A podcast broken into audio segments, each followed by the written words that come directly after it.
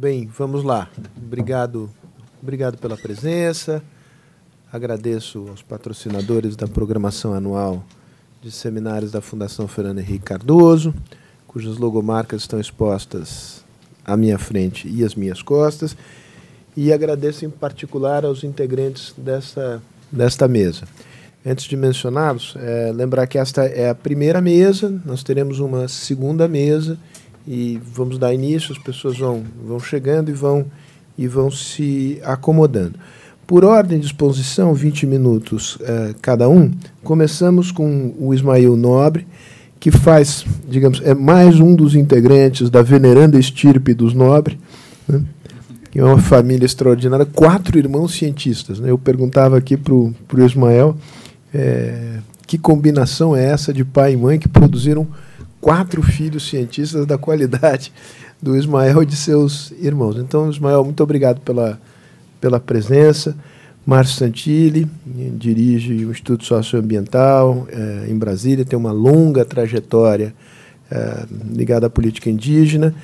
E o Rodrigo Justus de Brito, que é assessor da Confederação Nacional eh, da Agricultura.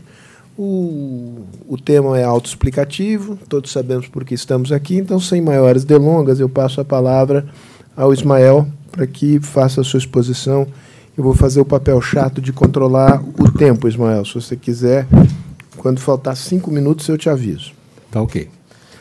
Boa tarde a todos e a todas. É, queria agradecer ao convite de participar dessa mesa de discussão, um tema da maior urgência e bastante relacionado com o trabalho que nós dia a dia realizamos. Então, a oportunidade também de levar é, ao conhecimento de uma audiência qualificada uh, esses uh, resultados que nós estamos alcançando.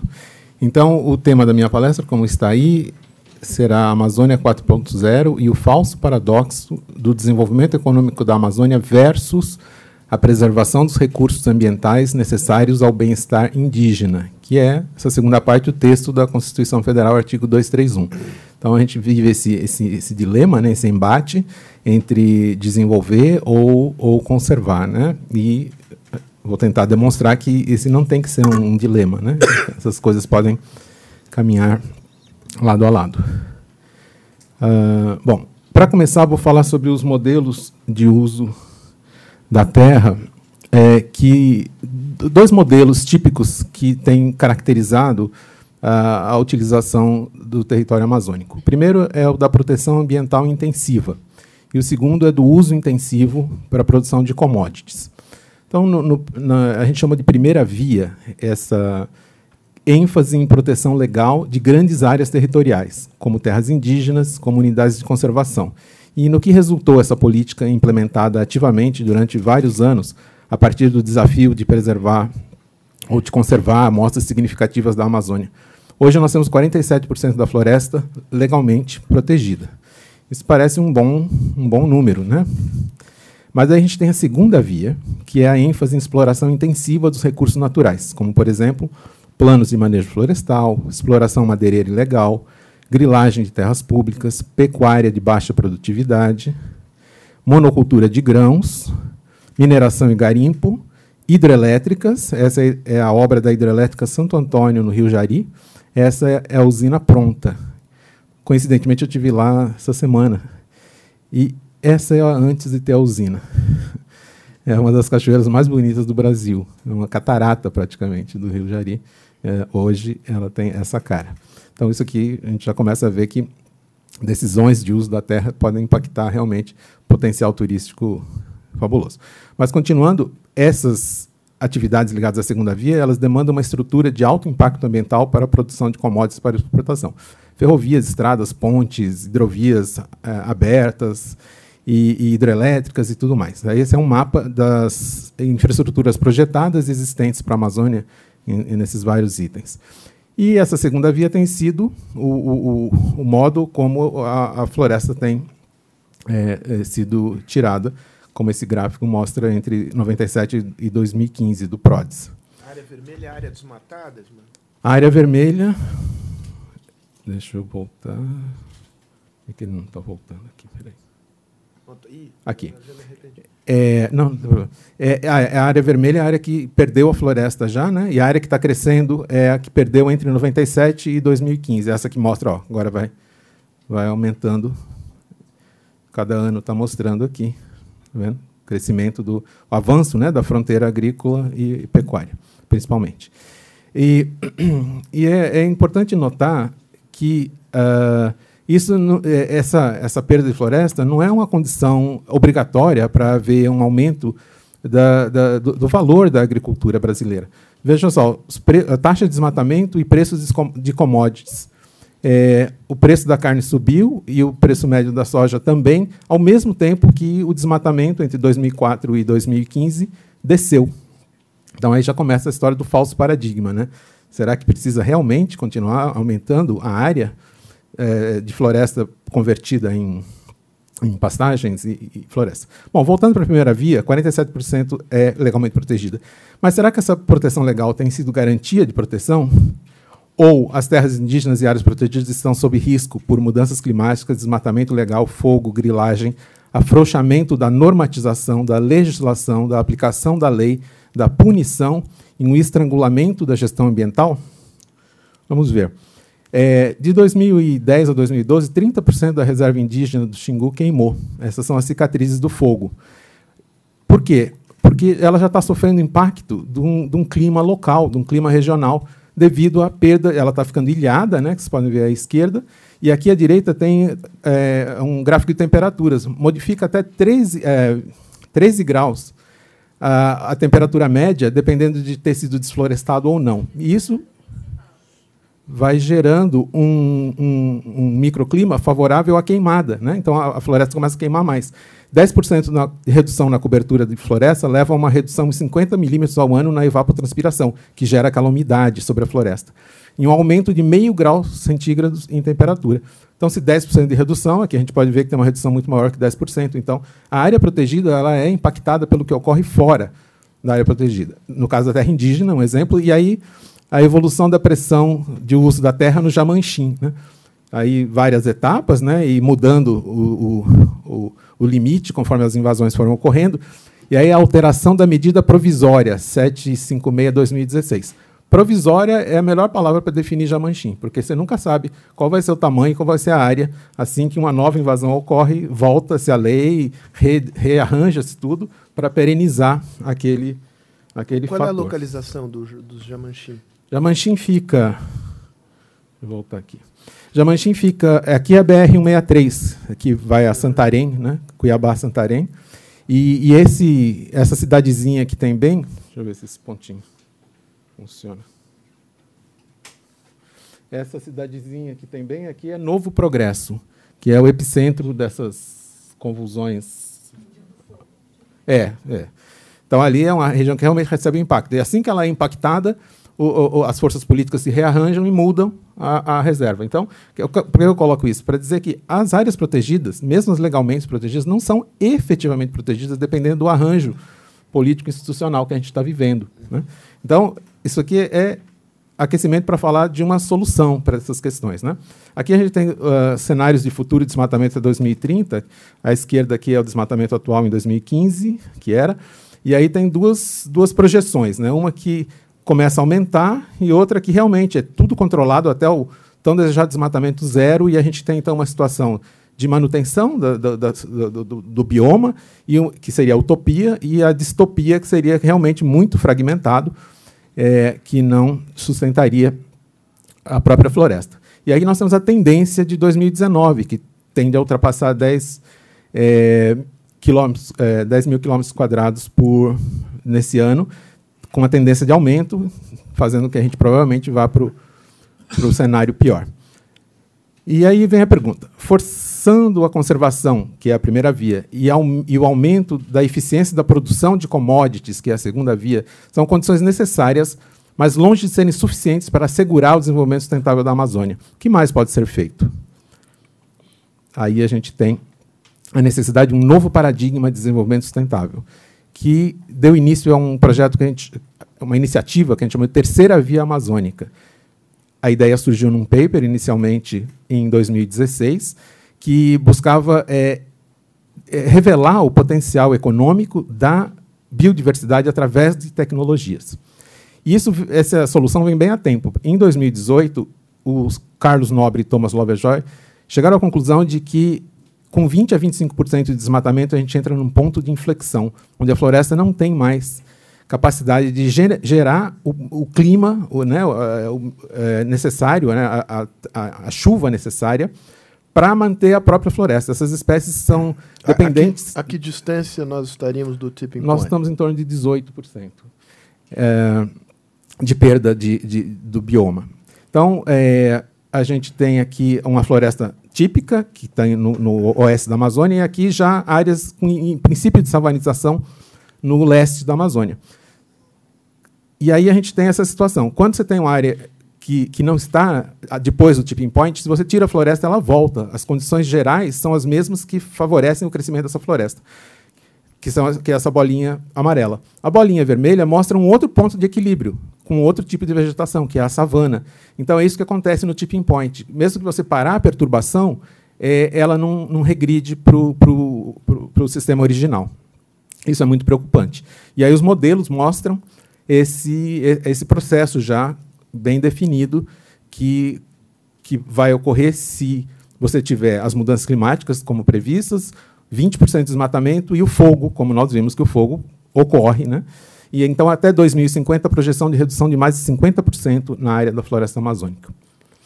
Aí, o que nós fizemos? Estudamos as cadeias produtivas para ver como a gente faz para desenvolver uma economia de base de biodiversidade que leve uh, a uma mudança dessa equação econômica. O conceito de Amazônia 4.0, conforme esse logotipozinho de baixo mostra, é a junção da biodiversidade, da tecnologia e da criatividade, da inventividade. Essa tecnologia 4.0 que a gente coloca, é um exemplo muito básico dela é o que o celular fez com a vida da gente. Quem lembra do seu celular de 10 anos atrás? era uma piada, né? Se a gente for lembrar do que, que eles faziam, do que ele fazia, das capacidades dele, do que a gente faz hoje. Quanto a nossa vida mudou uh, com relação ao, ao, ao, ao, que a gente faz no celular hoje, né? Eu nem sei mais direito onde é a minha agência bancária, porque eu faço tudo aqui. Todo mundo tem alguma ou muitas coisas que faz no dia em função dessa tecnologia. E o que nós propusemos é pegar esse mesmo eh, arsenal de tecnologias e olhar para as cadeias da biodiversidade e ver como a gente pode agregar valor facilitado pela tecnologia. É, que é, aí vem a pergunta, quão difícil é fazer isso lá no interior da Amazônia? E, sobretudo, fortemente baseado nas comunidades locais como principais atores e beneficiários. Bom, quem são essas comunidades? Quantas localidades existem na Amazônia Legal? Entre projetos de assentamento, vila, cidade, aldeia indígena e povoado, são dados do IBGE, nós temos 4.438 localidades. São regiões em que mora um grupo de pessoas que estão lá junto do recurso natural, que hoje não tem valor econômico. Mas aí tem desafios, não é uma coisa tão assim é, instantânea. Né? Nós temos é, isolamento, infraestrutura, logística, os processos são complexos para fazer agregação de valor, tem que acessar mercado, tem competição, equipamentos, treinamentos. Mas vamos ver como que a, a Amazônia já se beneficiou de tecnologias. Né? A Estrada Madeira Mamoré, do começo do, do, do século XIX, é, é, não, 20, desculpa, era, era, é um exemplo de é, primeira revolução industrial, né? mecanização, vapor, teares, e já foi lá para explorar um recurso natural, que era a borracha, acima das cachoeiras. Não deu muito certo, era tecnologia primitiva, não deixou um, resultado. Segunda revolução industrial, temos a Fordlândia, que é produção maciça, linha de montagem, energia elétrica, né? produzia borracha para pneus, mas também teve problemas, não era uma agregação definitiva e não respeitou a, a, a, biodiversidade, né? tentou fazer monocultura e tal. E temos a terceira revolução industrial, que é a Zona Franca de Manaus, automação, computadores eletrônicos. Hoje fabrica as mesmas coisas praticamente e não tem mais chance de competir com a China. Mas nós temos a biodiversidade da floresta, né? que pode se beneficiar da grande diferença que é a quarta revolução industrial, baseada em sistemas ciberfísicos, internet das coisas, redes de comunicação. Voltando para a lista de desafios, nós temos. Dizem que é muito distante a Amazônia, muito remota a Amazônia.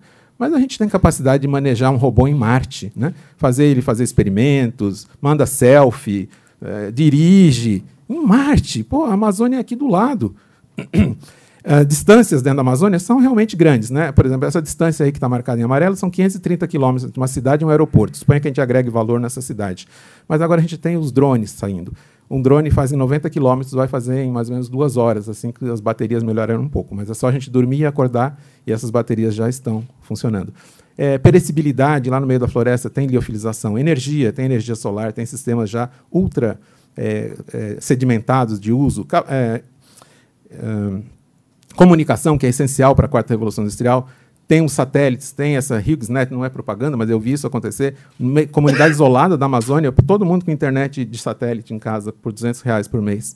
Tem a rede de fibra ótica e tem o projeto do Elon Musk de colocar milhares de satélites fazendo uma Wi-Fi da Terra. Tem as redes locais, que também já tem grandes exemplos. Tem a realidade aumentada, a realidade virtual para fazer capacitação e assistência técnica. As máquinas da quarta revolução industrial, elas têm uma, uma, uma, vida física e uma, e uma presença, uma existência é, virtual que permite que a assistência técnica seja dada de qualquer lugar, com a internet das coisas. Uma correia que quebra pode ter sensores que indicam quando ela vai falhar e, a, e, o, e o operador dessa máquina lá no meio da Amazônia recebe a correia antes dela quebrar e troca, sem perda de, de eficiência.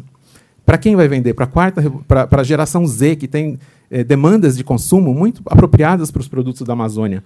Vou dar um exemplo. Essa granola grain free americana, ela tem no verso escrito que ela é feita com 100% comida real. Isso é uma exigência das novas gerações. Não adianta pôr qualquer coisa no pacote. Eles querem saber se aquilo é realmente uma coisa que vai nutrir adequadamente.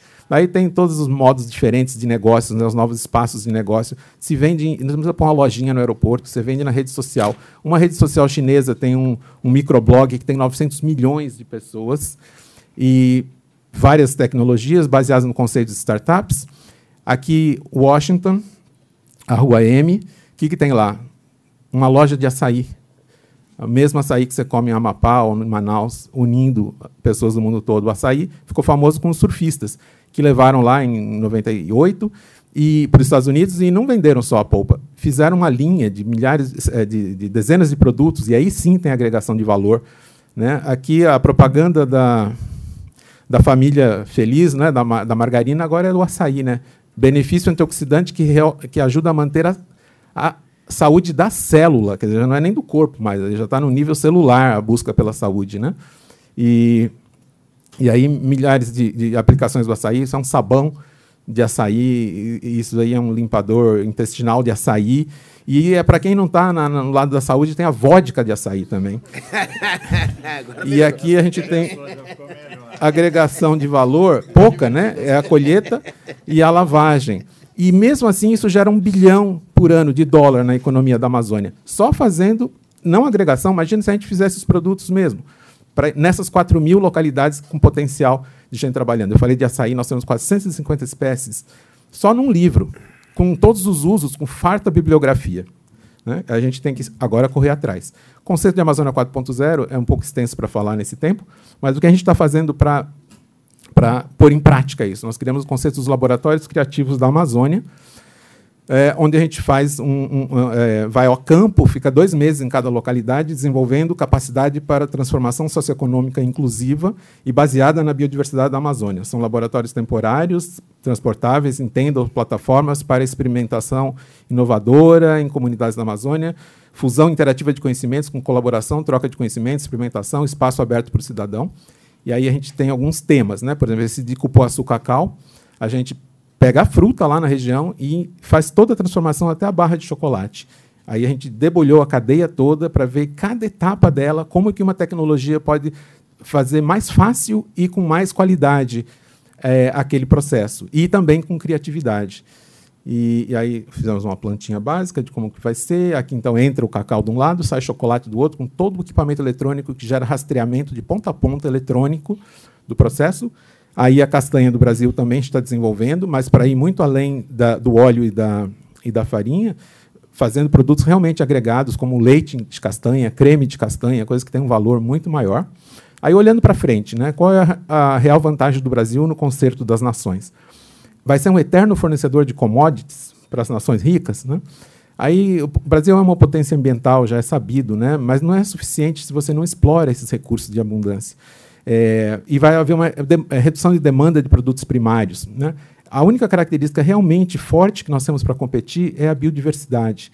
E então é, a gente pode liderar mundialmente é, é, essa utilização da biodiversidade através da bioindustrialização distribuída, geração de renda com produtos, processos, novos conhecimentos, a nos colocar sempre à frente da concorrência. Não dá para concorrer com a China lá na Zona Franca de Manaus mais. Né? E focado em saúde e conservação para uma terra e uma sociedade global cada vez mais em crise ambiental imagem forte do Brasil como gestor inteligente da Amazônia brasileira. E alavanca também a exportação da agricultura. Haja visto o impacto que, né, que essas políticas geraram na própria agricultura tradicional, que, que nem, nem, nem, nem, tem uma ligação tão forte com a biodiversidade, mas também levou o, o, o tranco né, e a indústria. Então, olhando para frente, populações indígenas podem participar do novo paradigma proposto de desenvolvimento sustentável para a Amazônia com auxílio de tecnologias avançadas, se assim o desejarem podem fazer, por exemplo, manejo de sistemas agroflorestais para fornecimento de matéria-prima de qualidade e autenticidade. Lembrando que os índios já manejavam o açaí muito antes dos portugueses chegarem. E também podem trabalhar na agregação de valor de produtos da floresta com pequenas instalações produtivas distribuídas. Exemplo ligado a, ao trabalho do ISA, onde o óleo de babaçu, é, produzido por mulheres chicrim, foi premiado pela ONU. Está aí o olhinho delas. Mas o ponto não é simplesmente que os índios participem, façam industrialização. O ponto é garantir a conservação da floresta, do clima e da biodiversidade, que fazem parte do modo de vida e dos padrões culturais indígenas. Então, esse é o projeto Amazônia 4.0, um novo paradigma de desenvolvimento sustentável para a Amazônia, seus povos, a floresta, o rio e todos nós. É, para quem se interessar em ler mais, na revista Futuribles, Futuribles da Fundação FHC, tem publicado esse, esse texto meu e do, e do Carlos Nobre sobre né, extensamente falando sobre isso. Aqui é um código de barra, não vai dar tempo de deixar mostrado aí, mas se vocês apontarem o celular para isso daqui, vai para o celular de vocês o artigo, Quarta Revolução Industrial, quando era tão fácil pegar um artigo numa palestra. E aqui, de hoje, é, na Nature, saiu isso aí, hoje, é, para salvar a floresta brasileira, a, a, a, precisa é, desenvolver a ciência. Né? É, é artigo do Carlos Nobre, que é o líder desse projeto, é, comentando sobre a, a, as atualidades aí da questão ambiental. É, só para fechar, que eu comecei falando do paradigma, né, do falso paradigma, paradoxo. Olha aí, as taxas de desmatamento diminuíram entre 2000, é, 2004 é, aqui a 2016 e o PIB agrícola subiu. Então, isso é uma demonstração com dados do IBGE que não é preciso desmatar e acabar com a floresta amazônica para aumentar o PIB agrícola brasileiro. É, agradeço à CLUA, Fundação More, Good Energies Foundation, Instituto Arapiaú e WWF Brasil pelo apoio para esse trabalho ser desenvolvido. Muito obrigado. Ismael, você, você se antecipou, ainda bem, eu ia fazer essa referência, propaganda do, do teu artigo com, com o Carlos. É, Para quem ainda não está tão acostumado com, com QR Code, temos no nosso site, é só entrar em publicações, tá, é, é, é gratuito, basta fazer o, o, o, download. Ah, olha aqui, o pessoal que é mais moderno Aí, já, já captou. Rapidinho. Já captou. Rapidinho, eu nunca tinha captou. visto tão rápido. É. Eu... Olha aí, quarta revolução industrial e que captaram, eu falo, captaram a alma e a privacidade também de todos aqui. Já conhecem todas as entranhas da nossa intimidade. Isso é o que mais me assusta. Rodrigo, a palavra é sua agora. Boa tarde a todos. Primeiro agradecer aqui ao Sérgio, que nos convidou para participar dessa, dessa mesa redonda aqui. É, primeiramente, é, eu até tinha uma palestra sobre o desenvolvimento da Amazônia. Acredito que numa outra oportunidade a gente pode é, fazer uma discussão mais específica. Eu vim mais preparado para discutir a questão relacionada à questão entre o desenvolvimento, a questão dos direitos indígenas, a questão do, dos indígenas. É, existe hoje uma discussão e e várias etnias querem ser agricultores no sentido é, utilizando aí a produção é, tradicional atual agrícola. Então, é, eu antes de fazer algumas considerações em relação ao professor Ismael, queria dizer que eu, eu acompanho esse projeto Amazônia 4.0 E o Brasil tem um conjunto de desafios para que a gente possa chegar nisso. Como é, Carlos Nobre aí bem colocou nesse artigo, é, uma coisa é o desenvolvimento científico, a outra é nós resolvermos outros problemas que são educação, assistência técnica, a infraestrutura.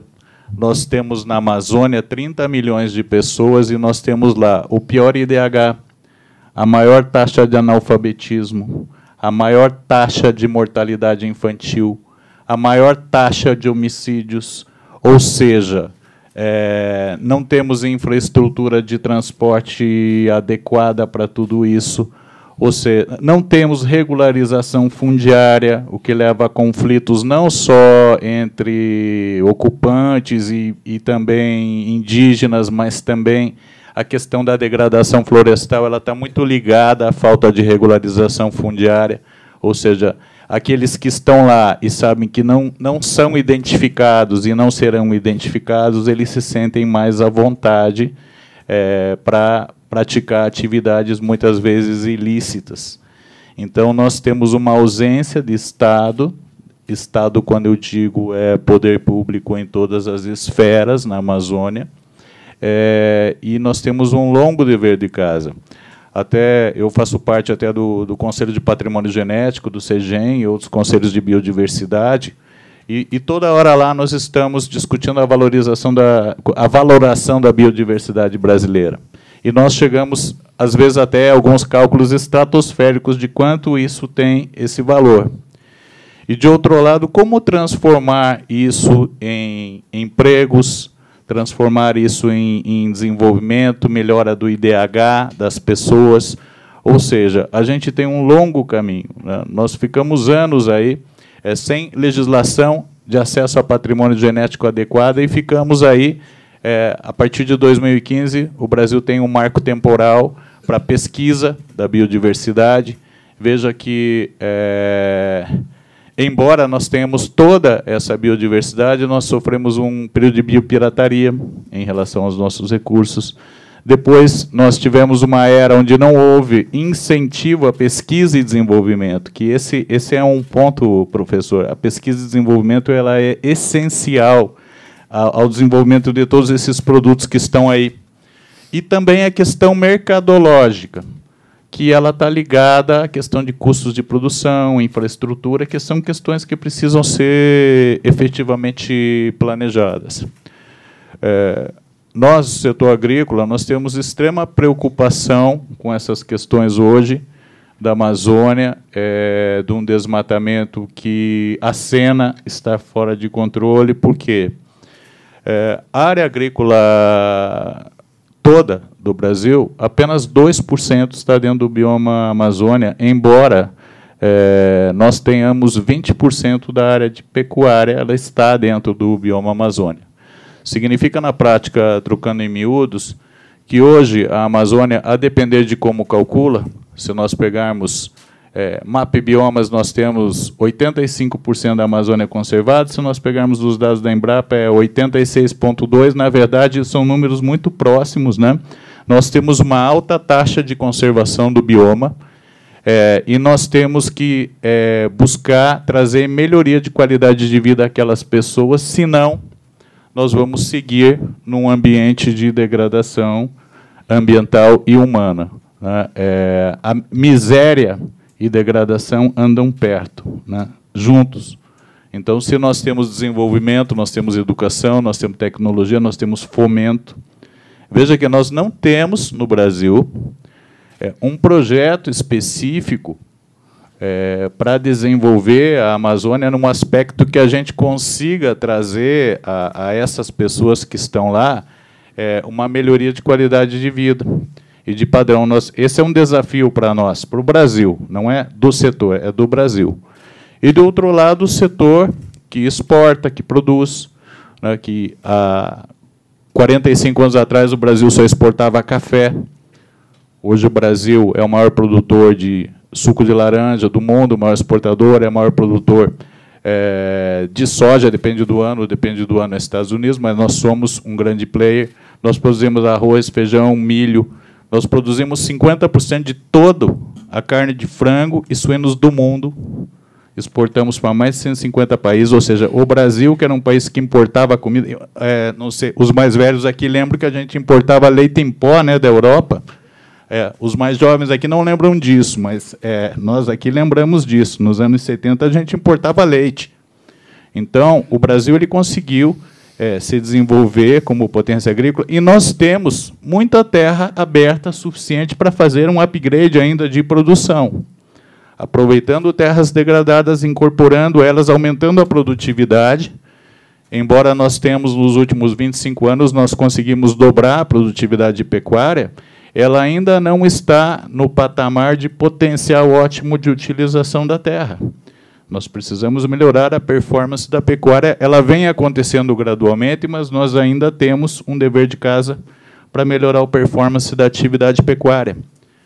Nós temos também que partir para essa diversificação e a industrialização, porque hoje a gente exporta é, farelo de soja, exporta soja, para quê? Para engordar é, frangos, suínos, é, boi, vaca, etc., é, aves em, em outros países, né, sendo que, na verdade, a gente poderia é, estar exportando produto acabado e gerar emprego numa indústria né, onde nós temos agregação de valor.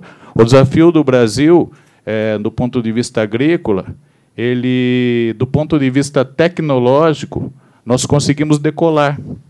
De outro lado, nós não conseguimos industrializar. Né? Tanto é que, é, dias atrás, em discussão com a, a União Europeia, chegou-se à conclusão dizendo, bom, a emissão de gases de efeito estufa ela é elevada do setor agrícola porque o Brasil não tem indústria. Porque se nós pegarmos outros países que são extremamente industrializados, olhando percentualmente, o setor agrícola de outros países, percentualmente, considerando país individualizadamente. Nos outros países, o setor agrícola emite menos proporcionalmente, mas por atividade é, é, emite mais do que a nossa agricultura. Né? Então, nós precisamos, nós temos o desafio do desenvolvimento econômico do país. E a questão da chave aqui da nossa discussão, os direitos indígenas e esse, se ele é entrável é, ao desenvolvimento ou parte da riqueza. Na verdade, não é. é. As terras indígenas e os direitos indígenas, eles não são é, um entrave ao desenvolvimento nacional. Até porque as terras que eles ocupam, embora é, sejam um percentual significativo do território, essas terras não fazem falta para nós ampliarmos a nossa produção e produtividade. Então, não existe uma pretensão, vamos dizer assim, de setor de que essas terras seriam imprescindíveis para o aumento da atividade. E agora nós vemos que algumas etnias, até lá em Mato Grosso e alguns outros estados, é, algumas tribos querem ser agricultores. Por quê? Porque eles é, veem que o poder público não tem condição de dar a eles uma assistência, é, às suas necessidades básicas.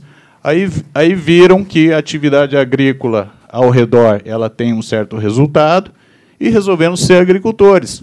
Só que ser agricultor não é fácil. Né? Custa dinheiro, se errar vai à falência. Já houve experiências ruins né, de, de, de, de etnias que tentaram entrar no mercado da agricultura e acabaram tendo problema. Não consegue acessar crédito, porque o produtor rural, quando ele faz um empréstimo, ele penhora a sua propriedade as terras indígenas, é, embora elas tenham uma constitucionalmente garantidos os direitos, é, a questão da proteção jurídica, antropológica, cultural, social e econômica dos indígenas, elas pertencem à União. Então, elas não podem ser hipotecadas numa operação no Banco do Brasil, por exemplo, para qualquer atividade que seja da, é, daquela etnia, seja para plantar coco, para criar frango, o que, o que se pretendeu fazer. Então, se se pretende fomentar a participação daqueles grupos indígenas que querem ter uma atividade é, agropecuária qualquer, teria que se criar um programa para garantir a eles que eles vão ter condição financeira para realizar e mais assistência técnica e extensão rural para boas práticas. Por quê? Porque o uso de agrotóxico é, necessita de altos cuidados e boas práticas, capacitação, equipamento de proteção e tudo mais. Então, a partir do ponto em que é, você coloca pessoas que nem sempre estão é, qualificadas para desenvolver determinada atividade, eu posso estar colocando em risco a saúde financeira dessas pessoas, a saúde delas, e até mesmo o próprio meio ambiente se as coisas não forem feitas de forma adequada. Então, essa discussão hoje, ela traz até, o Márcio vai falar em seguida aqui, traz até conflitos, né? Porque é difícil dentro de um grupo, de uma etnia, muitas vezes, chegar a uma conclusão. Até o, até o próximo painel mais quente, né? Que é a discussão da mineração, né, Márcio? Que é o assunto já que vem aí desde a, desde a Constituinte, desde a Constituinte né? É. Esse assunto da mineração, que é um assunto que acabou não, é, não sendo resolvido. Então, é, eu vou finalizar aqui essa, essa primeira é, ponderação, para que daí, na sequência, a gente é, vai fazendo o nosso, a, o nosso debate aqui, a nossa troca de experiências. E eu acho que é, nós temos espaço, sim, para todo mundo, para conservação, para produção agropecuária, para o desenvolvimento industrial. E o Brasil precisa pegar um rumo. O Brasil precisa pegar um rumo e se organizar para isso. Porque, do ponto de vista metodológico, conceitual, é, professor, é, tudo isso é possível fazer, certo? De outro lado, nós precisamos estar é, capacitados para chegar lá nesses resultados aí, que são possíveis também. Nós temos espaço para agricultura 4.0 e devemos, então, ter um plano de desenvolvimento para a Amazônia, que contemple isso, e mais, os outros países que se beneficiam é, dessa conservação, eles têm que ajudar o Brasil e pagar por isso. Não adianta só mandar, de vez em quando, um pouco de dinheiro aí para distribuir em alguns projetos. É, se pegar o que os outros países conservam, a área conservada na Amazônia equivale à superfície total de 28 países da Europa. Não é pouco. Né? Então, esses países que abriram 99,5% de toda a sua área, eles teriam uma obrigação com o Brasil de ajudar nós a nos desenvolvermos. Né? E esse é um outro desafio que cabe ao Brasil, através do governo, nas negociações internacionais, apresentar a conta disso. Nós precisamos resolver essa questão porque senão nós vamos ficar vendo um navio. O Brasil, é, o Brasil, embora seja rico em recursos naturais, nós somos pobres. Né? É, como, como economia, somos pequenos. Né? Veja que a, a significância do país no PIB mundial é 1,5%. Né? Então, nós somos o Brasil. É, o Brasil é um rico país pobre. Né? E nós temos esse desafio para chegar lá. Então, fico por aqui, agradeço por enquanto. E daí, na sequência, nós seguimos aí no debate. Obrigado. Márcio, é, é a tua vez. Depois a gente abre, como a gente faz sempre aqui para perguntas, e eu presumo que haverá muito interesse. Eu peço já antecipadamente que as pessoas façam perguntas concisas. Eu vou ser chato com esse negócio do tempo das perguntas para a gente poder, de fato, ter uma conversa aqui. Márcio. Sérgio, antes de mais nada, quero agradecer aí, estou honrado de poder contribuir com esse debate e também de poder compartilhar essa mesa com, com o Ismael, que eu estou conhecendo hoje, mas que é irmão de dois irmãos meus, né? de muitas décadas. E o Rodrigo, companheiro velho de guerra, vizinho. Meu cachorro já andou namorando com a cachorra dele. Né? Então a gente a gente volta e meia, a gente está assim em trincheiras opostas, mas na verdade a gente se ama profundamente, na é verdade. Né, ah. Vocês querem um momento de privacidade? É, discussão de, é DR, né? É, a gente é. pode se retirar por uns 15 minutos. Eu posso antecipar o coffee breaks. Lidam com a questão. Preconceito zero. então, eu vou me valer da sabedoria dos que fizeram aí as suas apresentações anteriores e foram mais direto naquilo que eu imagino que era a preocupação central aqui né, dessa conversa, de falar um pouco sobre a economia, a questão das terras indígenas, o papel delas no meio disso, mas eu vou é, optar inicialmente por pegar um, um caminho um pouco diferente e tentar falar um pouco sobre a economia dos índios. É importante dizer que isso existe, né? porque tem gente que acha que não existe. Né? O, o, presidente, por exemplo, diz que os índios vivem em zoológicos. Né? A gente vê pessoas dizendo que os índios são miseráveis, tadinhos, vivem na miséria, no abandono e tal. Né? E nada disso é muito verdadeiro. Né? Esses povos eles demonstraram historicamente uma capacidade de resiliência impressionante se a gente for fazer a contabilidade de todas as violências e tragédias desses 500 e poucos anos. É, e eles não estariam vivos se eles não fossem produtores. Né?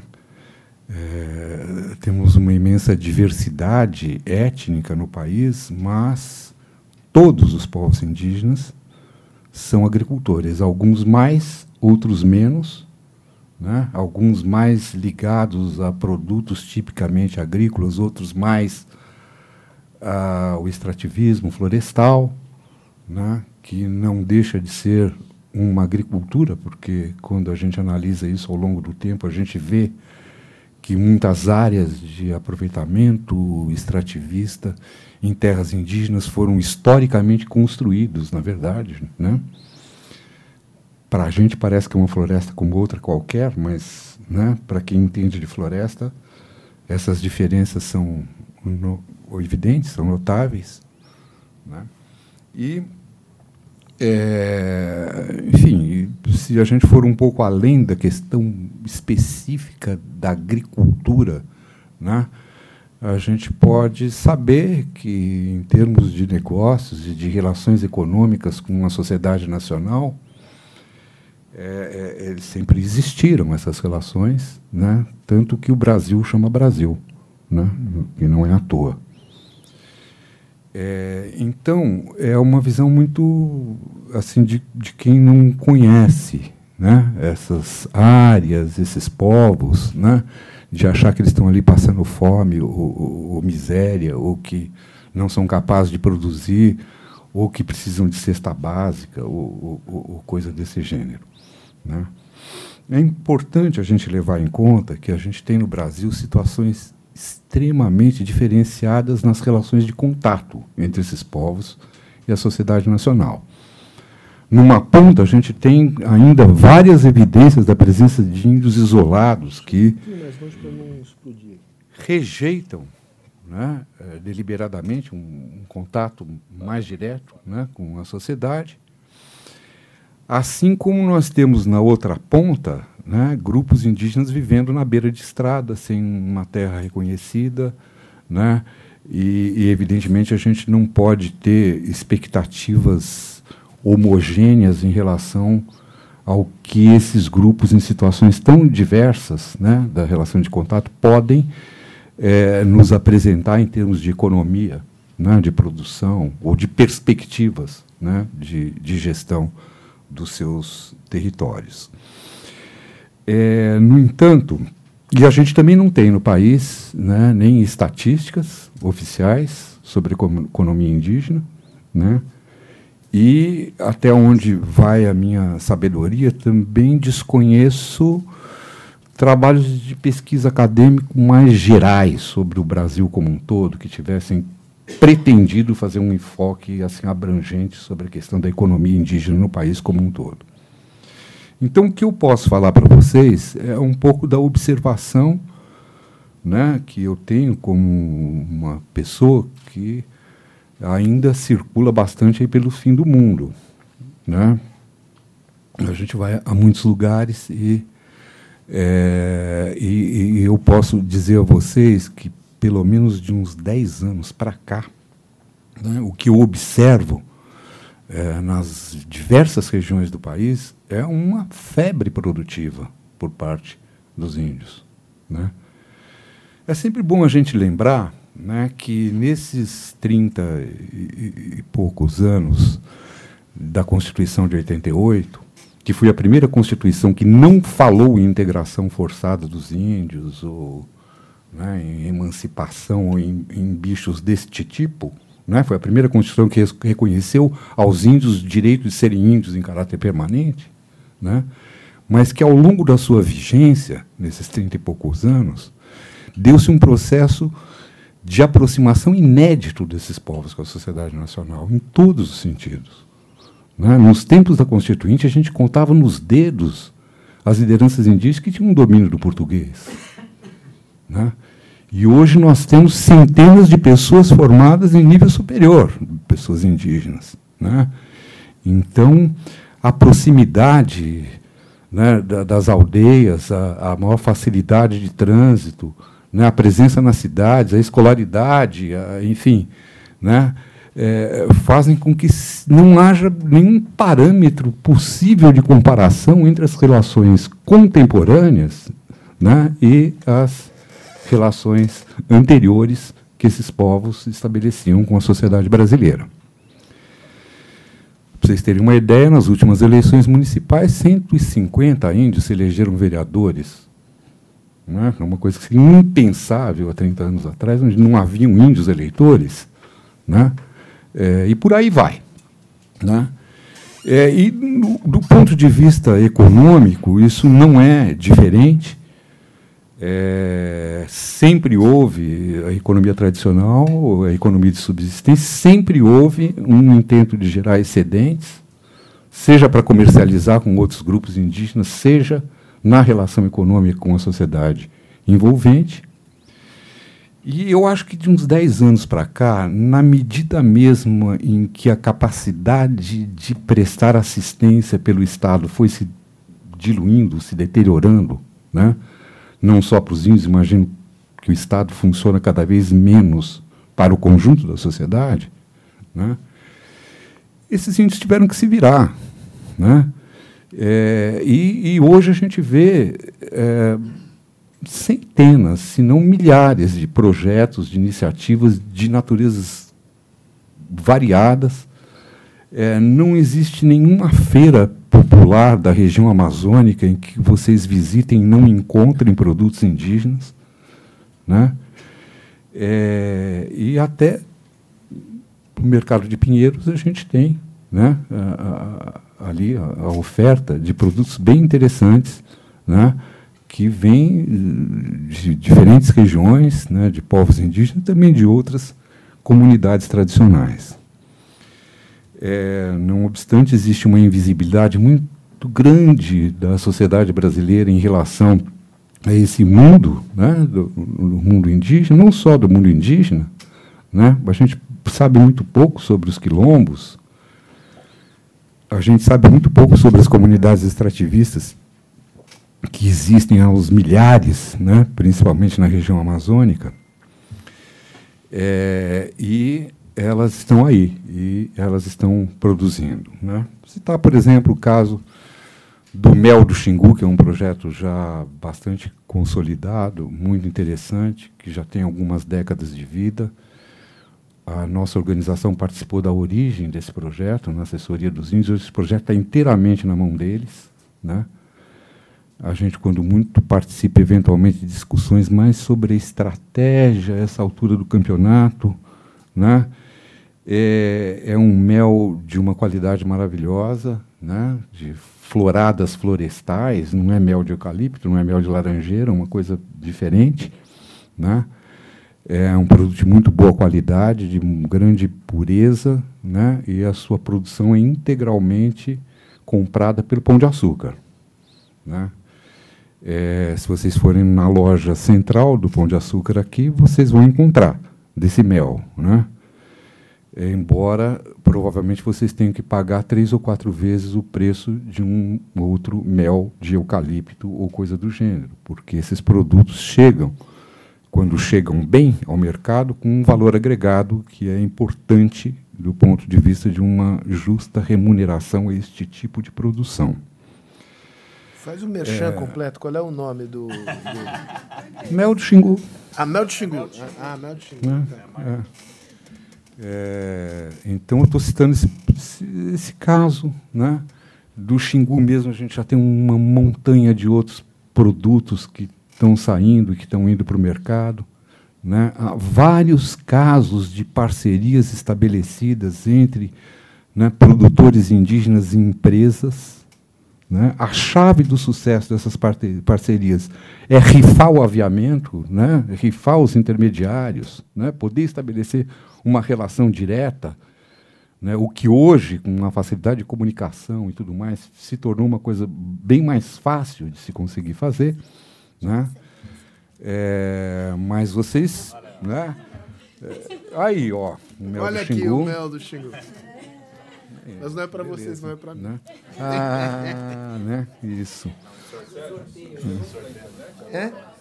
Drone, drone. Chegou por drone ali na é. janela ali. Chegou é, eu até tinha pedido para o povo do ISA deixar uma cesta de produtos aqui e tal, para a gente brincar com ela, né?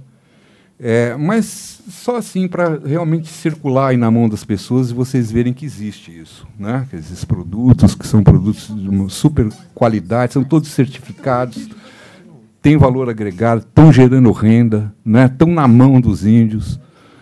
É, então, é, sem prejuízo daquilo que a gente possa discutir sobre né, a, a, a, presença de atividades da economia, vamos dizer assim, mais tradicional em terras indígenas ou no seu entorno, a mineração ou plantio de, de grãos, né, como em alguns casos acontece, é, eu acho que seria muito legal se o Brasil tivesse a humildade né, de tentar enxergar esses esforços que estão sendo feitos há centenas em várias terras indígenas. Né? Aí, ó, cogumelo Yanomami. Ah, te cuida, quem quiser fazer aqui, aqui um, né? Castanha do Pará, né? Ah, isso aqui é óleo de goiano pequi, aqui, de pequi. Né? Pimenta banilha. É, tá, é, exatamente. A cesta, inclusive, né, essas cestarias vocês podem encontrar na Tokstok. Né? É, e enfim, quer dizer, circula aí, dá lá pro povo ver, pegar e tal. Não, mas o pessoal não devolve depois. Ah, mas eu também não então, devolveria. Mico, ajuda aí, ajuda aí, ajuda aí, ajuda aí. Ajuda aí. E isso um pouco assim, né? Pra, é, isso pode, é uma pode, pequena pode. amostragem, é o que aqui. tinha lá na hora, tá atrás aí e tal, né? É, mas eu volto a dizer para vocês, quer dizer, existem dezenas ou centenas de novos produtos, entendeu? Entrando no mercado em diferentes situações, seja mercado local, seja mercado nacional, seja no mercado internacional, né? É, e, e, são atividades econômicas que têm a sua própria lógica, né? É preciso a gente saber que quando a gente inicia um projeto desse tipo, de fazer uma produção para o mercado, né? É preciso, tem pessoas concretas que fazem esse trabalho né, dentro das terras indígenas. Esse trabalho concorre com outras atividades. Né? Então a gente nunca vai poder imaginar né, que esses produtos vão ter uma escala né, industrial de produção assim para poder atender ao Brasil. Né? É, não é assim que funciona, né? porque esses produtores, para poderem cuidar da, da, das suas famílias, né? É, da sua terra, é, da, das suas questões, eles não estão ali para ficarem o tempo inteiro fazendo caixa de abelha ou seja lá o que for, né? Quer dizer, essas, essas atividades elas convivem com outras atividades. Eles não são monocultores em potencial, né? Eles são é, é, produtores é, voltados para uma diversidade de produtos, né? E eu acho que essa é a pegada é, pela qual a gente pode imaginar um fomento à economia dos índios. Né? A economia direta dos índios, que é uma coisa muito rica, muito diversificada, de um potencial de qualidade incrível e que gera uma renda que é muito importante né, para esses povos que hoje não têm como eh, terem uma vida digna se não forem capazes de gerar excedentes. Né?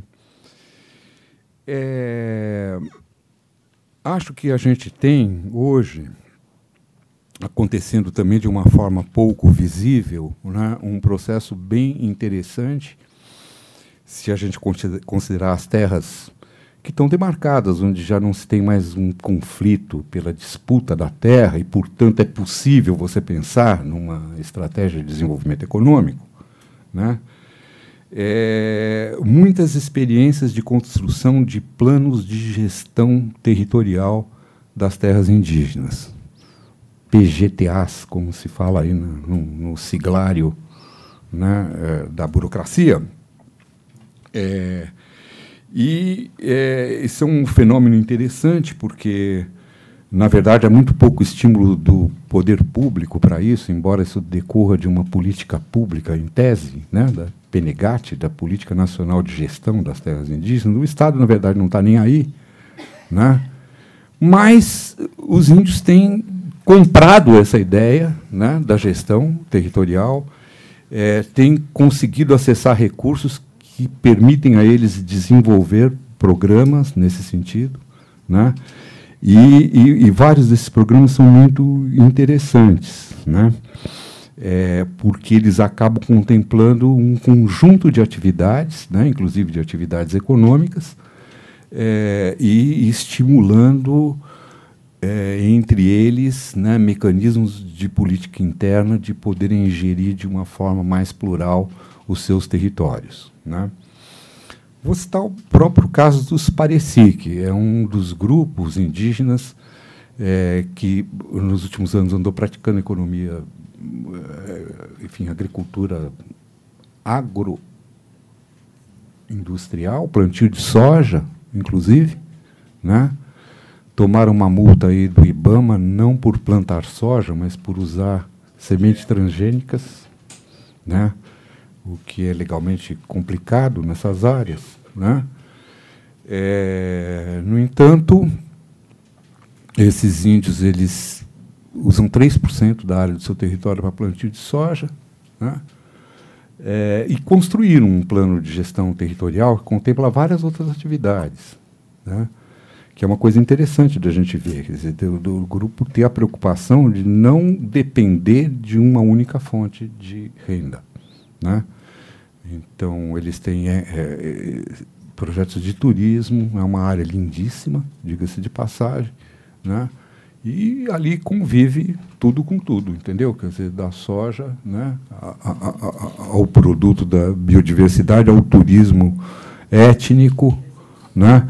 É, achei que a experiência deles começou de uma forma muito complicada, com um arrendamento puro e simples de terra, né? o que, além de ilegal, não é uma coisa muito legal, porque né, é, tem os índios, enfim, faz aí, né, quer dizer, como se eles não participassem do processo produtivo, mas o fato é que eles assumiram, em grande medida, a gestão da plantação, inclusive, de soja, aprenderam né, a mexer com isso, é, e hoje já, creio eu, que não se caracteriza uma situação de arrendamento muito, muito pelo contrário. É um exemplo bem interessante de parceria agrícola, né?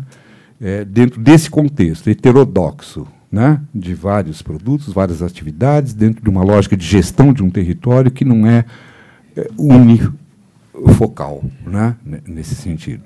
Então, é, enfim, os caminhos para o Brasil em relação à Amazônia, acho que foram bastante bem colocados aqui pelas pessoas que nos antecederam. Essa ideia do 4.0 acho que é super legal, é uma coisa que a gente deve levar adiante. Biotecnologia, todas essas ideias.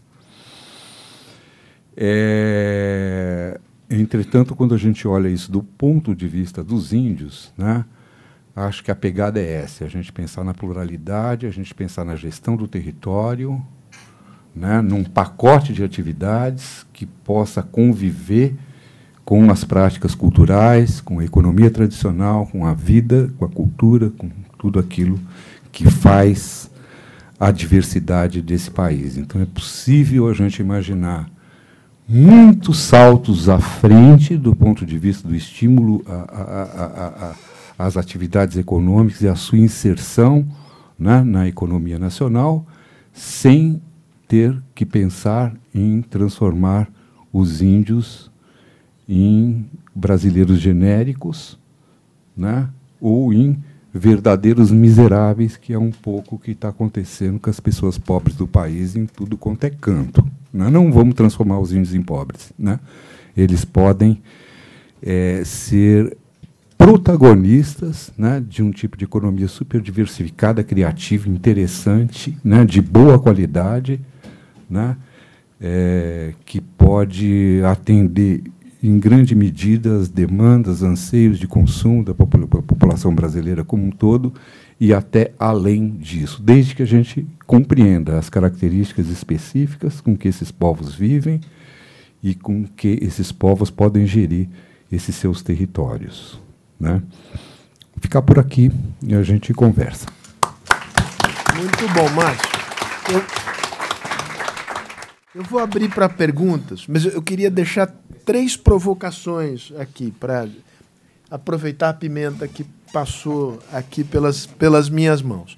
Uh, a provocação para o Márcio é, é a seguinte: em que medida essa, essa visão é, de que trocas econômicas, e trocas econômicas que envolvem, de um lado, produção de excedente, monetização é, do ganho, é, que isso, digamos, não apenas é inevitável, mas pode ser, se dar em moldes positivos para os índios, essa é uma, visão que hoje prevalece no campo, digamos, da, da militância ligada à, à política indigenista e dos antropólogos em particular. Ou se prevalece um pouco a ideia de que é, o, o, contato, e sobretudo o contato que envolva relações comerciais, acabará inevitavelmente por, digamos, corromper a, aquela cultura é, que ali se, se forjou. Essa é a provocação que eu te faço.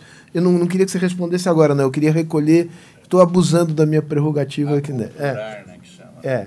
E na tua, na tua uh, provocação para você, Rodrigo, é a seguinte porque é, é, te ouvindo falar, posso ter divergências aqui a colar, no, talvez não, digamos, no, é, eu não, não, não, me apaixone tanto quanto o Márcio, mas, digamos, é uma posição para lá de razoável e sustentável. Mas, digamos, a representação, muitas vezes, do, do agronegócio presente no parlamento e agora no executivo, digamos, é muito pior do que o que você disse aqui.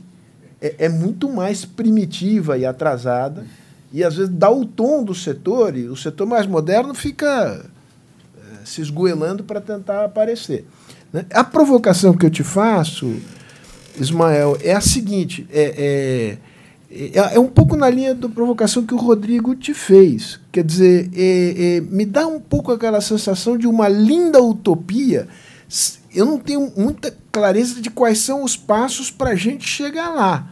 Né? Porque, partindo da base que nós. Eh, que acho que foi bem descrita aqui, lidando com pessoas que têm um, um nível de instrução muito baixo, isoladas para burro, num, num, numa área que, digamos, o, o, atividades ilegais, é, inclusive o narcotráfico, se implantou, etc.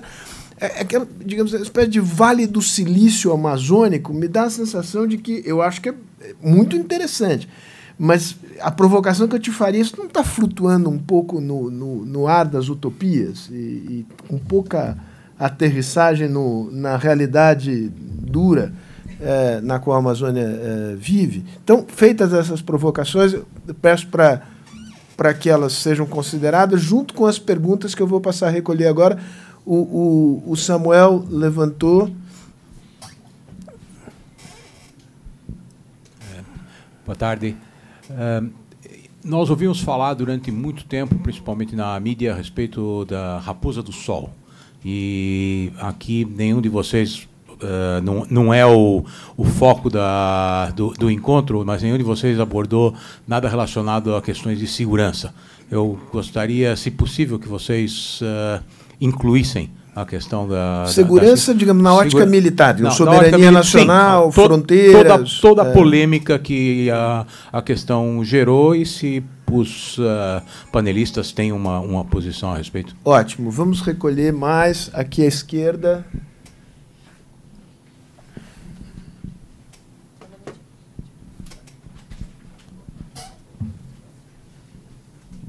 Boa tarde a todos.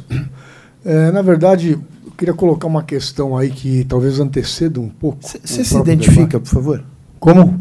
É, meu nome é Rinaldo Arruda, sou da Operação Amazônia Nativa, que é uma, uma ONG sediada no Mato Grosso. E nós temos inúmeros projetos, né, tanto de desenvolvimento de plano de gestão territorial e ambiental com terras indígenas, como projetos dedicados ao desenvolvimento de cadeias de valor de produtos locais. Né? Então, um pouco dentro da, da, da ótica que o Márcio foi apresentando aqui, né? ele, ele mostrou alguns produtos do ISA, a OPAN tem vários, tra vários trabalhos na mesma linha e até alguma associação com o ISA em- no, no Xingu. Mas o que eu queria colocar um pouco é, é um questionamento mais de fundo, que é, bem na própria pergunta, né? direitos indígenas, entrave ao desenvolvimento ou parte da riqueza nacional? O Márcio mesmo está- mo- mostrou aqui que a Constituição de 88 estabeleceu que os povos indígenas podem continuar sendo povos indígenas. Então, a presença deles no Brasil, eles são um componente intrínseco da nossa nacionalidade. Né? E ah, eu vejo uma grande dificuldade do Brasil de discutir, não discutir seus direitos ou discuti-los, mas em discutir e conversar com eles. Né? Dizer, então, para começo de conversa, né, a gente tem uma postura colonialista, não, não quero nem eh, colocar no mau sentido, mas no sentido de definição mesmo, né, um tipo de relação em que eles são comandados de fora. Né. Então, em todas as questões que estão discutidas aqui hoje, há uma questão pendente que é a fidel- a fidelidade do governo brasileiro, do, Bra- do país, né, aos, aos compromissos que se estabeleceram com os indígenas. Né? Um deles está expresso no convênio 169 ali da, da, da ONU. Né? Da, da- E, e essa questão, né? Quer dizer, eu tive. Eu, eu peço que você faça a tua questão sucintamente para a gente poder voltar à mesa aqui. Perfeito. Então, eu vou fechar isso aí. Eu participei desse plano de gestão dos Pareci, acompanhei toda a situação, e uma questão de base que se coloca é justamente qual é o direito dos indígenas de decidirem sobre o seu próprio caminho. Tanto se querem produzir, a, a- lei não impede que eles produzam, eles podem fazer isso, né? É, impede é, é o, é o, o arrendamento, né? É, e no caso da mineração e outras coisas, que está se decidindo por eles e eles não teriam direito de negar ou não. Né? Então, essa questão de fundo que eu queria colocar Tá. E ver, saber um pouco a opinião dos participantes da mesa. A gente volta, vai ter uma segunda rodada de perguntas. Eu peço que as pessoas, enfim, aguardem um pouquinho para a gente poder voltar à mesa. A questão de mineração é do segundo painel. Eh, vamos pela ordem, Ismael? Só No microfone, por favor. Márcio, passa para ele. Eu vou responder a sua provocação. Ah, se essas ideias todas são uma utopia pura e simples ou se elas têm uma, um potencial de, de, de realização.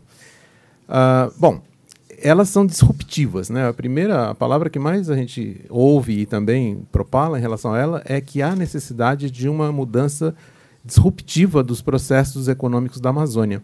Porque se a gente olhar, muita, muita atividade tem sido feita para melhorar as condições de produção de commodities da biodiversidade, vamos dizer assim. E isso não gerou a economia forte da Amazônia, como, por exemplo, o açaí rompeu essa, essa, essa regra e virou uma, uma economia, ainda, ainda sendo commodities.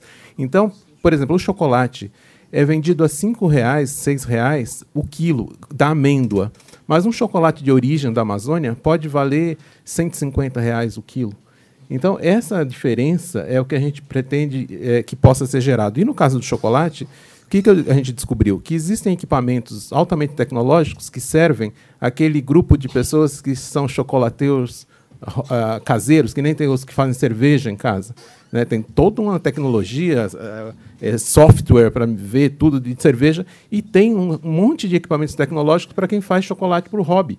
Se esses equipamentos forem simplesmente disponibilizados com alguns ajustes para as comunidades locais, a tecnologia já existe para fazer chocolate de qualidade. E com tecnologia a gente resolve aquele problema da demanda. Você pode ter uma comunidade que não consegue fazer realmente para atender o pão de açúcar. E eu conheci uma, uma, empresa de Belém que é assim, tem um chocolate maravilhoso e não consegue vender o pão de açúcar porque não tem como entregar a quantidade que eles pedem. Mas se você tiver 50 comunidades produzindo com a mesma qualidade, porque os equipamentos e as tecnologias fazem a, a padronização da qualidade, você junta isso daí numa demanda que pode atender até o mundo. Então, eu dei um exemplo do chocolate, mas a gente tem três dimensões tecnológicas, as que já existem.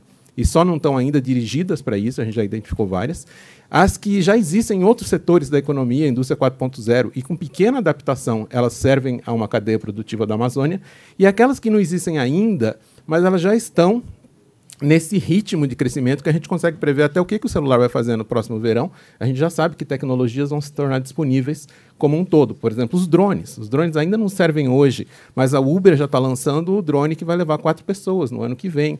É, então, essas coisas são muito rápidas e a gente já olha que na hora que a gente se preparar, que a gente capacitar as comunidades, que a gente resolver a equação tecnológica produtiva e de mercado, a viabilidade se torna presente com a tecnologia que acabou de chegar no mercado. Isso tudo é o, é o objeto do nosso estudo diário. A gente entrou no campo da tecnologia e, e, e realmente é um pouco difícil de abranger porque é inovador e é disruptivo, mas pode ter certeza, não é uma utopia infundada.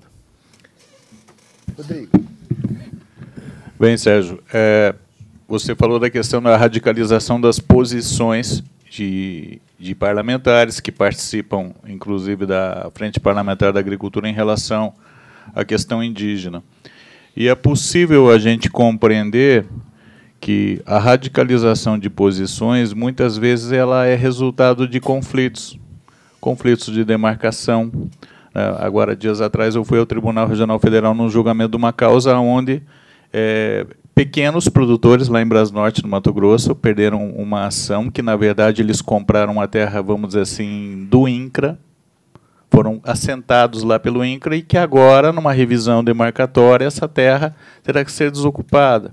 O que, que acontece? Existe uma certa revolta né, por essas pessoas que foram lá levadas pelo INCRA, na verdade, elas, elas é, quando chegaram lá, não havia naquele momento, não haviam índios lá e tal. O que, que acontece? Então, é, todas, todos os grandes conflitos é, na questão é, relacionados à demarcação, como foi citado aqui a questão da Raposa Terra do Sol, né, Márcio Maraitsede, vários, vários conflitos aí de ordem é, de demarcação e de reconhecimento é, de direitos indígenas sobre áreas, eles levam a acerramento de posições e que acabam atingindo é, regionalmente a economia e que você tem daí a eleição de representantes, né, de pessoas lá dessa região e que acabam firmando posições, muitas vezes que acabam radicalizando, né, essa essa questão.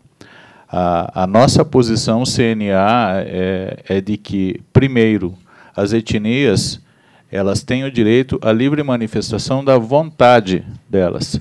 Se eles querem ser agricultores e plantar milho, plantar feijão, plantar arroz, é, e eles é, forem preparados para isso, com certeza eles conseguirão fazer. Se eles querem explorar o turismo, veja, o turismo, veja a quantidade de áreas indígenas que nós temos no Brasil e o turismo ele é totalmente incipiente. É, mês passado eu fui a Las Vegas e daí eu fui lá no Grand Canyon. E lá é, a visitação é numa área indígena. Inclusive o helicóptero é, é, pilotado pelos índios que levam passear lá em cima do Grand Canyon. Eles têm uma estrutura, eles têm restaurante, eles têm a lanchonete, todos lá trabalhando, famílias inteiras lá trabalhando. Nós não conseguimos, né, Márcio, desenvolver o turismo. É, do, do, nós não temos né, um projeto né, para o turismo em área indígena, embora são umas áreas extremamente conservadas. Então nós temos que é, respeitar a, a livre manifestação da vontade de cada etnia, até mesmo porque a Constituição, ela, a terra indígena, ela é uma vamos dizer assim, uma especificidade da Constituição, de que ela está lá, inclusive, é o único usufruto perpétuo né, que existe, porque é no usufruto no direito, o usufrutuário é aquele que usa um bem que não lhe pertence diretamente, mas tem direito a colher os frutos, né, amealhar os frutos e tal. E daí nós geramos essa bagunça de anos, é, parcerias, entre aspas, para explorar madeira, ilegalmente, muitas vezes, né, Márcio, também, era indígena, aconteceu. É, contratos de arrendamento, porque, na verdade, a, a, etnia ela não pode arrendar, porque a terra pertence à União, na verdade, esse negócio jurídico ele é ilegal, da forma como foi realizado. E daí fica a coisa na base do improviso. Né? Na verdade, existe um improviso e que muitas vezes ele transpassa para a ilegalidade. Né? Então, é, eu acho que é, esses conflitos do passado eles acirraram posições e isso não ajuda ninguém. Não ajuda nem o setor, aquele que está lá dentro da sua área trabalhando legalmente, que às vezes acaba é, o país recebendo críticas lá fora, achando que toda vez que alguém está é, produzindo alguma coisa, essa terra teria sido, vamos dizer assim, entre aspas, é, roubada ou tomada de, de, grupos indígenas, e isso não é verdade. É, é, generalizar esse tipo de posição. Então, eu acho que é, é, é preciso haver um equilíbrio e um freio de arrumação nesse processo, para evitar que esses radicalismos eles venham cada vez mais nos afastar é, de uma solução razoável para todos esses problemas. Márcio, hum. te, te, sobrou um bando de coisa aqui. É, a, a, Raposa Terra do Sol, mas a questão, digamos, de soberania nacional é, tem, digamos, é, queria que você retomasse isso, digamos, o argumento e a preocupação das Forças Armadas, como é que as Forças Armadas veem a questão indígena, é, em particular. Foi mencionada a, a, a, Convenção 169 da, da OIT, digamos, se o mecanismo de consulta de fato funciona. É, tem o famoso episódio agora do Linhão, é, ali para integrar Roraima a, ao, ao, sistema elétrico integrado. A obra não sai, tem uma discussão imensa, faz sete anos, teve consulta, consulta foi suficiente, não foi suficiente. Queria um, um comentário seu sobre esses embrólios todos. Pô, quanto embrólio, hein? Não vai dar tempo. É, pois é. Bom, Desembrulhe os embrólios. Né, com relação àquela sua provocação inicial, eu, o que eu posso te dizer é o seguinte, entre antropólogos e indigenistas, ou representantes indígenas, a gente tem, enfim, uma, uma diversidade de opiniões muito grande sobre isso. Eu acho que é muito difícil a gente querer dizer né, que eu, pelo menos, não tenho condição de dizer qual que é a, a, opinião dos antropólogos e tal, de uma forma assim geral. Eu acho que tem gente pensando de diferentes maneiras, reagindo de diferentes maneiras aos desafios novos que estão sendo colocados dentro desse campo. Né? Até imagino que tem gente que preferia que os índios pudessem é, permanecer né, na, na, na, com a sua cultura, é, um mínimo de relação com a sociedade nacional tal, né? até a outra ponta né, de pessoas que estão trabalhando ativamente para adiar o fim do mundo, digamos assim, né? quer dizer, para poder é, fazer com que a inserção dos índios na sociedade brasileira seja da forma mais light possível, que eles tenham tempo suficiente para poder se adaptar nessas relações e manter a sua cultura, mesmo dentro de uma relação mais intensa de contato. Então, eu não, eu não acho que exista um, uma única opinião. Né? O que eu acho é que a demanda dos índios né, por, por relações desse tipo, inclusive econômicos, geração de excedentes, geração de produtos, construção de novos projetos e tal, acaba trazendo essa demanda para quem trabalha com eles. Então não dá muito para ignorar. Gosta ou não gosta, a demanda vem. Né? E ela é cada vez maior, tanto quanto melhor estiver resolvida a questão fundiária de fundo. Né? É, eu não vi ainda a Joênia por aqui.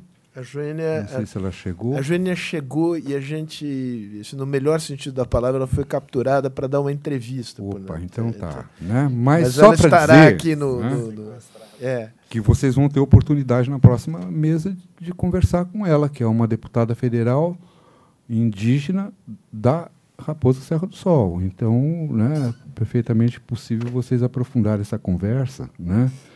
E o simples fato de existir uma deputada federal da Raposa Serra do Sol mostra né, que depois da demarcação os índios se organizaram né, e aumentaram a sua capacidade de influência política. Né, não é pouca coisa a eleição de uma deputada federal nessas condições. Né. Mas eu te diria que a situação de segurança de Raposa Serra do Sol está muito melhor do que no tempo do conflito pela terra. Né? Eu, desde a demarcação, não ouço mais falar de assassinatos de pessoas, nem de brancos, nem de índios nessa terra, né? É, ou conflitos agudos. Né? Agora, com o Bolsonaro querendo detonar tudo, né? evidentemente os conflitos começam a reacender, aparecer índio que não sei o quê, que papapá, entendeu? Né? É, mas eu acho que essa não é a tendência, não. Né? É, acho que a soberania nacional está muito melhor resguardada com a regularização da situação fundiária. O problema é a exposição né, do conflito numa faixa de fronteira, esse que é o problema. Né? Então o problema em Roraima está onde? Está no garimpo ilegal, né, que invade terras, que detona os rios, que mata as pessoas, que promove a prostituição, o contrabando, né, a evasão de divisas e, e o diabo a quatro. Né? É, mas não é um problema dos índios, é um problema do garimpo ilegal. Né? E acho que esse assunto também, eu estou vendo o Elmer ali no canto e tal, eu acho que né, na próxima mesa esse, esse papo vai vir com, com mais é, profundidade, com, com mais pertinência aqui para a nossa discussão. Mas a demarcação, via de regra, é uma maneira de reduzir conflitos, né, de pacificar o terreno, né, de um modo geral, embora você possa ter situações excepcionais né, de conflitos que perduram independentemente das ações do Estado. Né. É, e esse caso do, do linhão que você levantou é um caso bem interessante. Né? Nós estamos falando dessa terra indígena, Vaimiria, Truari, não sei se vocês têm noção onde isso fica, né? no eixo da BR 174, fronteira de Amazonas com Roraima. Né? É, esses índios eles foram duramente impactados pela abertura dessa estrada no início dos 70. Né? Eles eram índios arredios naquela época, foram praticamente dizimados né? numa guerra brutal né? contra o exército brasileiro. É, e, depois viveram um longo processo de recuperação populacional, e hoje os meninos que sobreviveram àquela guerra do contato é que são os representantes, os, os líderes né, desse grupo. É, eu tive, como presidente da FUNAI, uma experiência super interessante de negociação com eles, em torno da pavimentação da BR-174, né? É, enfim, era o início do governo Fernando Henrique, esse abacaxi estava na mesa, né? E eu me lembro que no primeiro dia que eu assumi o cargo, o ministro da Justiça chegou e vai lá e tira esses índios lá da, da estrada, que estão impedindo. Né? Eu disse, olha, ministro, os índios tocaram o exército da área, você quer que eu vá lá para tirar os índios? Né? Pera, amigo, calma, né? Calma, né? E e, na verdade, a gente né, fez um processo de conversa muito interessante. Eu levei os vários órgãos para lá, sentaram com os índios, escutaram eles, não sei o que e tal. Né, chegamos a um acordo, o asfalto passou. São 125 quilômetros da terra indígena, da estrada na terra indígena, não é pouca coisa. Né? E vocês não vão encontrar na Amazônia brasileira nenhum lugar onde exista uma estrada asfaltada e um território tão preservado. Né? Como nos Vaimiri Atroari. Eles têm um programa de fiscalização e vigilância que os deputados de Roraima odeiam, né? porque implica em não passar de noite, em ter comboios, uma série de coisas. Né? Mas está lá o mato para quem quiser ver. E agora vem essa história da linha de transmissão. Né? Que eu acho que é uma obra importante. O estado de Roraima é o único estado que não está ligado ao sistema elétrico nacional. Né? Depende né? do fornecimento de guri da Venezuela, é, que, que, é o que é. Que é instável, é uma coisa super complicada. Né? Pior do que a, a instabilidade de guri é a mutreta das termoelétricas em Roraima, que é uma coisa absurda. Né? Não vou aqui entrar em detalhes nem acusar ninguém, mas é pior do que qualquer outra coisa. Né? É, e as pessoas fazendo uma pressão imensa em cima dos índios, né, por conta desse tal desse linhão, né, que não tem para eles interesse nenhum esse negócio de linhão. Né? O asfalto ainda vai lá, né, porque bem ou mal eles podem usar o asfalto para ir até Manaus e o linhão, né? Não vai acender nenhuma lâmpada em aldeia aquilo ali. Né? Aliás, eles não precisam, porque eles têm um sistema de energia solar muito eficiente. Né? Agora, então, uma coisa totalmente fora do, do, do né, do, do, do, universo deles. E, no entanto, eles nunca se negaram a conversar sobre isso. Né? É, a essa altura do campeonato, há uma concordância, aparentemente, da parte do governo em proceder a um processo de consulta. Né? Eu sei que os documentos referentes a esse projeto já estão traduzidos para a língua deles. E, né?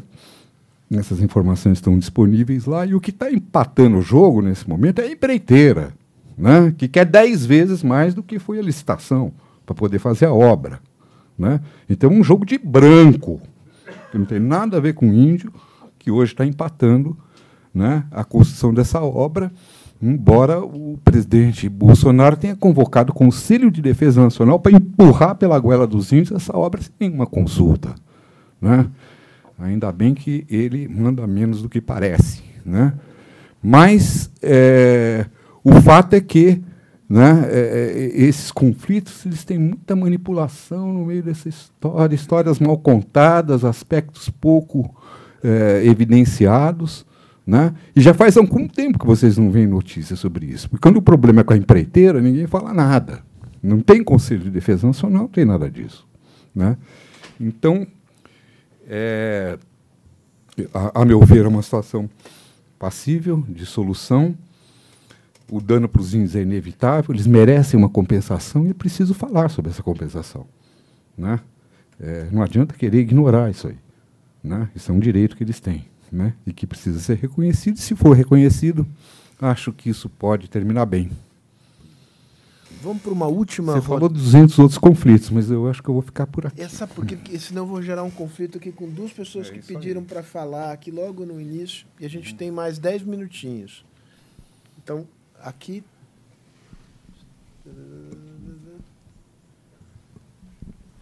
Então, rápido Gente, eu vou ter que ser é, indelicado. Eu vou pegar três perguntas muito rápidas, senão não vamos é estourar o rápida. tempo. É bem rápida. É o doutor Márcio. Eu sou César de Aguiar, sou o cônsul de Chipre, em São Paulo. Nós somos país membro da União Europeia e nós temos é, muitos fundos para o desenvolvimento sustentável. A minha pergunta é: nós podemos, com esses fundos, atuar diretamente na etnia ou temos que passar através da FUNAI? Mais uma aqui. Meu nome é Pedreira, eu trabalho com ajudando organizações do agro a inserir sustentabilidade e dimensão ambiental e social na estratégia das organizações do agro. Eu, Márcio, eu acho que tua história dispensa comentários, né? experiência e bagagem. É, duas questões rapidamente. A primeira é a seguinte: como respeitar, do ponto de vista antropológico, a vontade desta comunidade ou deste contingente de indígenas, é, como levar a sério a expectativa deles em relação à inserção ou não, em que grau de inserção e a intensidade disso. Essa é a primeira pergunta. A segunda é que a gente observa sempre a dificuldade de interlocução quando se trata da comunidade indígena. Vimos agora o evento aí com o Raoni e essa discussão toda em torno de quem é o verdadeiro interlocutor. A segunda pergunta é: como é que eu estabeleço essa interlocução? Será necessário organizá-los? Obrigado. Última pergunta aqui na frente. Espera o microfone, por favor. Sou Fernando Schmidt, da Niner Capital. Pergunta para o doutor Ismael. As florestas não teriam capacidade de recuperação também com, devido, com assistência devida em 30 ou 40 anos? Também não voltaria para o status quase original? Muito bom.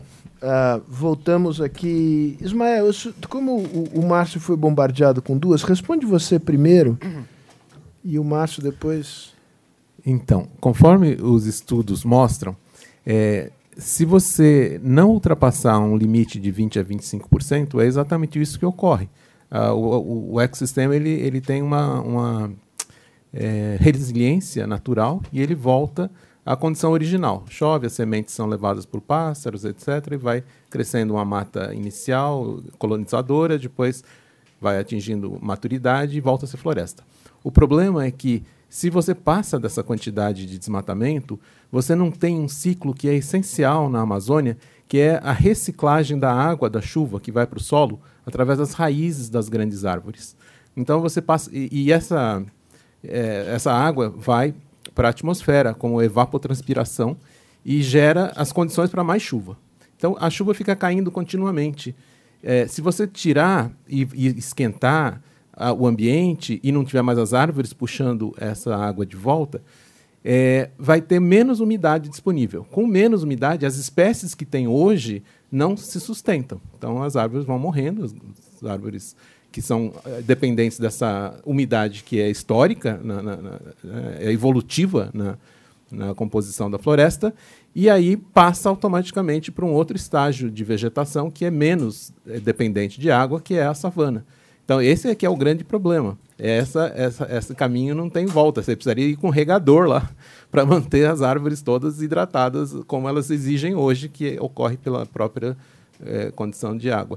E, e, adicionalmente, só queria dizer que também tem um outro impacto que eu não falei aqui, que essa água que é elevada e que fica chovendo, ela não fica só no mesmo local, chovendo ali, a raiz põe para cima, existe um trânsito. E a umidade original chega do Atlântico, sobre a Amazônia. Esse trânsito, ele atravessa a floresta, bate nos Andes, vira e desce para o sudeste. E é a chuva que irriga a região centro-oeste e muito da nossa chuva aqui do sul e sudeste também é a umidade da Amazônia condensando aqui para baixo.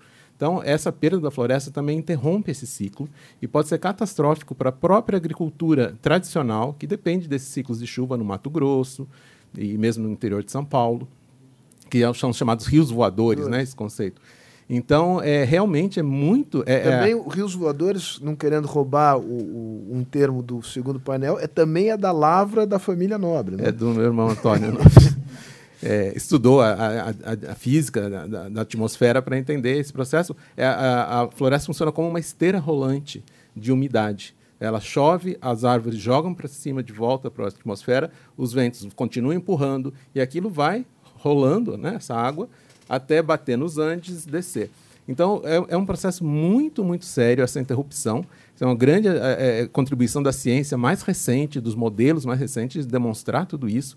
Então, a urgência que existe é, da gente é, manter essa quantidade de floresta man, é, que consegue dar sequência a esse ciclo dinâmico é, é, preponderante. A gente realmente é uma, seria uma irresponsabilidade enorme é, ultrapassar esse tipping point. Por isso que a gente procura é, criar uma economia muito forte ligada à floresta, para que essa economia justifique a própria floresta dentro da, da, da, do, do, equilíbrio econômico. Né? Quem vai tirar uma floresta de açaí hoje, que rende muito mais do que soja, gado ou qualquer coisa, para trocar? Seria jogar dinheiro fora. Hoje é assim, o açaí ele rende muitas vezes mais do que outro, qualquer outra produção. Então a gente quer que isso ocorra para muitas outras essências da floresta, para que realmente a floresta se, se emancipe economicamente, vamos dizer assim.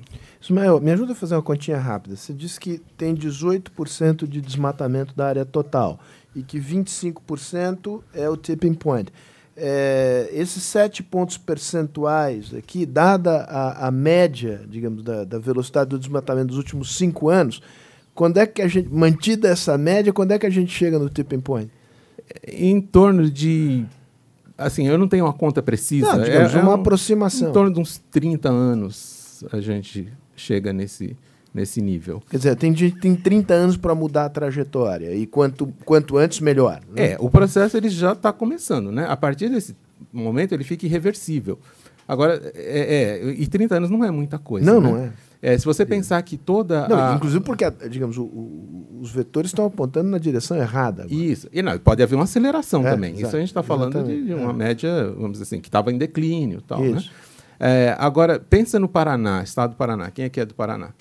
Quem é antigo o suficiente para lembrar de como era o Paraná nos anos Co 50, de, 60? Coberto de araucárias. Era uma floresta né? inteira. Era a floresta de, de, de peroba hum. e de araucária. Aí chegaram os paulistas. Sim, os paulistas, é, depois foi isso, os, foi os isso, foi a expansão, é, exatamente. É. É. E, e ali, gaúchos. Algu, al, gaúcho não consegue ver árvore em pé. É, é Num intervalo de 20 anos, trocaram o bioma da Mata Atlântica de um estado inteiro por uma terra agrícola totalmente flat. Só o Parque Nacional de Iguaçu, se vocês olharem foto de satélite, vocês vão ver o que era o Paraná. É uma floresta densa. Então, e, e naquela época não tinha os investimentos, os métodos e, e, e o, uh, e as possibilidades de, de rapidamente desmatar, né? rapidamente converter aquilo. Hoje você tem investimentos de, de, eh, de capital para rapidamente transformar uma área de floresta numa área agrícola, que não existia. A coisa era mais no machado, naquela serrona tal. É, hoje tem os tratores com corrente. Então, é, é, é, muito sério, porque existe a possibilidade. É, só depende da política e das soluções que a sociedade, em conjunto, a, adotar e admitir. Né? Então, o que nós fazemos é, é procuramos dar uma, uma viabilidade para uma rápida aceleração do, do, potencial econômico da floresta. E aí as tecnologias que já ajudaram a gente no computador, no CAD, né? tantas coisas que a gente ouviu que o computador transformou. Né? É, é, computador é igual à tecnologia. Então, a gente está é, ativamente buscando essas tecnologias para viabilizar uma valorização muito rápida dos produtos da floresta. Muito bom. Márcio, cinco minutos para fechar, liberar bom, todo ó, mundo para tomar que essa café conta e comer de biscoito. vocês aí de 18% está desconsiderando a floresta degradada. Tá? Não é a minha Que- conta, a conta é dele. É, pois é, mas tem uma outra conta, que é a da floresta degradada, que eu não sei a quantas anda, né? mas que vai bem além dos 18. né? Então, basta detonar o que já está degradado, a gente chega nesses 30 aí. Né? Mas, enfim, eu vou me cuidar das minhas questões. hum? É, bom, com relação aos projetos com índios, eu, eu acho que hoje a gente tem uma enorme quantidade de organizações indígenas que estão perfeitamente qualificadas para poder contratar diretamente né, com qualquer financiador. Né? É, o que já existe, inclusive. Né? Mui- muitas fontes de financiamento, muitos fundos né, que apoiam projetos em áreas indígenas e contratam diretamente com os índios. Né? Não é o caso do Fundo Amazônia, mas mais por uma questão do BNDES do que por qualquer impossibilidade jurídica. Né? O BNDES trabalha com grandes projetos, ele não tem a capilaridade para poder estar lá no- no- no- né, no- no- nos cantos. Então, é, o impacto né, sobre uma organização indígena, de um contrato desta monta, dessa, dessa, é, é uma coisa mais complicada. Né? Mas ainda assim a gente tem pelo menos o projeto Zaxaninca, que já foi contratado diretamente pelo BNDES, né? É, e a tendência é essa, né? O tutela já acabou, né? E os índios têm capacidade jurídica para poder contratar, inclusive para poder processar a Funai, se for o caso, né? Agora, é, dependendo da natureza do projeto, você tem sim uma interface mais direta com, a- com, a- com as funções e as competências da FUNAI. Se a gente estiver falando, por exemplo, de um projeto de turismo, né, que implica no ingresso de terceiros em terras indígenas, né, então o ingresso de terceiro supõe uma autorização da FUNAI, ela tem que zelar pela condição sanitária das pessoas que entram, né, se estão vacinadas, se não estão e tal. Né. Então é um tipo de projeto que a sua contratação não depende da FUNAI, mas a sua implementação, sim, de alguma maneira, né, vai envolver a competência da FUNAI. Né? É, mas isso não é impeditivo né, para se poder estabelecer relações é, diretas de apoio a projetos, né, com, diretamente com comunidades, com organizações né, indígenas. É, bom, os índios, eles não têm, historicamente, na sua história, na sua tradição, pelo menos no contexto brasileiro, né, essa experiência de estruturas de representação verticais, né, como é o Estado brasileiro. Né, é, e nós que somos viciados nessa lógica verticalista, às vezes ficamos projetando sobre eles né, a, a nossa visão, a nossa concepção. Você fica, pô, cadê o chefe? Entendeu? Né? Cadê o chefe? E o chefe, dentro de uma comunidade tradicional, depende para quê? Você está falando de guerra, é- é uma coisa. Entendeu? Se você está falando de produção, é outra coisa. Se você está falando de conflitos internos da comunidade, é outra história. Entendeu? O chefe não é né, esse suposto cara que recebeu um mandato para resolver a vida de. entendeu? Não, não existe isso. Né? Depende para quê? Depende em que circunstância. Né? É, não, não, não, não existe chefe de dezenas de horas. Cada comunidade tem a sua própria eh, representação, tem a sua própria eh, liderança local. Né? Então não adianta você acertar com um cara achando que você está acertando com o povo, porque não é assim que funciona. Né? É, e isso É que nem o Congresso, você acerta com o líder e a bancada te trai no dia É, seguinte. Pois é, né? É, também rola isso, não é verdade? Né? É, então, vocês vejam que essa verticalidade é muito mais uma loucura da nossa cabeça do que uma coisa muito palpável na, na real. Né? É, mas o fato é que a gente institucionalmente né, é, é, construiu estruturas verticais de poder e no plano local não precisa ser índio. Isso aí não, não funciona dessa forma. Né? É, então, a interlocução não é simples, não, não dá para você achar. Cadê o. Entendeu? Não é bem assim. Vai lá, senta, conversa. Né? A conversa com os coletivos indígenas é, é o que eu acho que costuma ser mais interessante né? É, do que você falar com o chefe. Né? Com todo respeito aos chefes, mas enfim, quer dizer, é, é, né? as conversas que constrói são aquelas conversas, né? Assentado na aldeia, com todo mundo lá, né? Fala, traduz, fala na língua, dorme, levanta, conversa de novo e tal. É assim, né? Não é como a gente faz, né? De uma forma burocrática, ou expedita, ou legal, ou formal e tal. Não funciona da mesma forma, né? É uma questão de entender, né? Como em cada caso essa questão se coloca, né? E se dispor a manter uma interlocução que seja uma interlocução palpável para aquele contexto, né?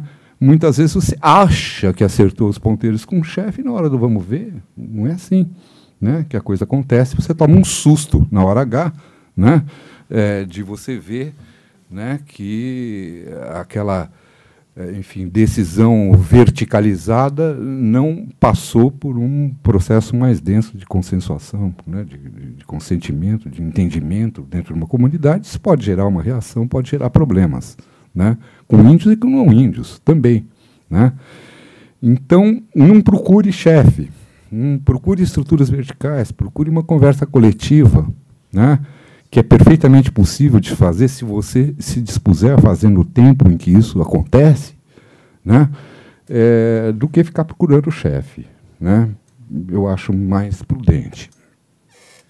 Tinha uma última pergunta aqui? Não, não, esta. a- eu, eu me perdi. A tua pergunta foi respondida? Fui para o Ismael. Ah, é verdade, foi para o Ismael. Então, é hora do recreio, 15 minutos. Não, não, agora não tem jeito. Aí, 15 minutos já voltamos. É, vejo que todos os integrantes do próximo painel já estão aqui, o que E é roubaram ótimo. o mel mesmo, né? E- não? e Voltou o mel o, para mesa? mel, Hum. o mel foi extraviou-se. O mel extraviou. Bom, muito bem. Eh, vamos dar início à, à segunda mesa. O tema é mineração. Já houve quem dissesse aqui na primeira mesa que este sim é o tema mais eh, controverso. Como todos eh, vocês sabem, eh, esse- a, a Constituição ah, prevê que o, o- uso, o aproveitamento do subsolo continua sendo ah, privativo da União, o tema da, da- nas áreas indígenas, o tema da regulamentação da mineração em áreas indígenas é um tema que está na agenda brasileira há bastante tempo, nunca encontrou ah, resolução. Isso não significa que não haja muito garimpo ilegal eh, em, em terras indígenas. E é nesse contexto que se dá a discussão sobre o tema. Nós temos três integrantes, eu serei muito breve e falarei, digamos, eh, pela ordem das exposições. Eh, eh, Elmer Prata Salomão fará a primeira expo- exposição, é geólogo, teve uma experiência no setor público, foi diretor-geral do Departamento Nacional de Produção Mineral, tem, é presidente da Sociedade Brasileira de Geologia, fundador e diretor da Coordenação Nacional dos Geólogos e também eh, tem uma experiência no, no setor privado. Eh, então, é uma pessoa que tem um- uma larga trajetória eh, nesta, nesta área. Eh, o procurador Mário Luiz Bonsali, que é membro do Ministério Público eh, Federal, eh, a quem eu agradeço a presença. O Ministério Público tem uma incidência importante nessa, nessa temática. E, e, e o doutor Márcio, me corrija se eu estiver errado, atua na, na, na Câmara do, do, do, do, do MPF ligada a, ao tema do meio ambiente e que abrange também uh, a questão de direitos indígenas. Me corrija se eu estiver. Exato. Eu atuo há cerca de, de, quase um ano já nessa Câmara, eu atuava antes é, exclusivamente na área criminal, agora sou membro titular da Sexta Câmara de uhum. Condenação e Revisão, Exato. que trata de direitos indígenas e de populações tradicionais. Muito bem. Muito, muito obrigado por ser mais preciso. E a deputada Joênia Uapixana, que tem uma trajetória realmente é, extraordinária. É a primeira mulher indígena a chegar ao Congresso é, Nacional, se formou em advocacia, tem mestrado nos Estados Unidos, Basta dizer isso para reconhecer que, de, é, de fato, é uma, uma história extraordinária e é uma história que eu, como brasileiro, fico muito, muito feliz, porque, de fato, imagino a quantidade de barreiras que você teve que vencer para chegar onde chegou, e acho que é justo dizer que, nesse sentido, você é um símbolo. Né? É, é, e um símbolo que, muito positivo, que tem uma importância grande para a sociedade brasileira e cujo solo de origem é, é a Raposa Terra do Sol, né? é, é Roraima, é, que é um assunto que mobilizou é, o Brasil entre 2005 até 2009, quando houve a decisão do STF que confirmou a constitucionalidade da demarcação e homologação daquela área. Feitas as apresentações, eu passo a palavra ao Elmer para uma exposição de 20 minutos. Muito obrigado, é, Fausto. Eu quero primeiro agradecer a possibilidade de estar nessa fundação, falando para uma plateia tão seleta, sobre um tema tão complexo. É, eu quero trazer aqui a visão. É, eu sou conselheiro da, da Associação Brasileira de Empresas de Pesquisa Mineral. E eu quero trazer aqui a visão dizer, das empresas é, de pesquisa mineral sobre a questão da regulamentação em terras indígenas. É uma questão que está sendo discutida, provavelmente ainda terá modificações, complementações, etc. Nós estamos num processo de, de finalização de uma posição a respeito disso. Eu gostaria de lembrar duas questões que são importantes. Quer dizer, a primeira questão é por que regulamentar? É, é preciso regulamentar, porque sem regulamentação, o que nós assistimos hoje é inaceitável. Quer dizer, os índios sendo invadidos, a distância do poder público das, das comunidades indígenas, são expostos à parte pior da sociedade envolvente, que é exatamente é, os grileiros de terras, os madeireiros e garimpeiros ilegais, traficantes oportunistas de modo geral. Precisamos regulamentar porque a Constituição determina isso. E até hoje, depois de quase 30, de 30 anos da Constituição, nós não tivemos nenhuma alternativa no Congresso Nacional que pudesse chegar perto de uma proposta execuível.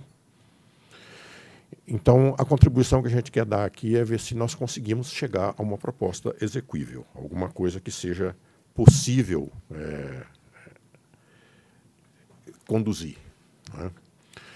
É, os bens são da União, é, devem servir a toda a sociedade, mas a sociedade não pode fazer nada com esses bens. As áreas indígenas, principalmente as da Amazônia, são áreas cegas sob o ponto de vista de conhecimento geológico. Nada se conhece dessas áreas. Nunca foram feitos levantamentos geológicos, não se conhece o potencial real dessas áreas em termos de mineração, de modo que eu acho que esse, esse é um trabalho que o governo terá que fazer. Quer dizer, não há como regulamentar aquilo que a gente não conhece. Não é? Então, nós vamos conversar a respeito disso. E nós entendemos também que as comunidades indígenas têm o direito de usufruir dos seus recursos naturais, desde que seja para a melhoria da sua qualidade de vida. É...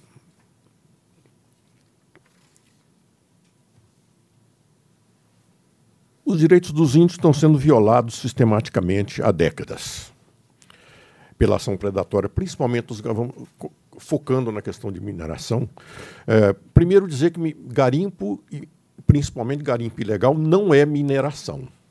Certo? Não é mineração organizada, não é mineração que pode é, trabalhar com tecnologia, com recuperação ambiental e com princípios socioambientais ajustados. Garimpo é outra coisa. Um engenheiro de Minas que trabalhava comigo me deu uma, uma, uma, uma bela definição uma vez. O garimpo é a favela da mineração.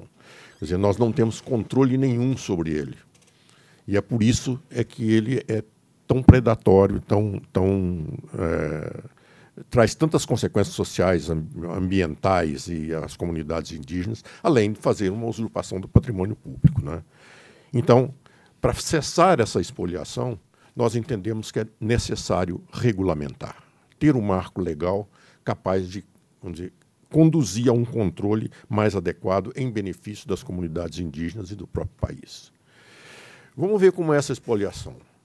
Aqui é o que está acontecendo, por exemplo, no garimpo, na, os garimpos nas terras indígenas do Cintas Largas, na, na Rondônia. É uma devastação enorme. Certo? Terra indígena Caiapó, no Pará. Terra indígena Yanomami.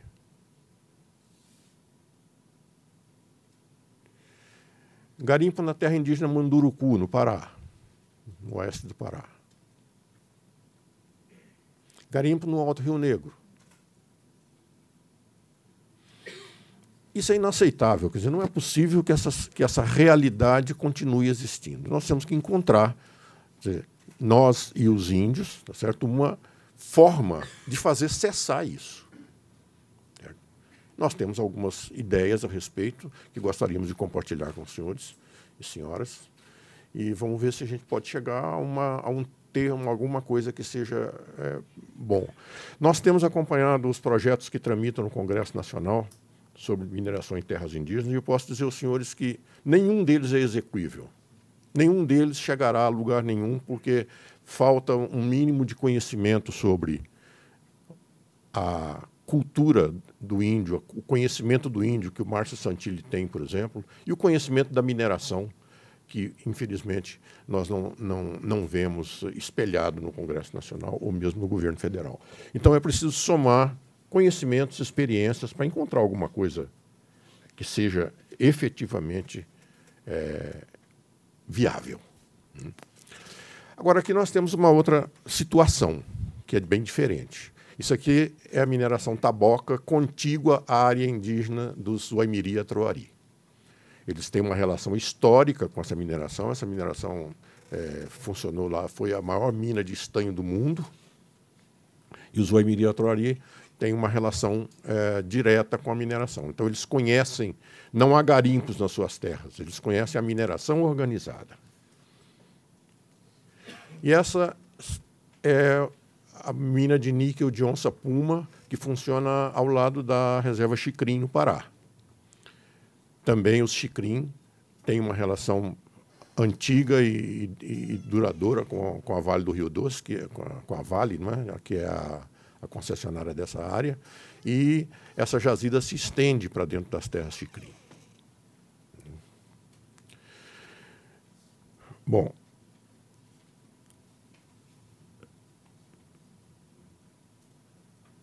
E o garimpo? Como é, que, como é que é esse garimpo contemporâneo?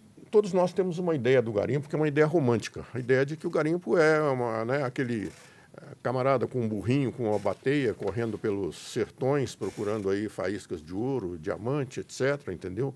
Era assim mesmo. No passado era uma extração, era uma atividade rudimentar de extração mineral. Era uma colheita natural, como é da castanha, como é da, da, da do açaí, como é da, da do, né, do, do, de outras, outras é, é, benesses da floresta. Né? Mas com, com o tempo foram incorporados tecnologias, motores, é, equipamentos de maior porte, que ampliaram drasticamente a capacidade de produção. Para vocês terem uma ideia, por exemplo, na década de 80, o garimpo do Tapajós era um garimpo manual. É? Dependia de avião, era um garimpo basicamente manual. A simples introdução do carrinho de mão e uma tábua nas bancadas de garimpagem aumentou 10 vezes a capacidade de produção do garimpo. Depois vieram os motores, vieram os desmontes hidráulicos. É? E aí aumentou também a capacidade de dano ao meio ambiente. Bom, os aluviões são jazidas efêmeras, eles acabam rápido, são poucos, são pequenos. Em 10 anos, nós acabamos praticamente com todos os aluviões da Amazônia. Só restam aluviões dentro das áreas indígenas hoje. Né? E daí os garimpeiros avançaram para as rochas duras. Quer dizer, existem, eu particularmente disse, por exemplo, numa, é, num shaft, né, num, num poço de um garimpeiro que tinha 300 metros de profundidade. Tá? E tive que descer com um outro garimpeiro ao meu lado, porque era escuro e, a, e, o, e, e o desenho da, da, da do, do, do, do, poço não era, não era reto. Então você batia na parede. Então ele conhecia de cor aquilo. Ele ia no escuro, sentando o pé na parede, empurrando a gente para um lado do outro para a gente chegar até o fundo. Bom, então, quer dizer, é, já não é mais aquela, né, aquela questão é, romântica que era no passado. A Constituição de 88 eliminou trabalhador garimpeiro. Diz que o garimpo só pode ser feito através de cooperativas.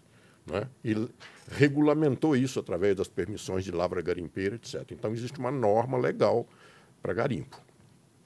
Bom, a partir dessa norma legal, o garimpo se tornou. Bom, apareceram as empresas garimpeiras, que, na verdade, são empresas de mineração informais que tem maquinários, escavadeiras, etc., né, que produzem danos ambientais enormes.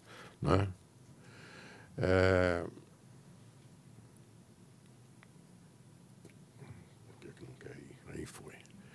É... Eu vou ter que dar uma. Deixa eu ver se isso aqui funciona assim. Eu quero que vocês vejam. Isso aqui é um vídeo que eu, que eu trouxe, tá? Não são garimpos em terras indígenas, tá? Mas é, é é só, só tocar aí, por exemplo, para mim, para ver. Quero que os senhores vejam isso.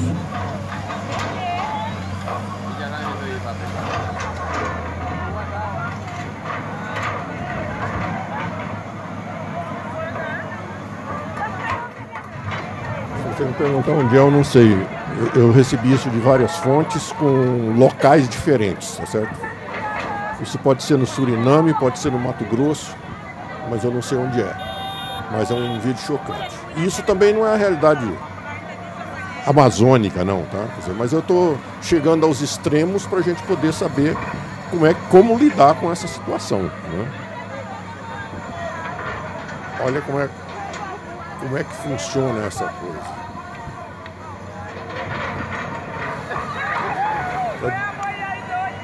Desintrudir o, o poço da Lavra.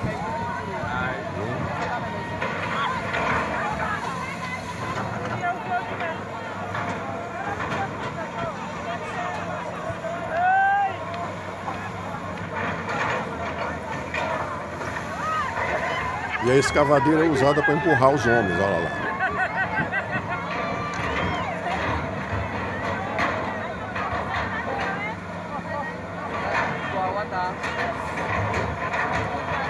Isso já dá uma boa visão, né?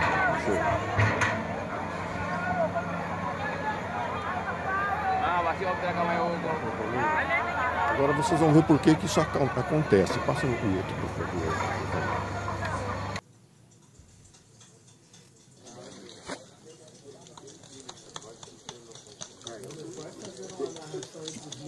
Isso é ouro, isso é ouro. São pepitas de ouro que são produzidas nesses garimpos. Olha lá, o cara limpa a pepita com uma, com uma machadinha para tirar o quartzo que está junto né, e melhorar a qualidade da pepita. Então, onde tem esse tipo de riqueza, não há controle. Tá? Nós temos que encontrar uma forma de controlar isso, mas não adianta. Pode estar dentro da terra do índio, pode estar debaixo do Banco Central. O povo vai lá buscar. Não tem jeito. Isso é Brasil. Brasil. Tá bom. Obrigado, viu?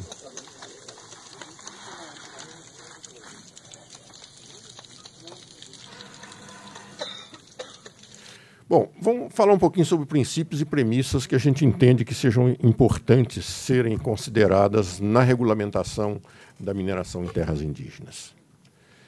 Primeiro, nós entendemos que os povos indígenas devem ter o direito de beneficiar-se de seus recursos naturais para melhorar a qualidade de vida da sua comunidade. Eles decidem. Certo? Eles decidem. A mineração organizada é a alternativa viável para esse aproveitamento sustentável das jazidas minerais, sob concordância dos índios. Nós entendemos que tem que ser alguma coisa organizada e que tem que ser em benefício da qualidade de vida da comunidade. A mineração deve agregar valor socioambiental às comunidades indígenas. Quer dizer, não é? Nós não vamos lá tirar o que está lá e deixar um buraco, entendeu? Não pode ser assim. E é possível criar uma regulamentação execuível que compatibilize todos os interesses. Nós acreditamos nisso.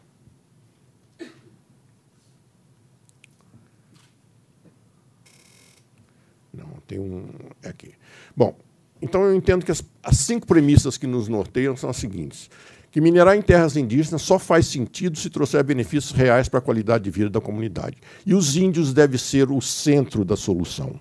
Quer dizer, não adianta nós, sociedade envolvente, dizermos que queremos entrar lá, certo? Na verdade, nós não queremos entrar lá. As empresas de mineração não querem entrar, certo? Nós temos que entrar lá em consonância com, com o índio. Isso vai ser um dos problemas que nós vamos ter que resolver, porque nós temos assistido algumas intervenções uh, do governo que são complicadas. Bom, não há que se falar em mineração se a comunidade indígena não quiser. Sua opinião deve ser mandatória. Mineração organizada não é atividade de garimpagem. Isso nós temos que destacar. Garimpo é uma coisa, garimpo é ilegal, garimpo não tem controle, não tem planejamento, não tem futuro. Tá? Mineração organizada tem que ter. O potencial mineral das terras indígenas é virtualmente desconhecido. As notícias que nós temos são de atividades garimpeiras, mas que não asseguram a existência de futuras minas. E o exemplo disso, por exemplo, é a Serra Pelada, tá? onde saíram quantidades monumentais de ouro, foi, foi um, um, garimpo famoso no mundo todo, e, no entanto, nós não temos uma mina lá. O Tapajós também é uma solução. No Tapajós, nós temos mais de 300 pistas de pouso com produção de ouro nos aluviões. Não tem nenhuma mina funcionando ainda. Bom, então, o garimpo é efêmero, o garimpo simplesmente diz que naquelas drenagens ali tem uma acumulação de ouro, mas ninguém sabe se aquilo vai virar uma mina vamos dizer, do porte de uma mineração organizada. Nós temos que conhecer essas áreas para poder regulá-las. Né? Bom, uma outra coisa. O foco tem que ser a Amazônia, porque é lá que as coisas acontecem, lá que é a nossa última fronteira mineral, talvez, do planeta. Daí, só os fundos dos mares, e as Antártidas e, e o Polo Norte. Né? Então, é, mas de um total de 379 terras indígenas que existem na, na, na Amazônia Legal, apenas oito possuem indicações concretas de ocorrências minerais importantes com conflitos reais ou potenciais com garimpeiros. A maior parte delas não tem conflitos instalados, quer dizer, nós não temos problema. Então, se nós regular, regulamentarmos estas oito áreas aí, nós re, resolveremos 90% dos problemas conflituosos vai ser mais do que suficiente. E as oito terras são essas. Os Cintas Largas na Rondônia, onde tem diamante, tem conflitos com garimpeiros, já houveram massacres em 2004, etc. Os Munduruku no Pará, que são vizinhos à, à grande área é, garimpada do Tapajós. Eles não querem intrusão de garimpeiros nos seus territórios, mas elas ocorrem com muita frequência. Uh, os Caiapó no Pará, que historicamente é, tem, tem é, relação com os garimpeiros. Eu, foi meu primeiro emprego. Eu fui para aquela região em 1966, quando não existia nada lá. Convivi bastante com os Gorotira, com os, os índios da região. E posso dizer que desde aquele tempo o ouro vem sendo de uma forma ou de outra explorado dentro do território dos, dos Caiapó. As etnias da cabeça do cachorro, no Amazonas, tem ouro, casterita, columbita, tantalita, também histórico. Né? É, o Yanomami, em, em Roraima, que tem uma garimpagem histórica de ouro lá dentro, como nós vimos.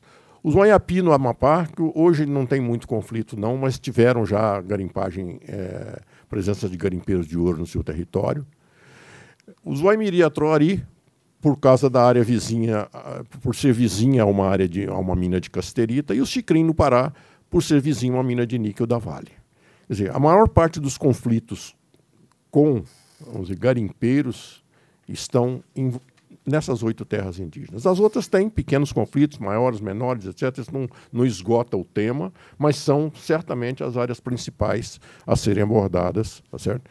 É, e a gente te, teria que alargar um pouquinho, talvez, essa, essa, essa dizer, visão. Eu estou colocando, vamos dizer, o, o nome da, da, da, etnia, da reserva, mas, mas elas vão, é, é, certamente vai ser, é, tem outras áreas menores em volta. As barreiras à regulamentação. Qual é o mecanismo para formar o consenso das comunidades? Quer dizer, nós temos várias etnias na mesma reserva, temos múltiplas lideranças, etc. E, tal. e qual é o protocolo dessa oitiva? Quer dizer, como se nós vamos dar ao índio o direito de escolher se quer ou não minerar nas suas terras, como é que nós vamos ouvir, tá certo? O número de atores da nossa parte é muito maior do que o número de atores da parte dos índios. Porque da nossa parte nós temos a Agência Nacional de Mineração, FUNAI, IBAMA, ministérios, Ministério Público, Congresso Nacional, empresas de mineração, estados, ONGs, igrejas, e põe mais gente nisso aí, tá certo? Quer dizer, como é que chega-se a um consenso com tanta gente dessa aí? E outra coisa, a posição do índio é mandatória ou opinativa? A última entrevista do secretário nacional de mineração é, sobre, a, sobre essa questão foi bastante claro ao dizer que a, a, é simplesmente opinativa, que não tem nada na lei que diga que seja mandatória. Eu, nesse, nesse, caso, honestamente, eu não me importo com a lei. Eu acho que nós temos que ver a questão da ética. Dizer, vamos ou não vamos eh, seguir isso? Não é? Bom, mas há soluções para tudo. Quer dizer, o Márcio falou hoje, hoje há pouco sobre os, os, PD, os PGTAs, Plano de Gestão Territorial e Ambiental das Áreas Indígenas. São planos fantásticos, tá? porque esses planos já, neste processo de formação de, da, da, do, do, dos PGTAs, os, as comunidades indígenas já desenvolveram mecanismos eficientes para aferir a vontade da comunidade. E eles são muito bons, quer dizer, é, nós podíamos pensar, inclusive, que o PGTA deveria anteceder a qualquer mineração lá dentro, tá certo? Quer dizer, por quê? Porque a mineração seria um complemento de um projeto maior de gestão territorial, certo? E este seria o instrumento de oitiva dos índios. Quer dizer, ouvir os índios, nós vamos ouvi-los através do PGTA, que são processos instalados e que são disseminados na, na, grande parte, da, na maioria das comunidades indígenas, principalmente na Amazônia. Um exemplo concreto, nós fomos a um seminário na FOIE, no Rio, no Rio Negro, quer dizer, a Federação é, das Organizações Indígenas do Rio Negro. São, essa federação con congrega 23 povos indígenas distribuídos em 750 comunidades. Eles compreendem 10% dos índios brasileiros. Olha, foram três dias de debates intensos, né, com, lider com lideranças indígenas, bem educados, bem preparados, informatizados, certo? poliglotas, faliam, falavam várias línguas das etnias, falavam português. Quer dizer, por que esses índios não, não, não podem nos informar o que eles querem? Podem e devem.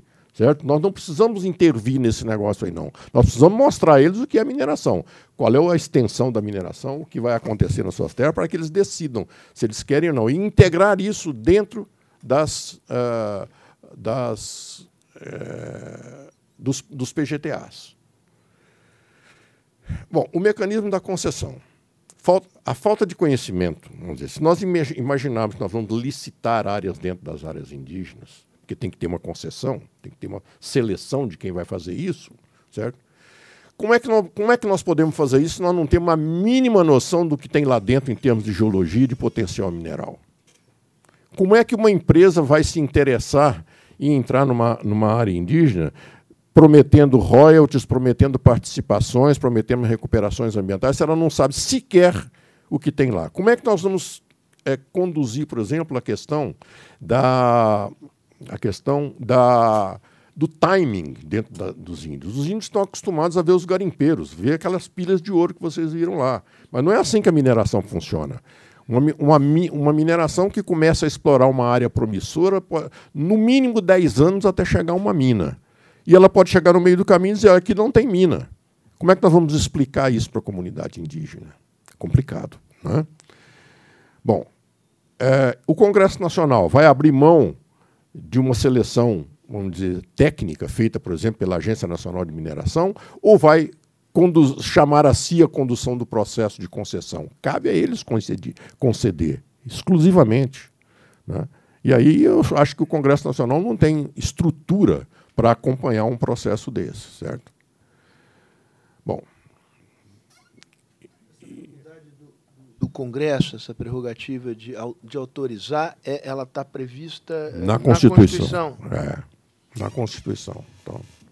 Bom, mas outra vez, a gente tem que entender que para isso também tem que ter solução. Nós temos problemas e esses problemas têm que, têm que ter solução. Né? Quer dizer, nossa sugestão é simples: é licitar inicialmente apenas as áreas já garimpadas e as eventuais extensões lavráveis com a recuperação das áreas já degradadas. Quer dizer, vamos direto ao problema. Qual é o problema hoje? A devastação que está tá acontecendo, certo? Quer dizer, nas, nas terras indígenas pelo garimpo. Tudo bem, vamos cessar o garimpo e vamos botar lá uma empresa que vai recuperar aquela área. Os garimpeiros perdem no mínimo 50% do conteúdo metálico existente num aluvião. Então, aquelas jazidas encaminhando já. É, então, e os próprios índios poderiam ter concessões para garimpar em suas terras, com suporte técnico de instituições como a CPRM, CETEM e as próprias empresas. Né? Dizer, então, vamos deixar para um segundo momento a licitação das áreas indígenas para minas de grandes empresas, certo? Eu quero mostrar rapidamente algumas, algumas coisas para vocês, tá certo?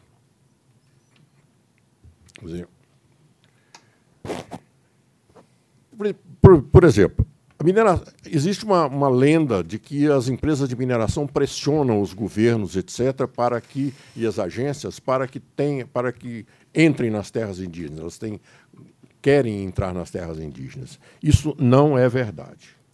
E eu vou provar porque não, porque não, certo? Quer dizer, as empresas. É, bom, uma outra coisa importante para dizer: aquelas duas áreas onde tem mineração ao lado nós sugerimos que não tenha licitação, que os índios, com suporte, negociem diretamente com as empresas envolvidas lá. Certo? Diretamente com as empresas. Para saber se elas podem ou não continuar a minerar lá. Eles já têm histórica relação com elas, já conhecem como é que funcionam as lavras, já sabem a extensão que pode ser e já têm os seus depósitos eh, minerais em terras indígenas razoavelmente conhecidas, porque essas empresas já avançaram um pouquinho para conhecer esses depósitos. Então, isso não tem licitação, negocia lá, porque se, não, se elas não quiserem, não vai haver outra empresa que vai querer. Certo? Quer dizer, as empresas não estão pressionando, eles têm. Eh, certamente a terra indígena é, é, terra ínvia, é difícil de, de trabalhar lá. Se hoje nós descobríssemos, por exemplo, carajás dentro da terra Yanomami, não seria uma mina porque ninguém ia fazer uma estrada de ferro de 500, 600, 800 quilômetros. Uh, esses grandes, essas grandes minas não funcionam em estradas nem em caminhões, tem que ser transporte ferroviário, tem que ser minerodutos, etc. Entende? Então não tem jeito, quer dizer, é, é, as empresas não têm grandes interesses, mas as pequenas e médias empresas certamente se interessarão pelos garimpos, pelas áreas garimpadas já, certamente, certo?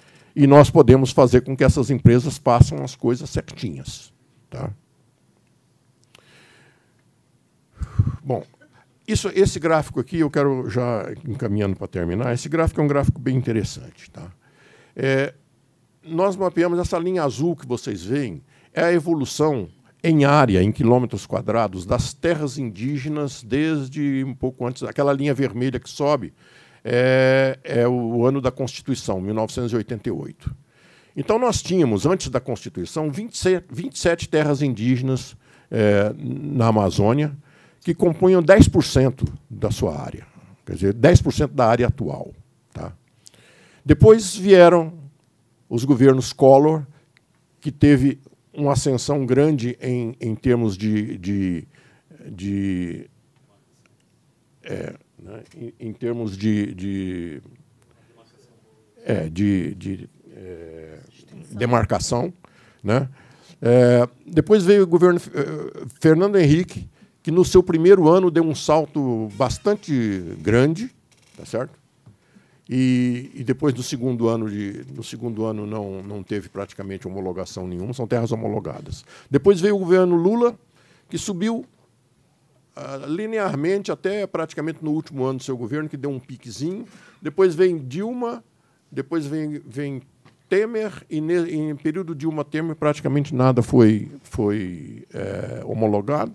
né, terra indígena foi homologada, e nós estamos parados ali em 2008, quando a última terra indígena foi homologada. Bom, e na linha marrom embaixo são os interesses minerários nas terras indígenas. Quer dizer, nós vemos, por exemplo, que até a Constituição houve interesse praticamente, praticamente nós tínhamos o mesmo número de, o mesmo volume de requerimentos de pesquisa, eram os requerimentos, é, é, era igual ao número de terras indígenas, cobria tudo. Entende? Depois teve uma pequena ascensão quando se começou a discutir o Estatuto das Sociedades Indígenas, com a possibilidade de regulamentar isso. Né? É, quando chegou o governo Fernando Henrique, é, o Estatuto saiu da pauta do Congresso Nacional e de lá para cá, praticamente não houve mais requerimento nenhum, apesar de ter crescido 90% do volume das terras indígenas. Então a mineração não está interessada nesse momento, tá certo? Quer dizer, os últimos requerimentos de pesquisa estão aqui, ó, em 1997, mais de 22 anos atrás. Tá? Então a mineração não tem não tem nenhuma pressão sobre as terras indígenas. Não faz nenhuma diferença para a economia mineral brasileira entrar ou não entrar nas terras indígenas. Tá? Mas nós achamos que deve-se encontrar uma forma em benefício dos índios. Né? E é claro que também será em benefício da comunidade, é, da, da sociedade envolvente, porque a produção mineral vai ser favorável. Bom, é, isso é uma, é uma coisa que eu não sei se todo mundo sabe, mas em, 1900, em 2015 foi gerado um parecer na Procuradoria-Geral do DNPM, da, da antiga, do da antigo Departamento Nacional da Produção Mineral, hoje a Agência Nacional de Mineração, que só foi aprovado em 2008, em 2018, desculpa, que diz claramente o seguinte, que se deve indeferir de plano todos os pedidos pendentes de decisões, bem como pedidos que venham a ser apresentados no futuro, incluindo aqueles formulados pelos próprios índios.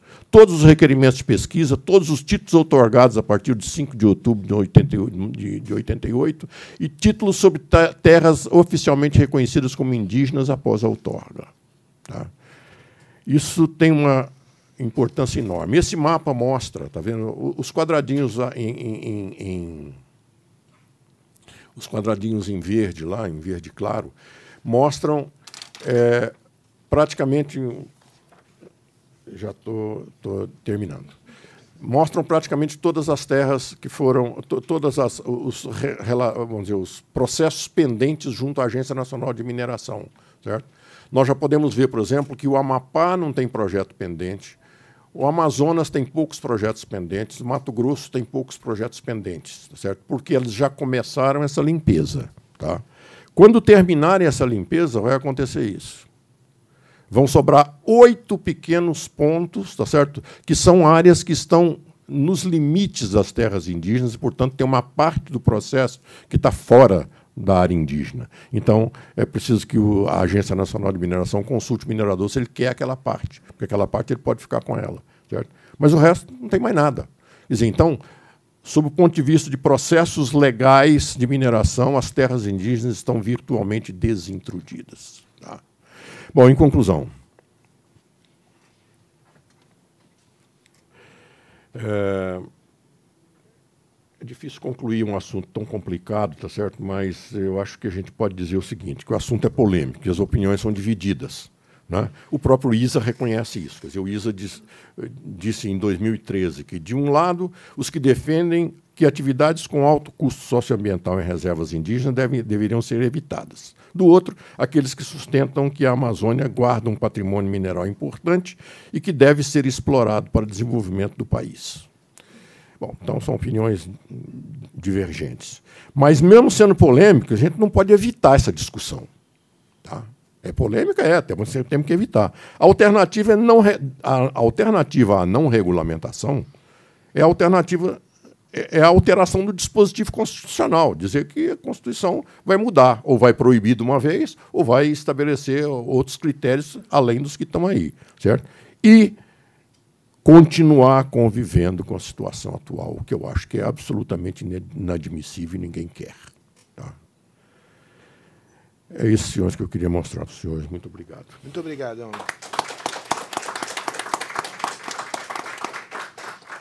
Doutor Bonsalha.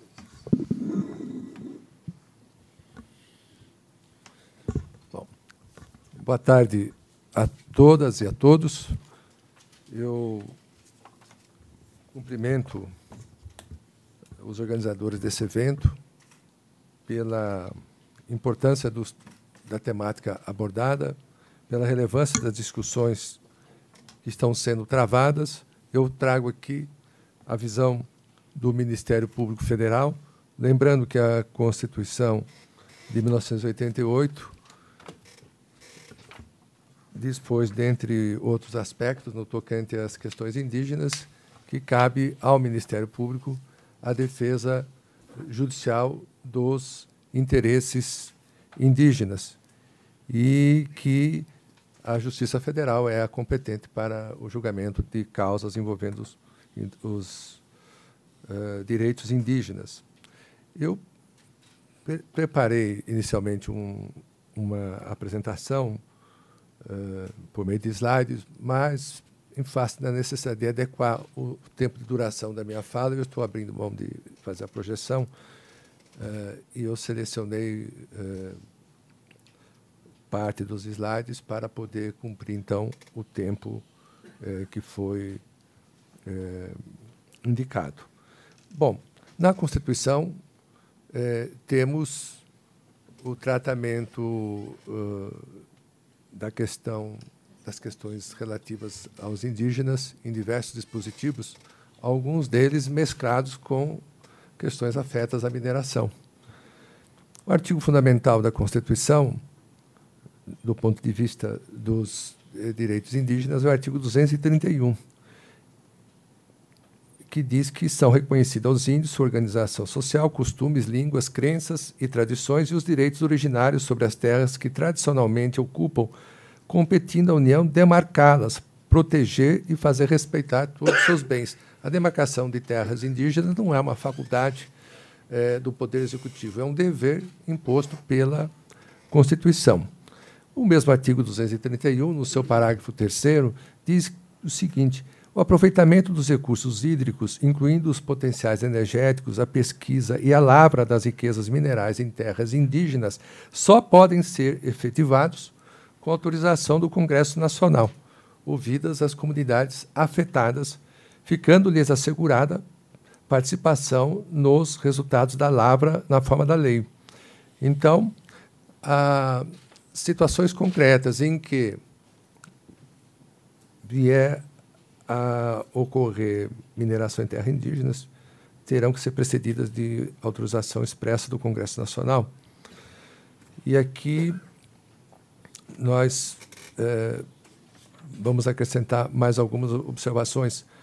No rol de prerrogativas do Congresso Nacional, está lá elencado no artigo 49, inciso 16, é da competência exclusiva do Congresso Nacional autorizar em terras indígenas a exploração e o aproveitamento de recursos hídricos e a pesquisa e lavra de riquezas minerais.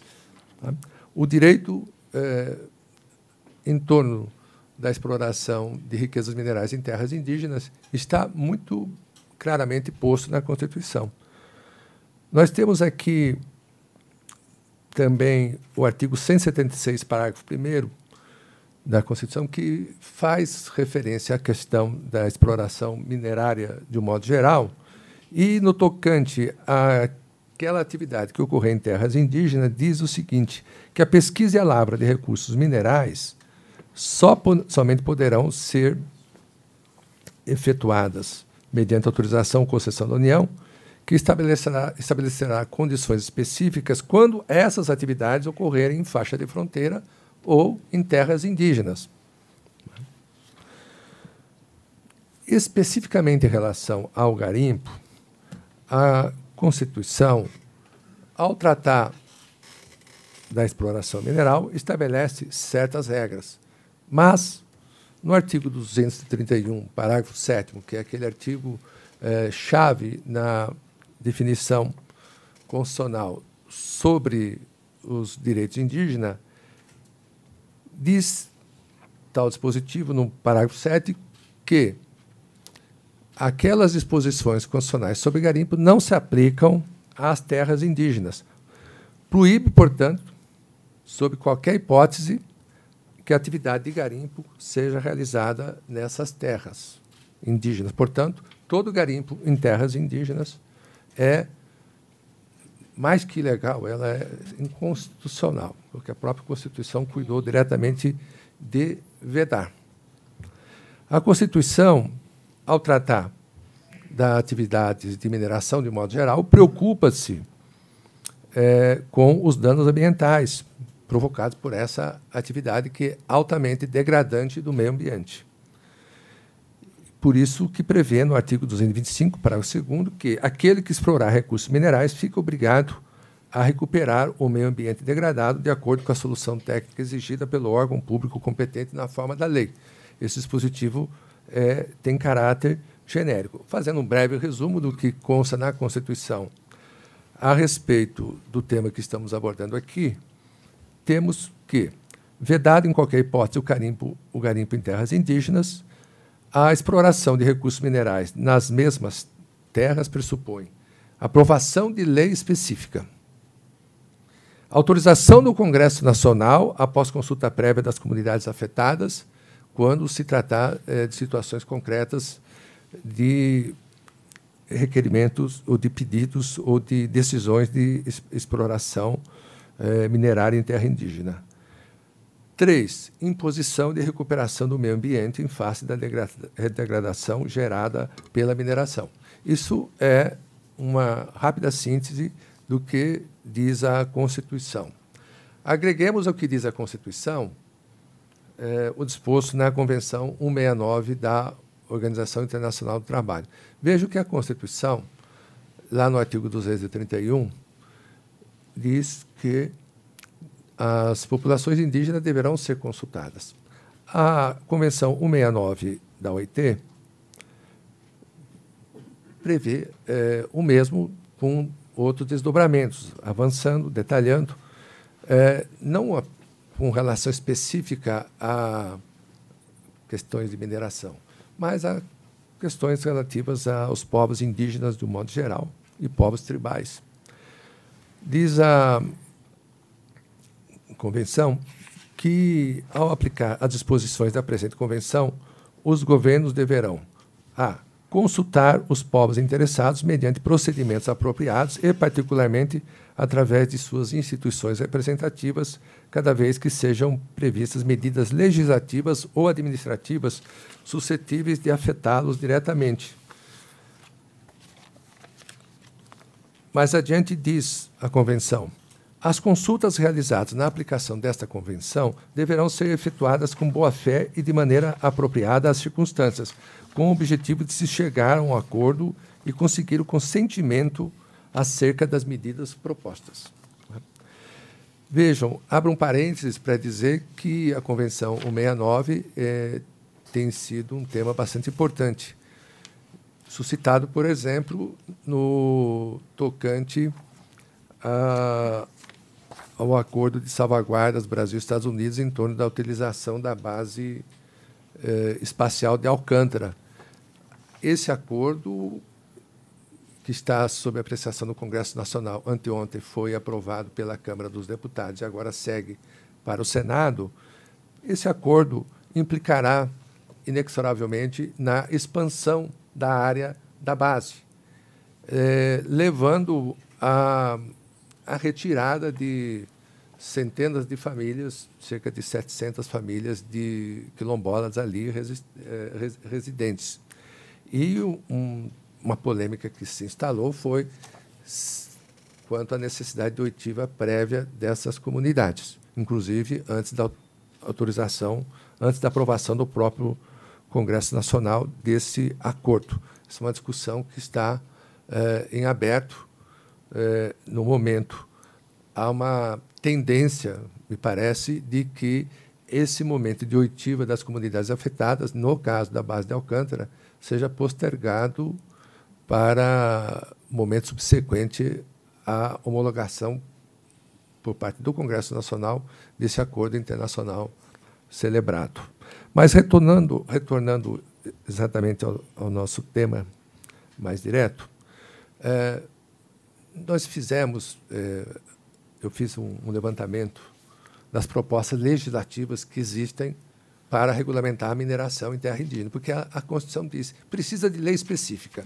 Enquanto não tiver tal lei, nós podemos, desde logo, dizer toda atividade de mineração em terra indígena é ilegal e deve cessar imediatamente. Garimpo nunca será legal, nunca será constitucional. Existem propostas, é, e as primeiras foram apresentadas logo após a Constituição, a edição da Constituição, inclusive um, uma proposta é, do senador Severo Gomes, que chegou a ser aprovada no Senado, foi remetida à Câmara, e aí décadas se passaram, enfim, acabou se, se é, esvaindo. Fazendo um levantamento, é, nós concluímos que, dentre os projetos que existem no Congresso Nacional, aquele que estaria mais próximo de ser aprovado ou de chegar a uma conclusão no procedimento na tramitação legislativa seria o PL 1610 de 1996 de autoria do senador Romero Jucá, que trata eh, da exploração e do aproveitamento de recursos minerais em terras indígenas.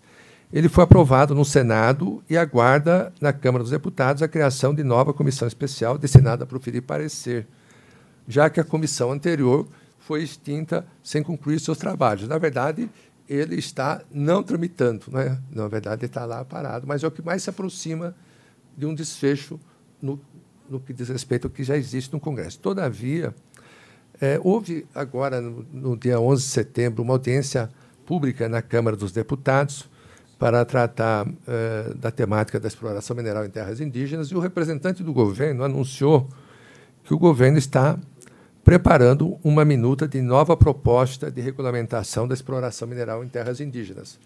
Então, provavelmente será apresentado pelo governo uma nova proposta, isso vai gerar é, um, um, debate, enfim. Bom, é, situação atual. Nós temos, de acordo com dados do Instituto Socioambiental, dados de 2016, mais de 4 mil processos minerários ou seja, requerimentos de autorização de pesquisa, requerimento de concessão de lavra, licenciamento para aproveitamento de recursos minerais e permissão de lavra garimpeira, incidentes sobre 177 terras indígenas do, do Brasil. Os 4.181 processos de mineração em terras indígenas na Amazônia atingem uma área de cerca de 28 milhões de hectares, ou seja, cerca de um quarto do total de terras indígenas. É, são dados que mais ou menos se aproximam daqueles que o, é, o Elmer apresentou agora há pouco, o minério de maior interesse é o ouro. Cerca de 70% dos processos são referentes à exploração ou à intenção de exploração do ouro. É, como é que está a situação atual? Nós temos notícias, é, é, são, é, é notória a existência de inúmeros garimpos em terras indígenas sem que o Estado tenha venha sendo eficaz na erradicação, na desintrusão dos garimpeiros. Não obstante, eh, tenha havido, venha havendo esforços das próprias comunidades indígenas e ações do Exército e da Força Nacional. Eh, eu vou citar aqui alguns exemplos de casos acompanhados pelo Ministério Público Federal. Né? Casos, eh, a situação da da terra indígena dos Yanomami. Há um garimpo ilegal, com presença de dezenas de milhares de garimpeiros, chegou a se atingir mais de 20 mil, é, ao longo das últimas décadas. Várias operações já foram realizadas em parceria com a Polícia Federal, é, mesmo com as Forças Armadas, para a retirada de garimpeiros na área. Isso, ao longo dos, demais, dos últimos anos, frequentes reuniões têm acontecido entre representantes da comunidade indígena, membros do Ministério Público Federal, o Ministério Público Federal, por meio da Sexta Câmara, exercendo um, um papel, buscando um papel de coordenação, buscando articular os órgãos federais eh, de atuação na área.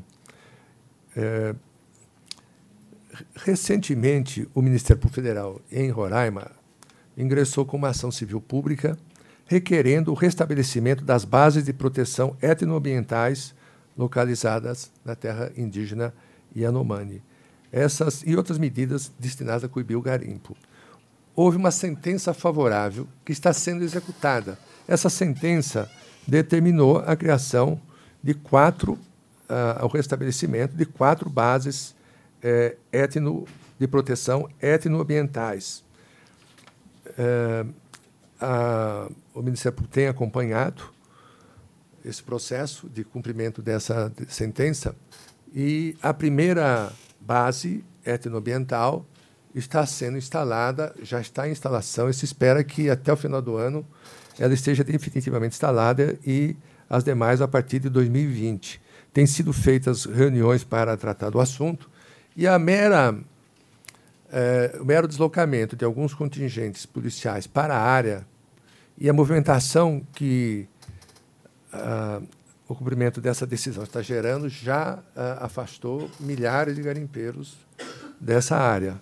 Né?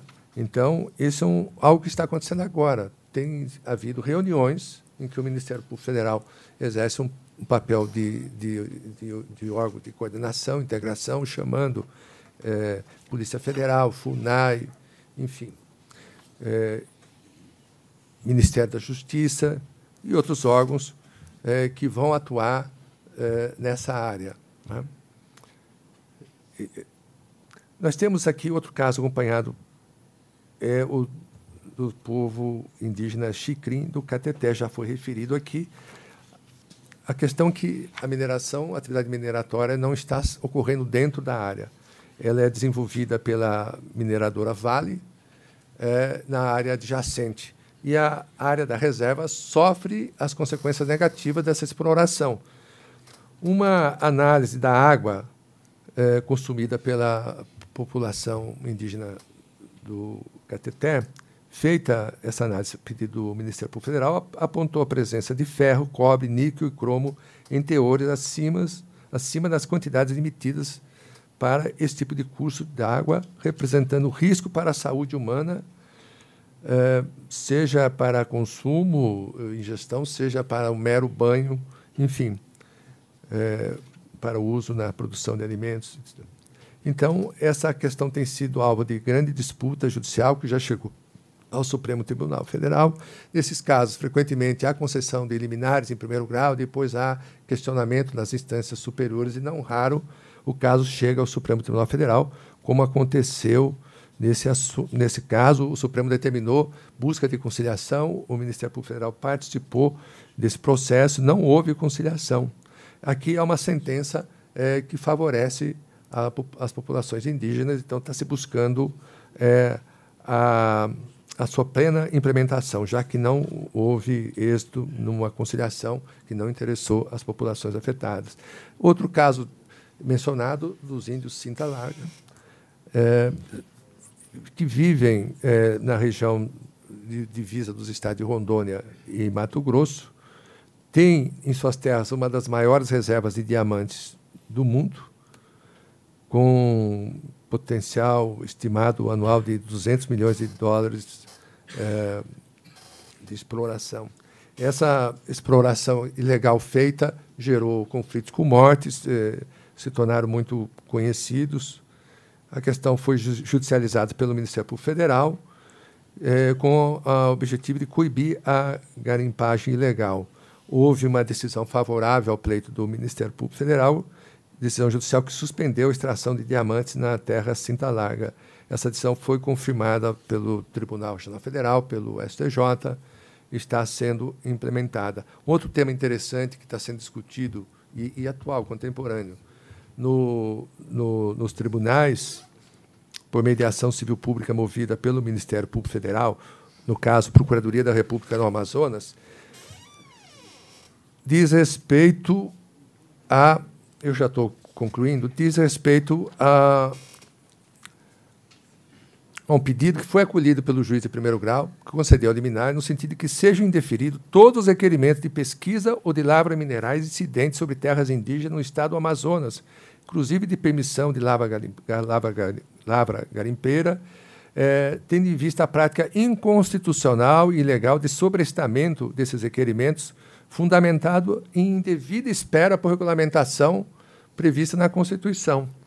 É? Então, o juiz a, a, determinou que esses pedidos sejam indeferidos e não, deixar, não sobrestados, aguardando como se houvesse uma fila de interessados e o dia que houver uma regulamentação já tem gente em posição de vantagem.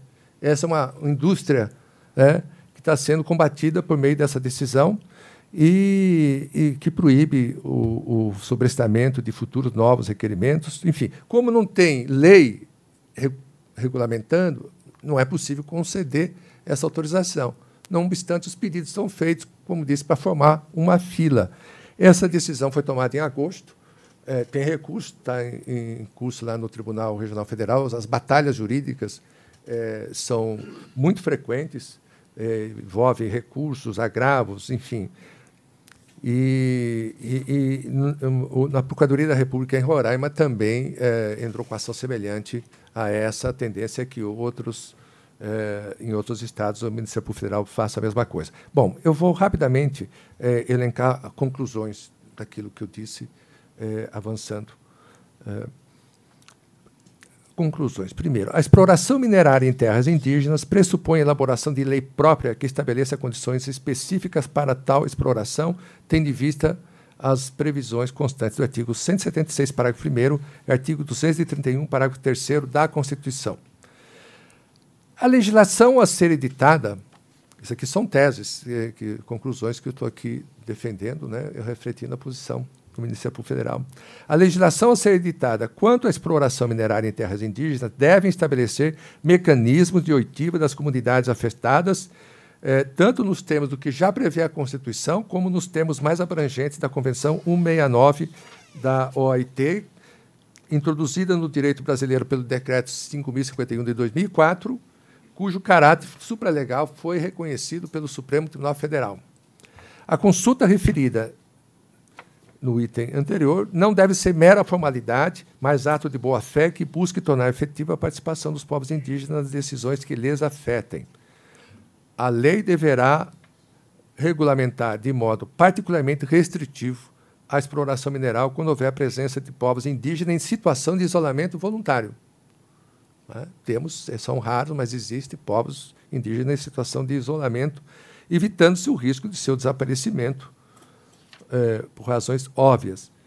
Deve-se banir o uso de substâncias tóxicas, a exemplo do mercúrio, na exploração minerária em terras indígenas. Por fim, por fim, todas as atividades de mineração em terras indígenas, ora realizadas ilegalmente, devem ser imediatamente interrompidas é, aguardando-se a aprovação da lei específica, é, lembrando que o garimpo é e continuará sendo ilegal e que não basta, na verdade, a lei, é preciso que haja um processo que culmine com autorização do Congresso Nacional. Muito obrigado a todos.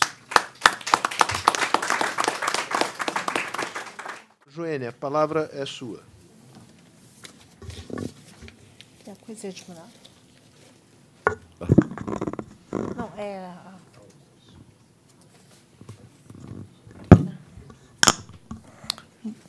Clemente Spam. Boa tarde a todos, a todas. Primeiro, eu gostaria de agradecer o convite para estar participando de um debate, de uma exposição que é tão é, contemporânea e bastante impactante para nós, povos indígenas. E eu vim aqui juntamente para responder algumas questões. Já de cara, eu digo: os direitos indígenas, é, na verdade, é a riqueza nacional. Eu diria que uma pergunta do seminário é essa, então estou respondendo, estou afirmando. Me deram duas opções aí, não é entrave, é uma riqueza nacional. E eu passo aqui. É, eu acho que eu peguei a apresentação do doutor aqui do Ministério Público, porque tudo que ele falou eu coloquei na minha apresentação. Então, vocês já ouviram a explicação, mas eu acho que vale a pena. O meu posicionamento indígena e respeitando aos outros de, que tem a diferença, que é não a exploração mineral em terras indígenas. Por quê? Nós temos um avanço muito grande em termos de direitos constitucionais. Esse é o artigo que eu adoro. Eu, de cara, assim, eu digo que ele responde uma série de questões. Inclusive, quem está na dúvida saber se é ou não, e até mesmo de salvaguardas por direitos povos indígenas, quando a Constituição ela fala que são reconhecidos aos índios, a organização social. Então, é reconhecer a riqueza da nossa cultura, a riqueza da diversidade em termos de modo de vida, os costumes, línguas, crenças, tradições.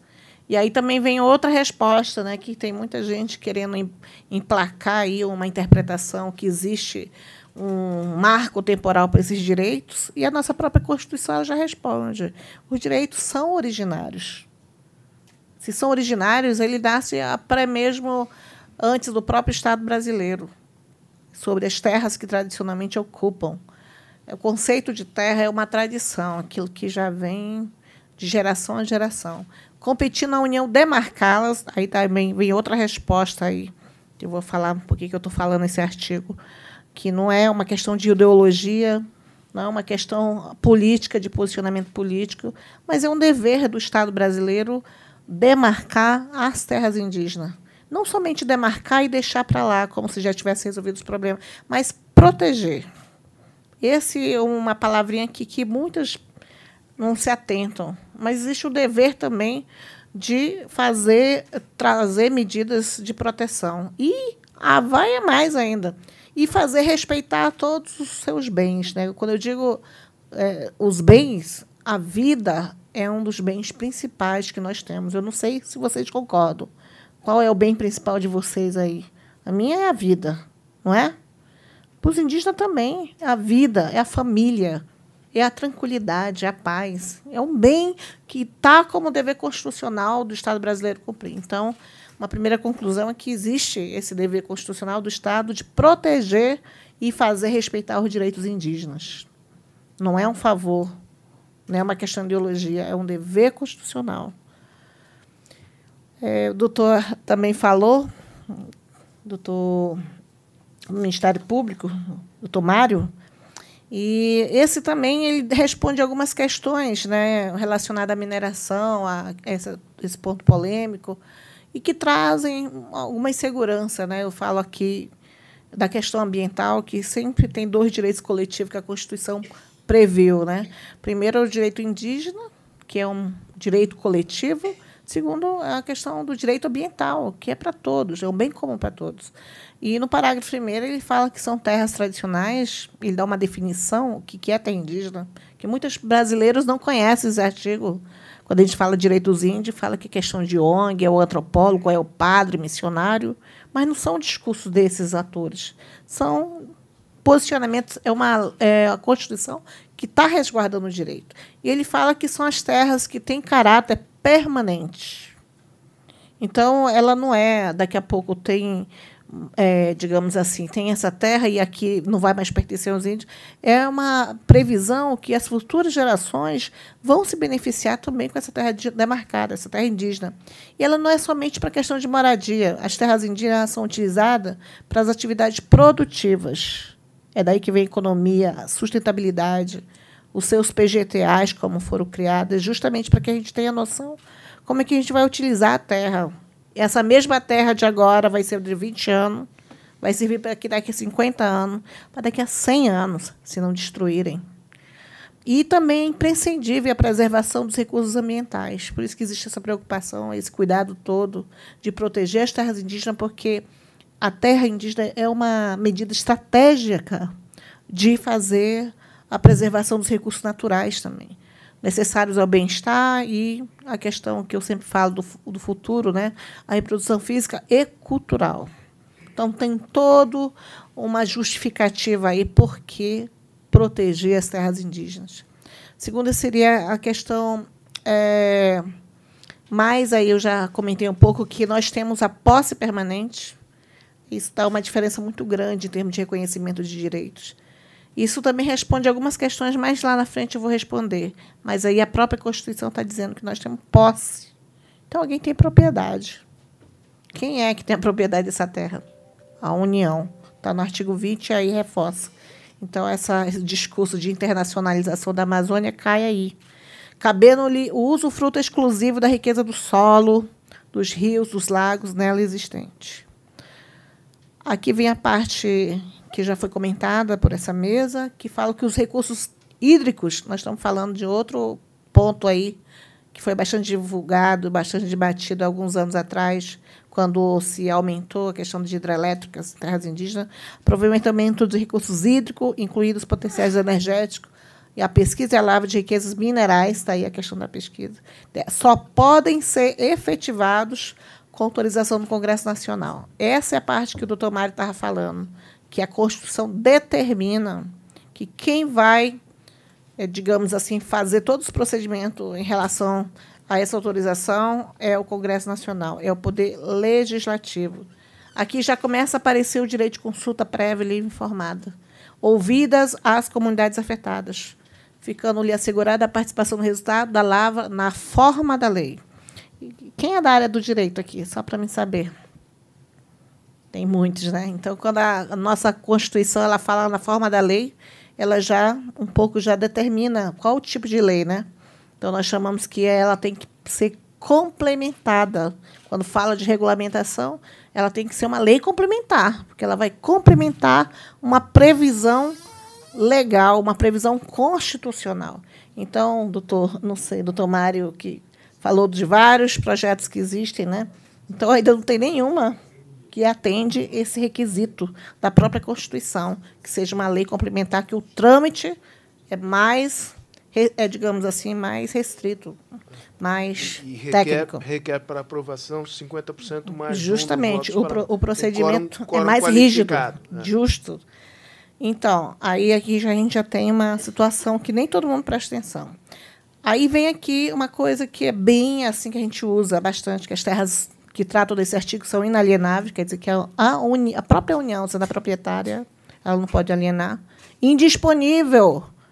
Porque, mesmo eu sendo indígena, sendo tuxá, o cacique ou a comunidade, eu não posso dispor do meu direito para empresa, para cooperativa, para garimpo ou para qualquer um interessado. Por quê? Porque esse direito é indisponível.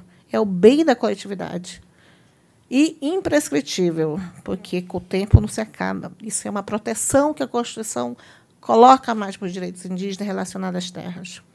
Aqui também tem uma situação que a própria legislação, quando vier a ser, ela vai ter que, ela vai ter que considerar. É vedada a remoção dos grupos indígenas de suas terras. Não pode haver remoção. Não pode tirar uma comunidade dali para poder cavar buraco para poder fazer uma, uma mineradora. E ela vai ter que considerar, isso é constitucional. Ele traz algumas exceções.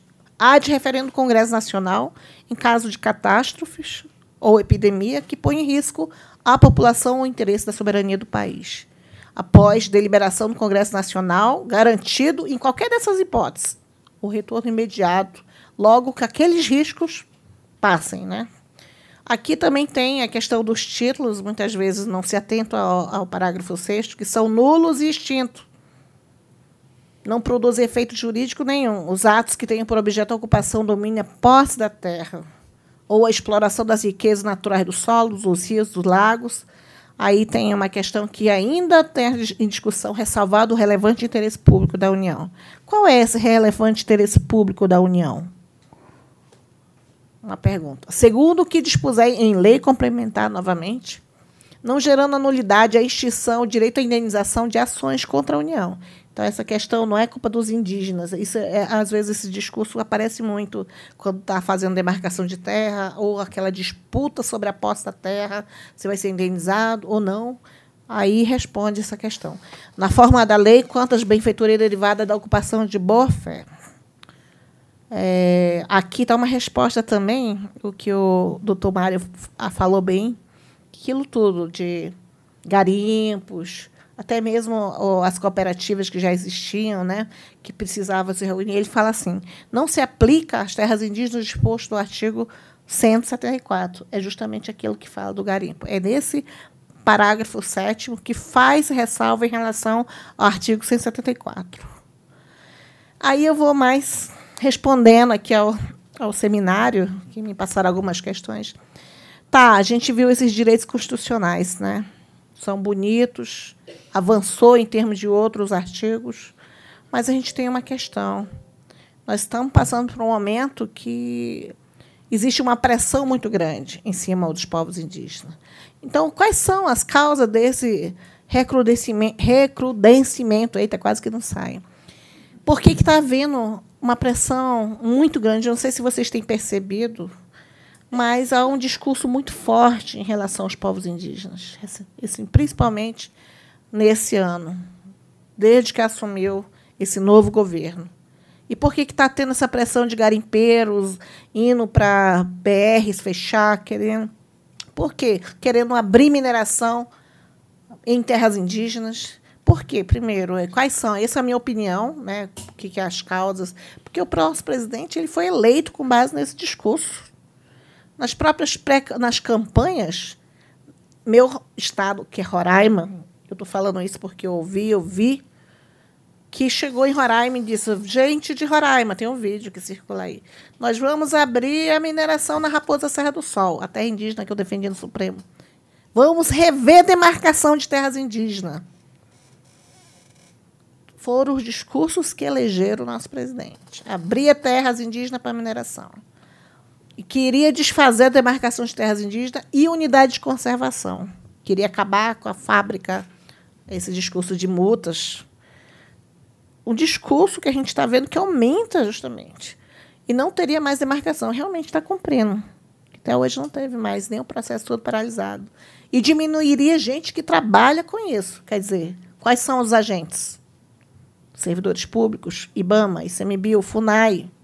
E me preocupa muito também o próximo ponto, que são os recursos humanos e financeiros, que existe uma diminuição no orçamento da União. Se vocês forem ver, comparado os últimos tempos, o Ministério do Meio Ambiente teve um corte, ou uma previsão de 34% a menos. Justamente recursos que poderiam ser usados para fiscalização, monitoramento, proteção, mas o que a gente está vendo é diminuição na fiscalização das terras indígenas, por isso que tem que ver o negócio, a, a recorrer ao judiciário e as unidades de conservação. E também há uma política de relaxar a criminalidade. Como o doutor Mário falou, garimpo ilegal, eu diria que é crime, é crime. E aí, quando você vai para o público dizer que os garimpeiros podem ir, que a mineração vai ser dada prioridade, incentiva ao encorajamento, inclusive a prática dessas criminalidades. Quando você determina ao IBAMA que antes de qualquer operação de fiscalização ambiental que seja publicado antecipadamente para que haja conhecimento ao público, você está dizendo para quem está com intenções de praticar o crime, possam praticar alguns atos, inclusive de vingança. Né? Então, assim, isso é público, não tem problema, eu posso falar isso. Entendeu? Então, está no jornal, existe o meu posicionamento, sempre digo. É um posicionamento meu. Então, como parlamentar, também eu tenho esse discurso lá. Então, não tem nenhum problema de gravar de colocar. Enfim, é essa política de relaxar a criminalidade que eu entendo que pode favorecer muitas coisas. E essas ações também, elas acabam que são contra organizações, os povos indígenas, e podem já aumentar os conflitos que já existem. Recentemente teve uma operação lá em Roraima, da Polícia Federal. E aí, quais são os, é, esses interesses e visões que estão em conflito, em confronto? É justamente é, essa visão predatória, digamos assim, essa visão distorcida, equivocada sobre o desenvolvimento na Amazônia, ou do Brasil até, e todo esse investimento que foi feito após a Constituição de 88, todo esse avanço que nós tivemos, nós tivemos uma, o gráfico do próprio Dr. Elmer, que falou da demarcação das terras indígenas, isso foi bastante positivo.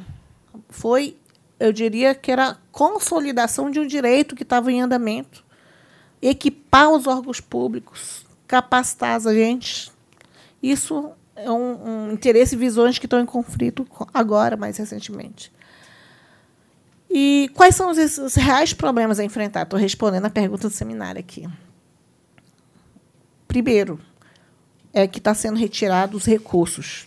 Retirados os recursos são os contingenciamentos, os cortes essa visão do investimento da das comunidades internacionais como o Fundo Amazônico. porque se a gente não tem condição de apoiar PGTAs, como foram dito aqui, que são os planos de gestão territorial ambiental, e que se a Amazônia ela é estratégia de conservação da biodiversidade, que a, ter árvore em pé ela é estratégia para nós, para ter o carbono, para combater os efeitos das mudanças climáticas, por que, que a gente está retirando parcerias, investimento? Por que, que a gente não tem? Vou já terminar aqui, quer dizer, eu já estou preparando aqui, psicologicamente. Isso é psicológico. Mas, de fato, mais cinco minutos. Ah. é, e também a falta de recurso e apoio. O que a gente espera é de um, de um chefe de executivo é justamente o contrário. Não é a falta de recurso, não é a falta de apoio aos servidores públicos. O que está acontecendo, o problema é enfrentar como é que a gente vai fazer essa falta de recurso, falta de assessoria qualificada, o investimento que a gente está dizendo que não precisa, naquilo que as comunidades também já vêm propondo, seja os PGTAs, que não têm recurso. Nós temos uma série de iniciativas de comunidades indígenas que já foram colocadas no papel, agora falta implementar. E aí um, uma questão bem grave de problema é justamente essa ausência do cumprimento da Convenção 69 da OIT, porque para nós é essencial. Já foi dito, vou repetir de novo, que nós temos um direito. A Convenção 69 da OIT não é apenas o instrumento internacional, mas é lei no Brasil, ela tem efeitos jurídicos que devem ser considerados, aplicados. O próprio caso do, da base de Alcântara, eu cheguei a falar isso, que era lamentável que a mesma casa que passou discutindo 10 anos o processo de ratificação da Convenção 69, uma noite desconsidera. Né? Mas a gente tem que lutar por isso, né? porque eh, o Brasil ele ratificou, então é lei no Brasil, tem que respeitar. E a justiça tem considerado a Convenção 69 da OIT como preliminar. Ela é prévia, não porque não é em qualquer momento. A própria convenção já diz, ela tem que ser antes de começar a discussão do projeto com os povos indígenas. É, uma, é, uma, é um exercício do diálogo povos indígenas com o Estado brasileiro. Se vão dizer sim ou não, ninguém sabe. Ninguém está sendo contra aquilo ou não já de primeira, mas tem que ter esse diálogo para ouvir os povos indígenas, para saberem quais são as condições que vai ser feito o projeto e que eles tenham informação para tomar uma decisão. E aí eu vejo também esse, as várias tentativas de desmonte das políticas indígenas, né? tirar FUNAI do Ministério da Justiça, colocar para quem comanda o agronegócio, é, fazer o desmonte das políticas ambientais. Né? Então, aí já foi prova, e a questão das medidas provisórias, que a gente teve que lutar, ir para a Justiça e buscar o Supremo. Essas tentativas de regulamentar a mineração é, sem discutir com a gente, no caso eu não sei se vocês acompanharam, mas teve uma medida, uma PEC, que é 187, que falava de permitir os povos indígenas exercerem suas atividades agropecuárias e florestais, como se os povos indígenas não exercessem. E já exercem. Os extrativistas, os Aiuai, eles produzem a questão do Pará. Só que falta incentivo. Né? Tem dentro o próprio povo Yanomami, que vende cogumelo nos restaurantes mais sofisticados aqui em São Paulo sei quem já comeu cogumelo Yanomami aqui, mas já tem uma prática comercial. Já realizam. A Constituição ela não limitou em atividades. Então, o problema não era essa PEC, era o anexo dela. Era a 343 que queria tirar aquele, aquela parte que diz que cabe ao Congresso Nacional tratar sobre a mineração em terras indígenas, queria colocar para que o executivo fosse o responsável de autorizar. A PEC anexa era 343. O problema era essa. Mas, novamente, é, ameaçou, ameaçou, a gente conseguiu e arquivou, graças a Deus. E ameaça de um novo projeto vindo do Executivo, sem qualquer discussão com os povos indígenas. E, lógico, tem algumas ameaças imaginárias aí, que são legais. Né? É, essa é o número um, que é a internacionalização da Amazônia. Por isso que eu falei que a gente tem a posse, quem tem a propriedade é a União, e aquela questão lá de ir lá para os Estados Unidos dizer, venha para cá, ensina a gente a minerar. Então, é uma, uma questão como se fosse fácil a mineração. O próprio doutor Elmer falou que não é fácil, não. A gente tem todo um procedimento. Não é fácil. Você tem que ter uma fiscalização, você tem que ter controle. Infelizmente, eu digo, isso é uma crítica que eu faço, não tem uma fiscalização e controle. Nós já tivemos desastres aí, comprovados, fatos concretos, por falta de medidas eficazes sobre fiscalização e controle em mineração, que já existem no Brasil. Mariana é um, Brumadinho é outro, que vidas se perderam, mais de 300 vidas se foram. Por quê? Porque não funciona. A gente tem que corrigir primeiro as, as coisas que não estão funcionando e que já existe prática. É, acreditar que a exploração mineral vai resolver todos os problemas de desenvolvimento no Brasil, principalmente para os povos indígenas, porque são bastante assediados, dizendo vocês são pobres, miseráveis, sentados em cima do ouro. É um discurso que falam aí, né? porque é uma, uma pressão em cima dos povos indígenas, como se fosse resolver, mas lá dizer, olha, vocês, se vocês forem a favor, vocês, vocês mesmo por conta podem minerar. O povo está acreditando nisso mas não sabe que são as condições das grandes empresas, quem tem uma estrutura grande, que só vai ser permitido. E passar no processo de licitação, que não é para qualquer um. Então, aí, os municípios, a gente. Eu tive agora, semana passada, lá no Pará, eu achei um absurdo. E isso foi um fato concreto. Os municípios onde há grande exploração mineral não têm as mesmas riquezas do que geram, pois ficam todos nos, nas, nos donos dos empreendimentos. Você vai lá no Marabá, você vai ver a cidade lá, as estradas, as ruas, péssimas condições, buraco. É uma, é uma coisa assim que eu fico. E sai daqui a mineração. Não fica a riqueza lá. Eu fiquei impressionada com a questão energética também ali. O povo paga R$ 1.200, a mesma quantidade do, do, da quantidade de energia em, em São Paulo. Isso foi um deputado falando, enquanto paga 400 Lá no Pará, 1.200 via conta. Então, assim, a gente tem que corrigir isso, senão não vai dar certo. E aí a gente fica com essa questão, né? Já o indígena, né? Empecilho ao desenvolvimento, é, esse discurso ele gera só discriminação e violência. Reproduzir esse discurso, dizer que os índios são empecilho ao desenvolvimento, gera violência e discriminação cada vez mais como o caso do Zaimiri Atruari, que estão falando que eles que estão emperrando o, a energia para Roraima. Eu, sempre, eu fui lá visitar o Zaimiri. Então, eu não estou com experiência de livro, nem teorias. Eu tive lá. Aliás, há alguns anos já venho lá com eles. Né? Eles são do meu estado, moram na fronteira com o Amazonas, conheço a realidade ali. E eu, desde 2011 esse processo está emperrado. Por quê? Porque o governo não fez certo. Não é culpa dos indígenas, não, que está ali parado. Foi a falta de procedimento correto que gerou decisões judiciais para corrigir. Fizeram errado de novo, voltou de novo. E aí está nesse embrólio que os direitos indígenas só estão querendo ser, os índios só estão querendo ser ouvidos, conforme o seu protocolo de consulta que já fizeram, é, respaldando, garantindo que as leis sejam, sejam é, consideradas, respeitadas não haver outra possibilidade que deveria ser reconhecida e remunerada. Essa questão é porque não se reconhecem dos povos indígenas que eles podem também apresentar alternativas. Existe, precisa haver outras possibilidades que a gente possa eh, não substituir, mas ver possibilidades que não a mineração.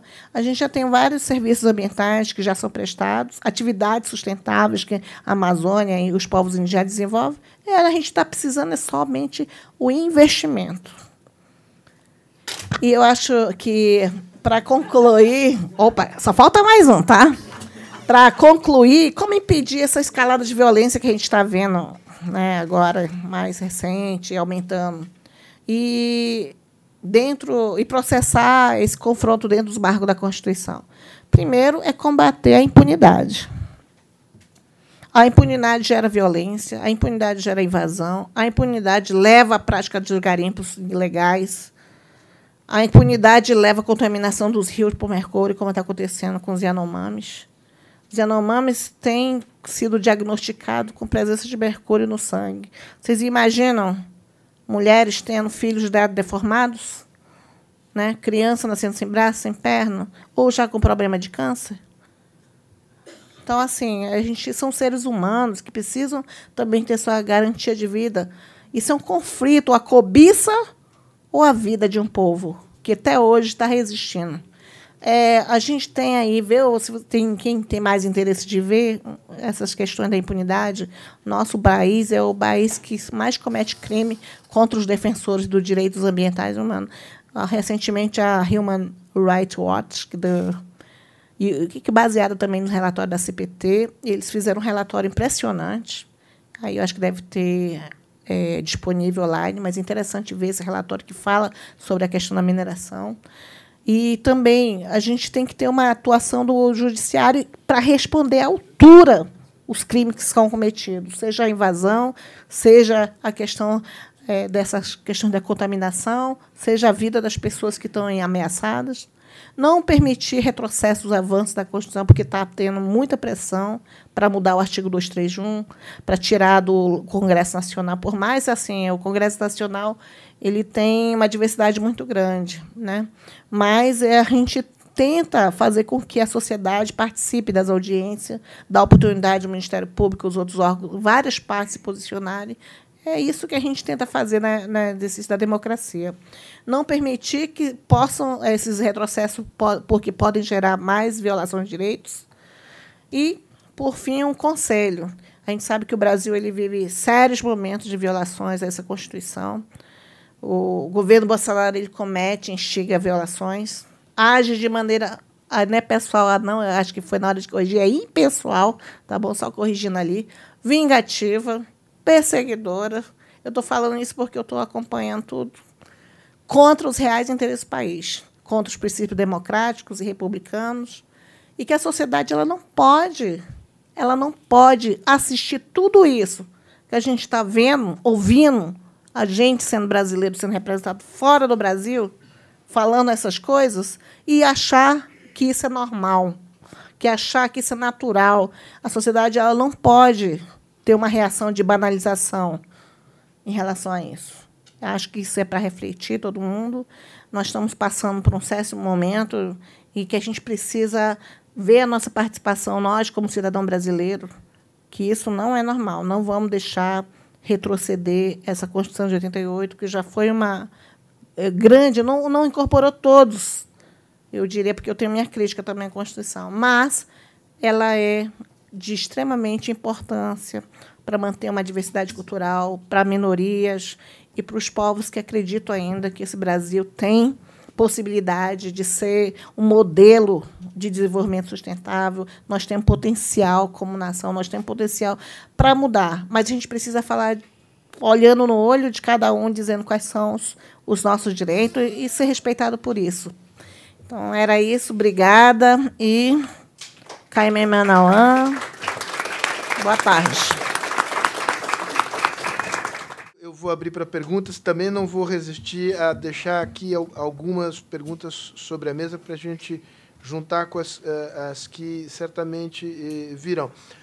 Uma é para o Elmer. Eu, eu, confesso que aí é, é, é, é desconhecimento meu e, e, digamos, o fato de que eu acabei comprando uma certa retórica de que há grandes jazidas minerais inexploradas na Amazônia e de que há, portanto, su, supunha eu, a premissa de que havia conhecimento geológico profundo sobre o solo amazônico. Queria que você comentasse um pouco isso.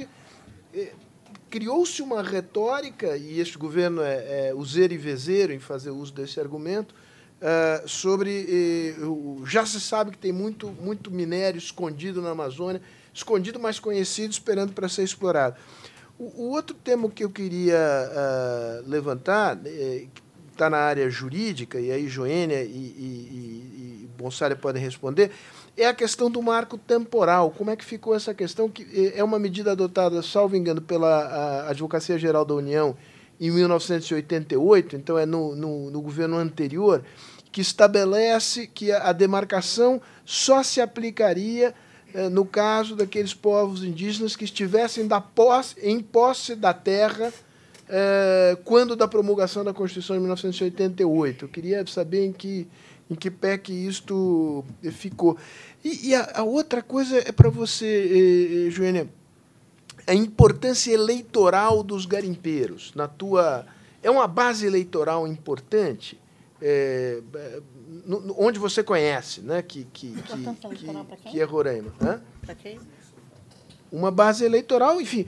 Por que, que eh, digamos, o, o, o, Bolsonaro é um político? Ele mobiliza porque ele, uhum. ele, ele supõe que ali ele tem voto. Né?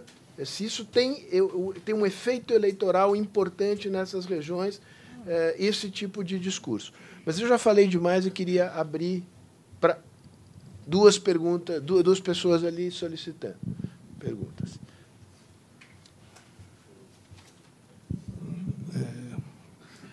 Pode, pode ir, vamos lá, se identifica. Sérgio. Sérgio, muito obrigado pela oportunidade. É José Jaime Nelva, eu sou presidente da organização Mineronegócio, que é uma entidade independente de profissionais com muita experiência na área de mineração. Tá? Ah, eu faço uma pergunta para o doutor Mário Bonsaglia e, e, e, outra pergunta para o Elmer. Uhum. Tá? E fazer bem rápido. Doutor Mário, eu entendi da na sua explanação é, a respeito de é, que a Constituição ela veda terminantemente garimpo, atividade de garimpo, e é bom que se entenda que garimpo não é mineração, garimpo é outra coisa, é, em área indígena, mesmo que isso venha a ser regulamentado pelo Congresso.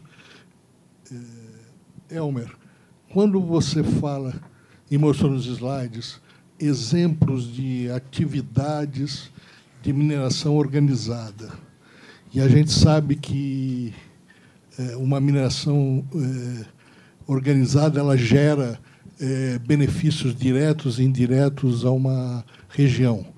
Você tem ideia do número em termos de área ocupada pelos projetos de mineração organizadas hoje na Amazônia, e a área ocupada por esses projetos, eh, esses projetos não chamo de projetos, por esses garimpos e garimpos ilegais também na região amazônica. Qual é o número de garimpeiros hoje envolvidos na, nessas atividades? Obrigado. Ao lado. Não, não, não, vamos recolher mais uma, senão não vai dar tempo. Tá bom. Bom, é, Prazer a todos, obrigado, Sérgio. Parabéns a todos os palestrantes. Eu queria, na verdade. É, se, se, identifica de, rapidinho. Ah, Luiz Fernando Visconti, sou advogado, é, trabalho com, com o setor mineral já há algum tempo. Uh, pertenço a algumas entidades, a, a BPM que o Elmer comentou, e sou diretor jurídico e regulatório do grupo do Organização Minério Negócio aqui, cujo presidente é o é o nosso querido aqui José Jaime. A minha questão é a seguinte: ela pega uh, os três palestrantes, na verdade, é, partindo do pressuposto que uh, é, uma, é algo extremamente necessário para o desenvolvimento humano, a atividade mineral, é, a menos que nós queiramos todos voltar às cavernas, é, andando a pé ou a cavalo, sem ferradura, inclusive é, é, nós precisamos dessa atividade. Então, isso é algo fundamental. Em princípio, ninguém discute isso. O meu ponto, ele vai muito, é, pega um pouco o que todos falaram, mas ele vai muito à questão, uma questão levantada pelo Dr. Mário, que eu tive a oportunidade de, de, é, de lidar com um membro do, do Ministério Público Federal, Dr. Reginaldo Trindade, num caso específico do Cinta Larga. Cinta Larga é um povo é, que tem as suas terras demarcadas é, entre, entre dois estados, né, Rondônia e Mato Grosso. É, ele tem mais ou menos o tamanho do estado de Alagoas. Lá dentro vivem 2 mil indígenas. O tamanho do estado de Alagoas. Tá? É, a questão é a seguinte: uh, o Ministério Público Federal, em, uh, em razão de um conflito terrível que ocorreu no ano 2005, se não me engano, é, no governo Lula, é, o doutor Reginaldo, que tem uma, uma, é membro do Ministério Público, que tem uma aproximação grande com o povo Cinta Larga, é, ele observando tudo isso, foi instalado à época inquérito, houve um conflito, na verdade, entre os indígenas e o, os garimpeiros ilegais, no caso. Existe o garimpo legal, estou falando de garimpo ilegal. É, claro, qualquer atividade dentro das terras indígenas é ilegal, porque não está regulamentada em termos de mineração como bem destacou o doutor Mário. Mas o meu ponto é o seguinte: é, A deputada Joênia, ela mencionou algumas vezes aqui o Poder Judiciário. Eu sou advogado, então estou acostumado a lidar com o Judiciário, respeito o Judiciário, obviamente, faz parte da minha atuação. É, isso. Agora, a grande questão é, em razão desse conflito, em que ocorreram muitas mortes, foi um terrível problema, é, houve uma ação civil pública movida, é, não apenas essa que o doutor Mário mencionou, é, em que se proibiu a atividade, mas na verdade a atividade já, já não, não é possível de haver enquanto não há regulamentação, foi, houve o pleito do Ministério Público para que se formasse no entorno de toda a área, imagine todo o estado de Alagoas, 10 quilômetros, proibindo a atividade de mineração também fora da área. É, o meu ponto é o seguinte, é, destacando isso, considerando o, as imagens terríveis que o Homer mostrou, que é um garimpo ilegal, é, comentando o que todos falaram. É, onde é que está, a, a deputada Joênia comentou aqui sobre os, um primeiro slide dela sobre a necessidade de segurança dos povos indígenas também.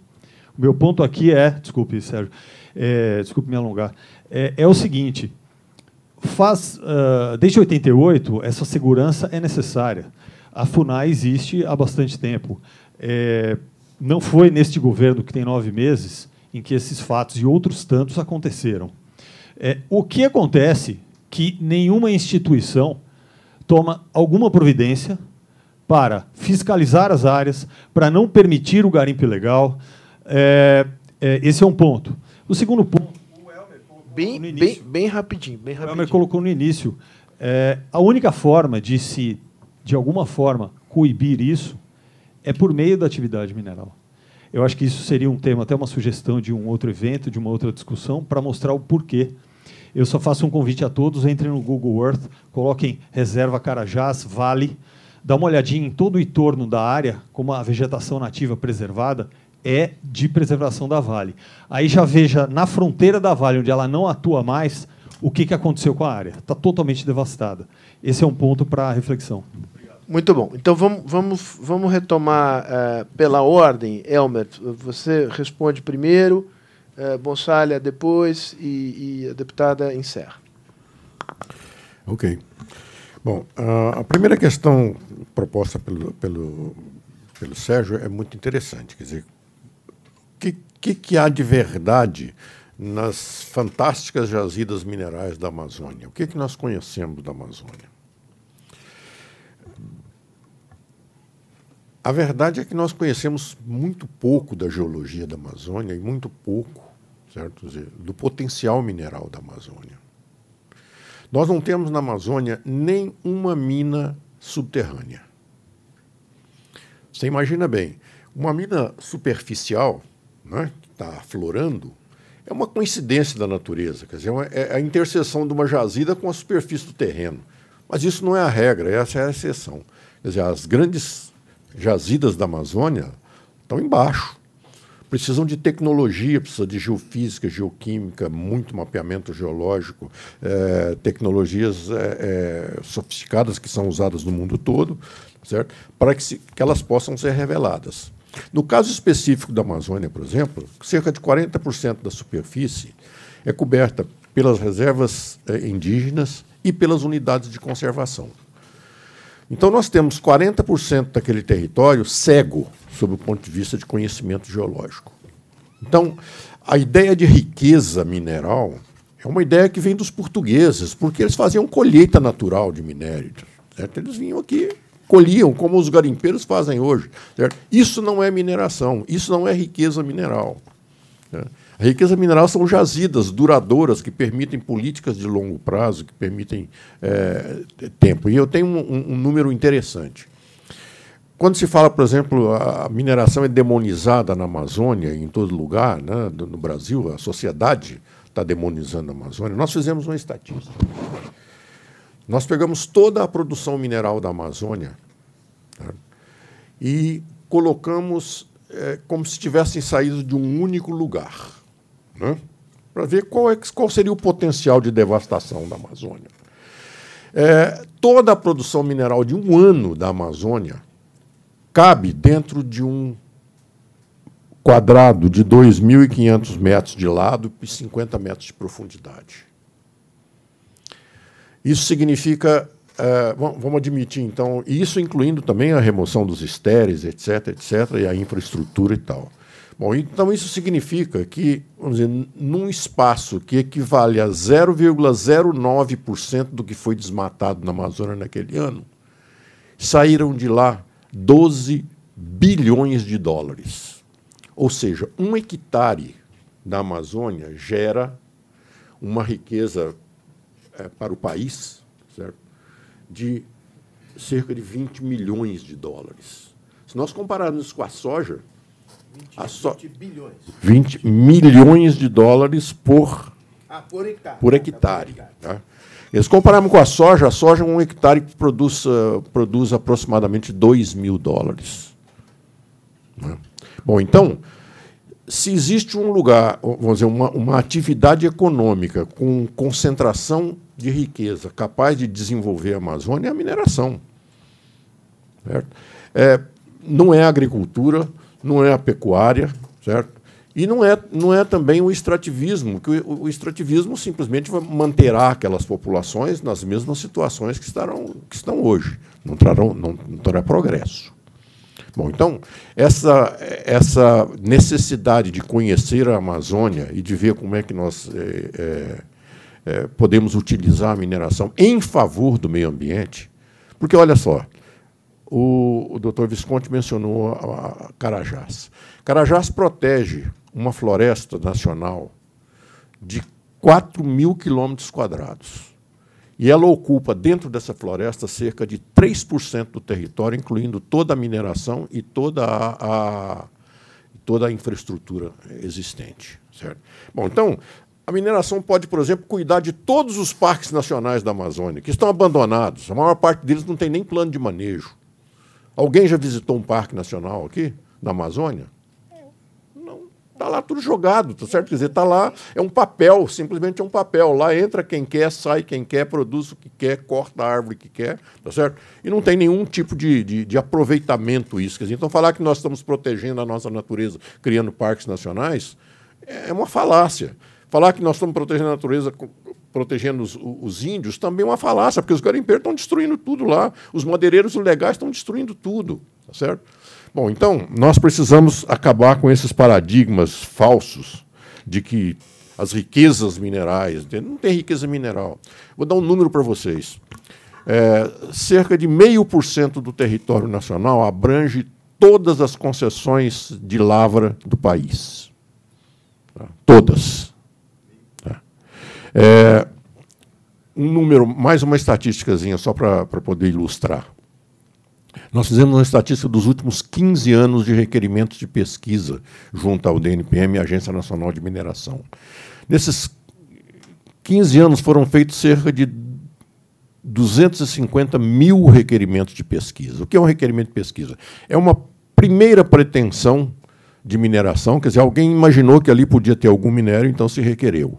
Né? Desses 250 mil, 160 mil se transformaram em alvarás de pesquisa, ou seja, em autorizações para pesquisar. Esses, desses 160 mil alvarás, 12 mil chegaram ao final da pesquisa e apresentaram um relatório positivo ao, à Agência Nacional de Mineração. E desses 12 mil, 4 mil se transformaram em permissões de lavra, das quais pro, provavelmente um terço está em atividade. Tá? Bom, então isso significa o seguinte: quer dizer, o êxito do processo mineral, quer dizer, alguém que se decidir investir em mineração, o êxito é 1,5% da pretensão inicial. É um péssimo negócio. É um péssimo negócio. Ninguém, eu não sei por que eu estudei geologia, porque eu devia ter feito outra coisa. Entende? É um péssimo negócio. Agora, por que, que, tem, por que, que todo mundo ainda faz mineração? Primeiro, pela importância da mineração para a qualidade de vida do ser humano. Se nós olharmos em volta da gente aqui, nós vamos ver os fertilizantes daqui, que geraram a madeira dessa mesa, nós vamos ver todos os metais que estão dentro desse computador, nós vamos ver 180 substâncias minerais presentes num celular e ninguém abandona isso aqui. Né? Quem, quem é contra a mineração devia fazer greve contra a mineração. Não vou andar de carro mais, apaga as luzes, porque todas as luzes vêm, são trans, transmitidas por, por, por, fiação de cobre e de alumínio. Né? Vamos destruir as nossas casas, vou voltar para as cavernas, porque senão não tem jeito. Dizer, então, é preciso a gente acabar com paradigmas. Primeiro, mineração é uma coisa necessária e importante para o benefício da humanidade. Tá? Quer dizer, nós, nós não podemos prescindir da mineração no nosso cotidiano, na nossa vida, no nosso remédio, na nossa lavoura, na nossa, nos nossos, eh, nas nossas facilidades de, de informática. Né? Agora, se nós voltarmos para o índio, o índio pode prescindir. Se ele não quiser, ótimo, certo? Ele pode voltar para sua para viver, dizer, com a sua paz, com a sua vida, como, como, como a, a, a Joênia falou. Não é? Quer dizer, é, é uma coisa bem natural. Bom, essa é só para responder a questão das riquezas. Né? Bom, é... Bom, é isso aqui. Número de garimpeiros, quantos garimpos, é, é, difícil dizer. Tá? Quando eu fui diretor-geral do DNPM, havia uma lenda, havia exemplo, conflitos de garimpeiros no Brasil inteiro. Isso foi, foi na década de 90. Né? E havia uma lenda que tinha 500 mil, 600 mil garimpeiros, etc. Tal. Então, a primeira coisa que eu fiz no, quando cheguei no DNPM foi fazer um censo, um, um censo dos garimpos no Brasil. Os técnicos do DNPM vistoriaram naquela, naquele tempo praticamente todos os garimpos brasileiros, estimando o número de, de, de, pessoas, estimando as produções, etc. Nós chegamos naquela época em que, que os garimpos estavam, dizer, explodidos, né? Tava, havia conflitos toda a natureza, chegamos a 100 mil garimpeiros, aproximadamente, né? Números, né? Por exemplo, na Amazônia, 80% desses garimpeiros eram maranhenses. Hum? E nós tivemos uma, uma, uma surpresa é, é, bastante grande. Quer dizer, naquela época, é, a gente descobriu, por exemplo, que tinha o Maranhão que já, que já havia produzido pelas pequenas, pequenas comunidades de, de agrícolas, cerca de 10% do arroz brasileiro, tinha se transformado em grandes fazendas e aquele pessoal todo foi deslocado. Quer dizer, então houve, houve um. Né? Estamos aqui com um problema que é o seguinte: a Gênia precisa ir embora para pegar um avião. Você pode. Eu, eu, eu, acho que eu já respondi o, o que eles me perguntaram, agora eu estou conversando fiado já. Joana. Então, Joênia. Ah, já está aí? É. Desculpa te interromper, mas de fato tem um problema aqui. Não, mas eu, o meu in, problema é sério. Insuperável. parar de falar. Muita autoridade. É, bom proseador. Eu queria dizer assim, assim, não mineração é em terra indígena. Se alguém quiser ter mineração em outro lugar fora da terra indígena, a gente pode conversar com regras, controle e fiscalização. Mas as terras indígenas elas têm um, é, uma especial importância na vida né? E ela não vai afetar só a vida dos povos indígenas, não. Eu vou contar uma história que eu tinha. Fiquei bastante preocupada, porque fui comer um peixe uma vez, uma comunidade que era vizinha a Yanomami. E aí a liderança falou assim que a água estava barrenta, os lixos, os lixos estavam chegando no rio daquela comunidade. E aí eu perguntei, onde você pegou esse peixe? Ah, no rio Uraricuera, que vem lá do terra indígena Yanomami. Aí eu lembrei da pesquisa que estava já apontando mercúrio jogado nas águas por conta dos garimpos. E aí eu falava para as pessoas assim, e esse peixe é de lá? É. E a gente estava comendo. Então, assim, a contaminação ela pode afetar quem está fora da terra indígena também. Então, é uma preocupação grande. Então, assim, o garimpo ou mineração, a gente tem que ter bastante cuidado ao discutir. Não é uma opinião apenas que vai resolver o problema desenvolvimento econômico, né? Eu digo isso porque a gente pode nem tentou ainda ver outras possibilidades, bater o martelo para dizer que mineração é a solução para tudo, não é ser racional nesse sentido. A gente precisa sim ver o potencial que a Amazônia tem para a gente ver se realmente os povos querem ser, né, digamos assim, a mineração seja a solução. Temos que discutir isso, porque até o momento os povos indígenas não foram consultados. Não estou sabendo ainda nem do procedimento legal. É, outra, sobre o marco temporal. A minha opinião é o seguinte: inconstitucional. eu fui a advogada da Raposa Serra do Sol, no caso, o Supremo, quando surgiu essa interpretação, essa má interpretação. Pegaram um ponto de uma petição do voto e queriam transformar numa súmula do Supremo. Foi negado. O Supremo negou de praxe, assim, de primeiro. Bom, isso não é súmula, isso não é entendimento supremo. Isso foi uma parte de um relatório que tentou se colocar aí para ver se colava. Não colou até hoje. Todas as ações, o pedido de cautelar para suspender com base em marco temporal estão sendo questionadas. Né? Algum entendimento de um ou dois, mas ainda não é súmula, não é um entendimento a ser aplicado. Ela diz justamente isso, que uh, quem estaria na Terra é, antes da Constituição, poderia estar assegurado o direito de demarcação. Quem entrou só, de, é, aliás, quem não estava antes da Constituição não, não teria direito. Quem estaria é, já, até na Constituição 5 de outubro de, da promulgação, 5 de outubro de 1938, teria o direito, mas quem não está de posse não teria o direito. Então, isso vai prejudicar uma série de povos que estão na disputa de 30 anos aí em ações judiciais, como a gente sabe. Inclusive, tem uma em Roraima que tinha um título de 1940 e que nunca o fazendeiro tinha ido lá. Comprou de um sitiante que estava no processo de identificação e usou essa tese. E aí, assim, está tá sendo questionada, né? Por quê? Porque lá naquele parágrafo sexto, se não me engano, que eu mostrei de primeiro, ele fala que são nulos os títulos. E os direitos são originários, imprescritível direito. Então, a própria Constituição já desmonta essa interpretação, dizendo que o direito originário deve ser aplicado quando é reconhecida a terra indígena. Segundo, que esse direito é imprescritível, não tem tempo. Outra é que esses títulos que estão em incidente à terra são nulos e não produzem efeito jurídico. Três pontos aí. Sobre a questão da importância é, da, dos garimpeiros, né?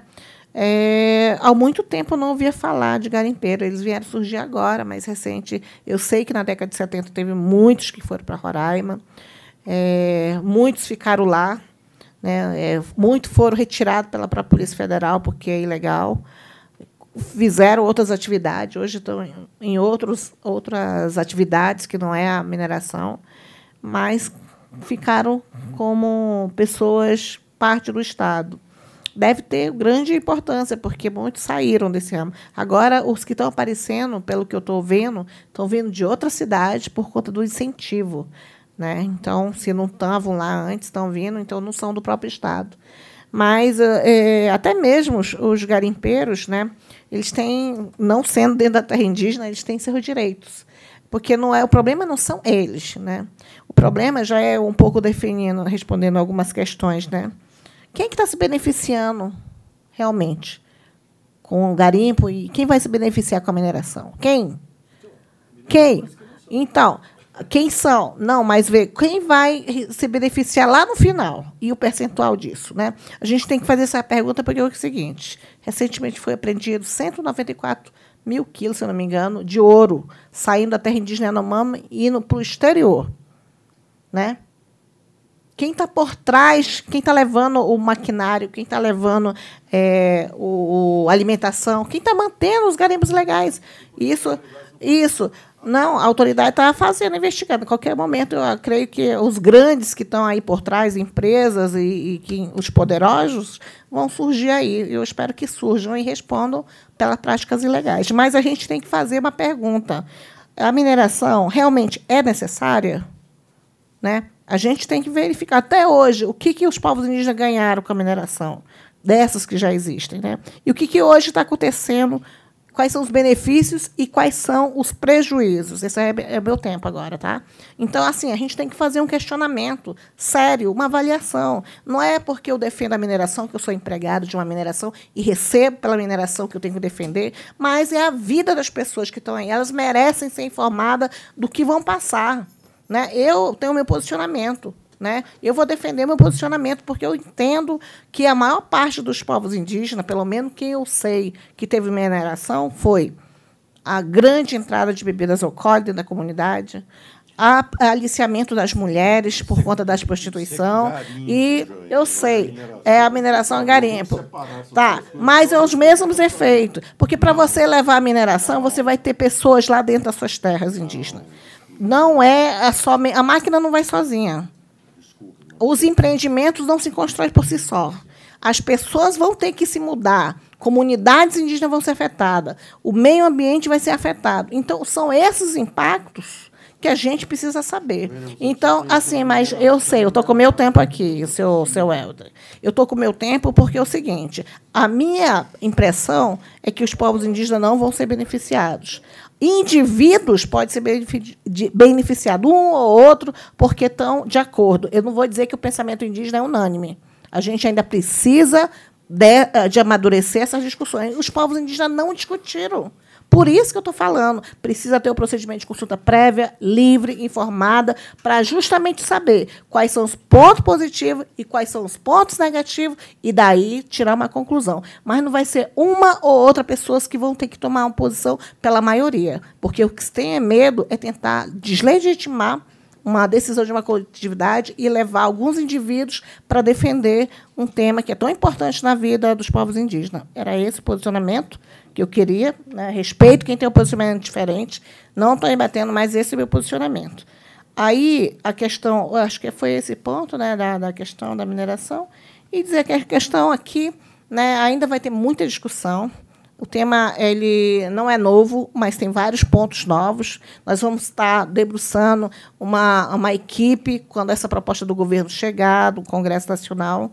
É, nós estamos fazendo audiências públicas também, inclusive agora.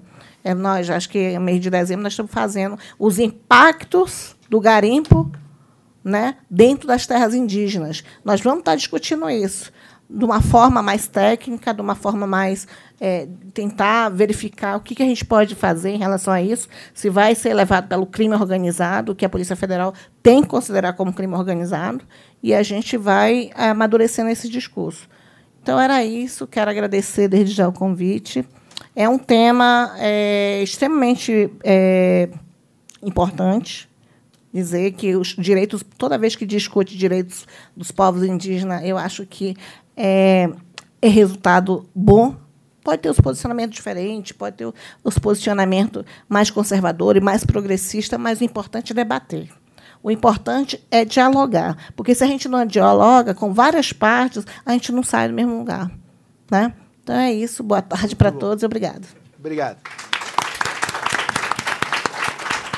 Eu vou passar a palavra ao, ao Bonsalha. Talvez o Elmer queira dar uma palavrinha. Só uma, uma no, na linha do diálogo. É, e, evidentemente que a, a, a, não estou querendo interferir na tua posição, mas assim, a, frase é, discutir se a mineração é necessária Quer dizer, a, a, mineração como atividade organizada, um, uma discussão é se ela é, é conveniente fazê-la em terras indígenas. Uhum. Mas a frase é, é, uma premissa que a mineração é necessária, por, por razões muito, uhum. muito concretas que foram aqui apontadas. Quer dizer, todo esse mundo material no qual a gente vive depende da extração e do processamento de minério. Então, é, a frase, a sua frase se presta a um, a um certo mal-entendido. É, mas a minha pergunta é: mineração em terras indígenas, ah, bom, do que a gente está então, tratando aqui. Isso, é o que a Nós gente tá estamos tá tratando aqui. no seminário de mineração em, em terras indígenas. Nós não estamos falando de fora, não. Tá então, o meu posicionamento, se a mineração é necessária em terras indígenas, já corrigindo, porque eu estou me tratando de terra indígena, para não haver outros entendimentos. Lógico que a questão do acesso à tecnologia e todos os recursos naturais é necessário, mas a mineração em terras indígenas é necessário? Tá ótimo. Obrigado. Uhum. Isso mesmo, cabe aos indígenas decidir. Doutor Bonsalha, palavras finais. É, vamos ver. É, eu, eu compreendi perfeitamente o ponto de vista da deputada Joênia. A, a questão é justamente a relação custo-benefício de se fazer exploração mineral em terras indígenas, sendo que os índios estão mais é, expostos às vicissitudes. Não é? Sem dúvida, é um ponto de vista respeitável. É, me foi perguntado também é, diretamente sobre a questão do marco temporal. Aqui eu rememoro o que diz a Constituição no artigo 231, esse artigo que teve um impacto bastante profundo no reconhecimento dos direitos indígenas, no tocante aos direitos sobre as terras, diz tal dispositivo: uh, são reconhecidos os direitos originários sobre as terras que tradicionalmente ocupam. A questão do chamado marco temporal é que tentou é, fazer uma interpretação restritiva da Constituição, é, excluindo do reconhecimento é, do direito à terra aquelas populações indígenas que, na época da Constituição, estavam tinham sofrido esbulho, ou seja, não estavam nas suas terras porque foram é, expulsas em momento anterior. Então, pela tese do marco temporal, essas populações não teriam direito ao reconhecimento é, das suas terras.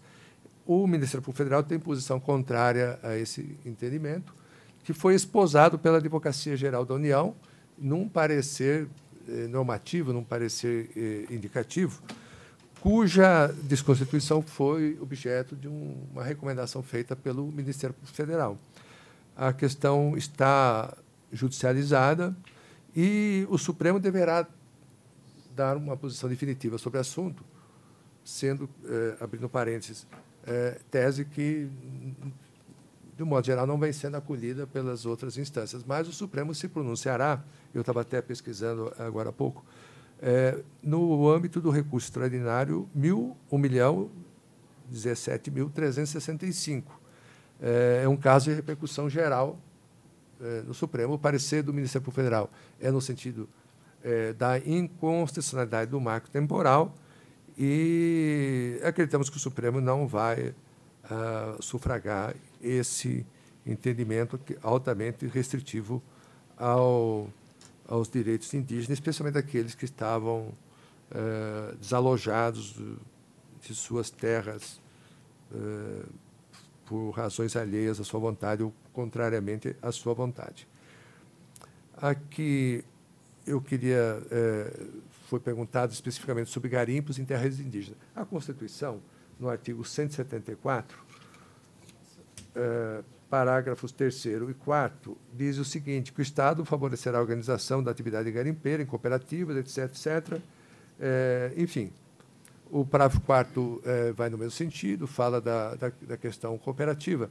Só que a Constituição, mais adiante, no artigo 231, que trata dos direitos indígenas, especialmente ressalva no parágrafo 7, não se aplica às terras indígenas o disposto lá atrás, no, no, artigo 174, parágrafos 3 e 4. Por isso que se pode dizer, é, sem medo de errar, que qualquer garimpo em terra indígena é e será inconstitucional. Não é? é inconstitucional. Ora, por que, que o Estado não erradica a atividade garimpeira? É, isso depende muito sobretudo do Poder Executivo, quem tem os recursos, os meios para uh, uh, fazer a extrusão dos garimpeiros. Veja o caso dos Yanomamis, uh, chegou-se a cerca de 20 mil garimpeiros ilegais. Esses garimpeiros eh, estão lá e, para fazer a desintrusão, é preciso eh, todo um aparato de segurança, é preciso logística, é preciso apoios, das Forças Armadas, da Aeronáutica, do Exército, da Força Nacional, Polícia Federal, Polícia Militar também participa. A Polícia Militar, por exemplo, nas terras Yanomami, elas estão guarnecendo a, a base etnoambiental criada. Só a presença, essa movimentação de força do Estado já afugentou é, um contingente razoável de garimpeiros. Veja, esses garimpeiros estão lá usando equipamentos, são abastecidos, tem um problema de logística. Veja, quem está por trás desses garimpeiros? Né? Eles são abastecidos, tem barcos, tem aeronaves. Não é? Veja, é, pista de pouso, enfim, há um, um, uma, é, um, uma, uma, base ilegal, clandestina, que dá suporte a essa operação. Bom, é, recentemente, o Superior Tribunal de Justiça, segunda turma do STJ, Direito Público, é, decidiu que é possível a apreensão desses equipamentos ilegais, ainda que estejam supostamente alugados, enfim, é, eventualmente a sua destruição também, que é esse outro tema né, que se coloca. Porque destruição, até porque é difícil você, no meio da floresta, ficar deslocando tratores, escavadeiras, enfim, aqueles equipamentos pesados. É, existe uma economia clandestina por trás disso alguém conscientemente aluga aviões, equipamentos, etc.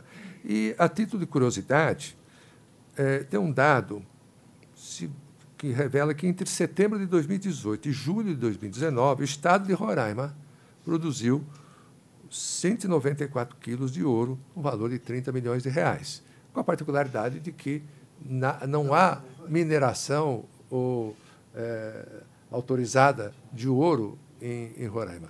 Esse dinheiro, é, esse ouro, obviamente, ele, ele, é exportado, vai para o exterior. Então, nós temos aqui aspectos criminais sérios, nós temos, além da questão ambiental, da violação de direitos indígenas, nós temos crimes graves sendo perpetrados crimes graves, organização criminosa, evasão de divisas. Né? Então, veja, crimes a merecer, inclusive, a atuação da Polícia Federal é, investigatória, abrindo-se uma nova, um, um, outro leque a, a respeito é, do assunto. É, enfim, nós temos agora, é, respondendo exatamente essa questão, por que, que o Estado é, não, não erradica? Nós temos. Sim, exatamente. A, a, questão do garimpo Yanomami é a questão da, das últimas décadas. Mas, nesse momento, nós temos uma decisão judicial, há uma sentença de primeiro grau, e eu até louvo que não esteja havendo uma judicialização artificiosa para a, a atividade recursal artificiosa. Está sendo cumprida, cumprida por órgãos do Executivo, é, não na velocidade que nós gostaríamos, mas nós estamos participando, acompanhando né, e assumindo, de fato, essa função de coordenar é, órgãos diversos que têm que agir de maneira é, sinérgica para resolver esse intricado problema. E temos um problema, obviamente, social também, porque esses garimpeiros, enfim, é, estão lá é, sendo talvez explorados também, porque ou, talvez não usufruindo de todas a, as riquezas que eles é, amealham, é, o que não justifica, obviamente, a atividade ilegal desenvolvida.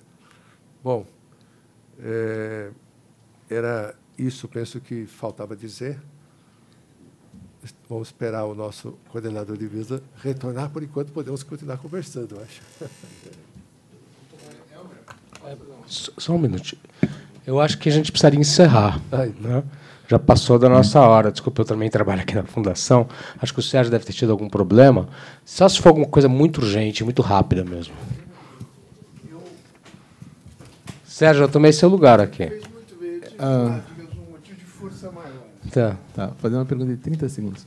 Eu conheci uma, um, um, projeto de mineração no Amapá, em 93, fazendo um trabalho para a mineradora, a Come, que eles estavam saindo da mina e queriam deixar um projeto de ecoturismo, e eu era consultor dessa área, fui lá, até conversei com os índios Wayampi para eles participarem e tudo, que eles são ali de perto, e a mineradora não fez o, o, o projeto, é, parou a mineração, a região ficou pobre e a mina está aberta do mesmo jeito, não foi recomposto.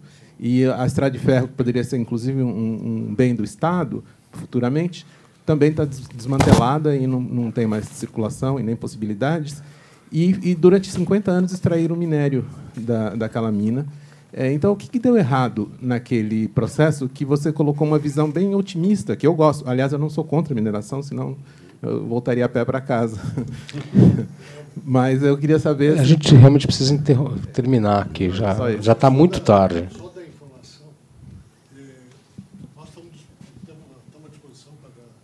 as informações que for necessário. Mas esse aspecto da, da ICOME, da Serra do Navio, da mineração, a gente discutiu muito no ano passado no nosso grupo. Inclusive, algumas pessoas que lá trabalharam estão hoje com a gente. A, a mina, nós temos fotografia, eu posso lhe, lhe mandar, está totalmente recomposta a área. Tá? É um exemplo bastante interessante de recomposição de, de área. A ferrovia, eu, eu cheguei a trabalhar num projeto de destinação dessa ferrovia para uma outra atividade, para transporte de madeira. O, essa ferrovia trabalhou 40, quase 50 anos, e ela estava bastante deteriorada, além de ser uma ferrovia meio fora do padrão, a bitola dela não era, não era muito adequada, não era muito moderna. E, depois disso, os trilhos começaram a ser roubados durante o, o percurso. A, se não me engano, a área de Serra do Navio foi doada para a universidade. Teve um projeto de doação para a universidade. Eu também me coloco à disposição para ir buscar a informação exata, que eu acho que a coisa mais importante que a gente tem que fazer é cuidar da informação. Desculpe, Elmer, ter, ter tirado a palavra. Sua. Não, tudo bem. É, é, é, essa pergunta é, é, oportuna porque ela permite que a gente faça uma reflexão interessante. A mineração carrega um karma, que é o karma da mineração do passado, tá certo? Ou seja, tudo que foi feito no passado foi feito sem nenhuma legislação específica e sem nenhuma legislação ambiental. Legislação mineral e legislação ambiental. Quer dizer, antes de 1967, o Código de Mineração era precário, tinha certas, certas limitações e não tinha legislação ambiental. Quer dizer, a legislação, a legislação ambiental começou a existir no Brasil a partir de 1988, a Constituição. Né? Bom, então, quase sempre a gente, vamos dizer, associa a mineração moderna no Brasil, certo? Com a mineração que foi feita no passado, certo? A ICOME foi a primeira grande mina da Amazônia. A primeira grande mina, né? não, não, tinha, não tinha nenhuma outra, certo? É, e depois outras minas grandes vieram, certo? E não tiveram esse problema. Por exemplo, a própria mina de Carajás, as minas de alumínio, tá certo? Agora, aí tem uma questão séria. Por que, que todas as intrusões das áreas indígenas por garimpeiros são sobre ouro ou diamante? Ou cassiterita? ou tantalita. Por quê? Porque são materiais de alto valor agregado que não exigem infraestrutura. Entendeu? Não exige.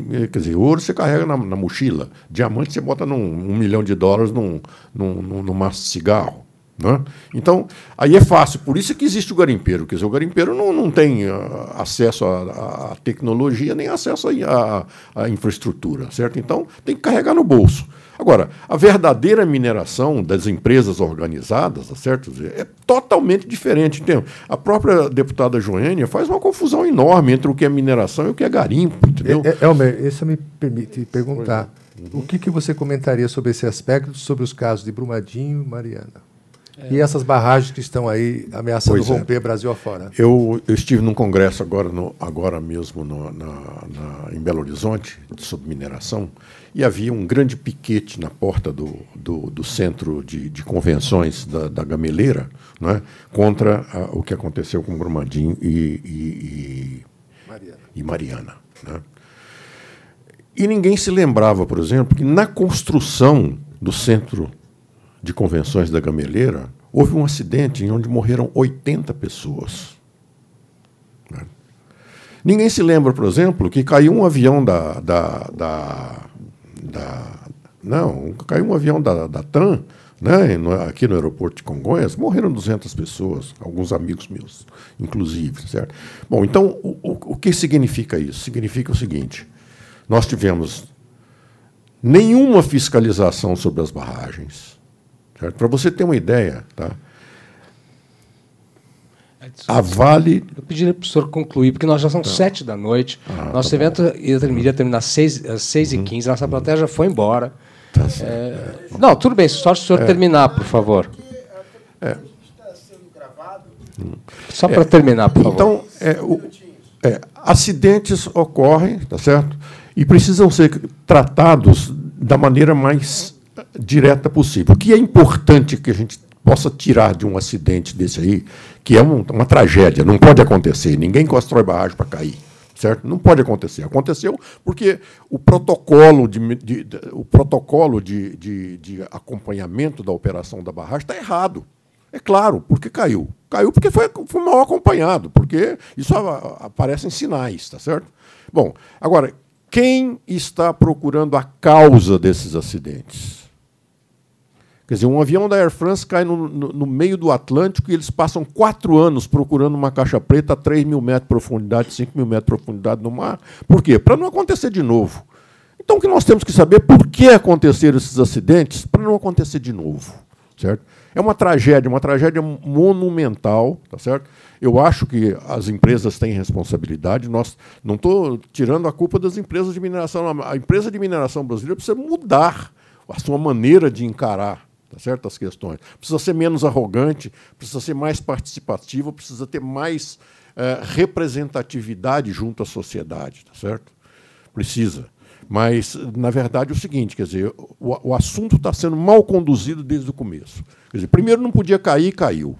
As duas. Segundo, se caiu, temos que saber por que caiu. Mas saber causa mesmo, para evitar, para você mudar o protocolo de gerenciamento dessas barragens e para poder é, é, resolver os problemas do futuro, tá certo?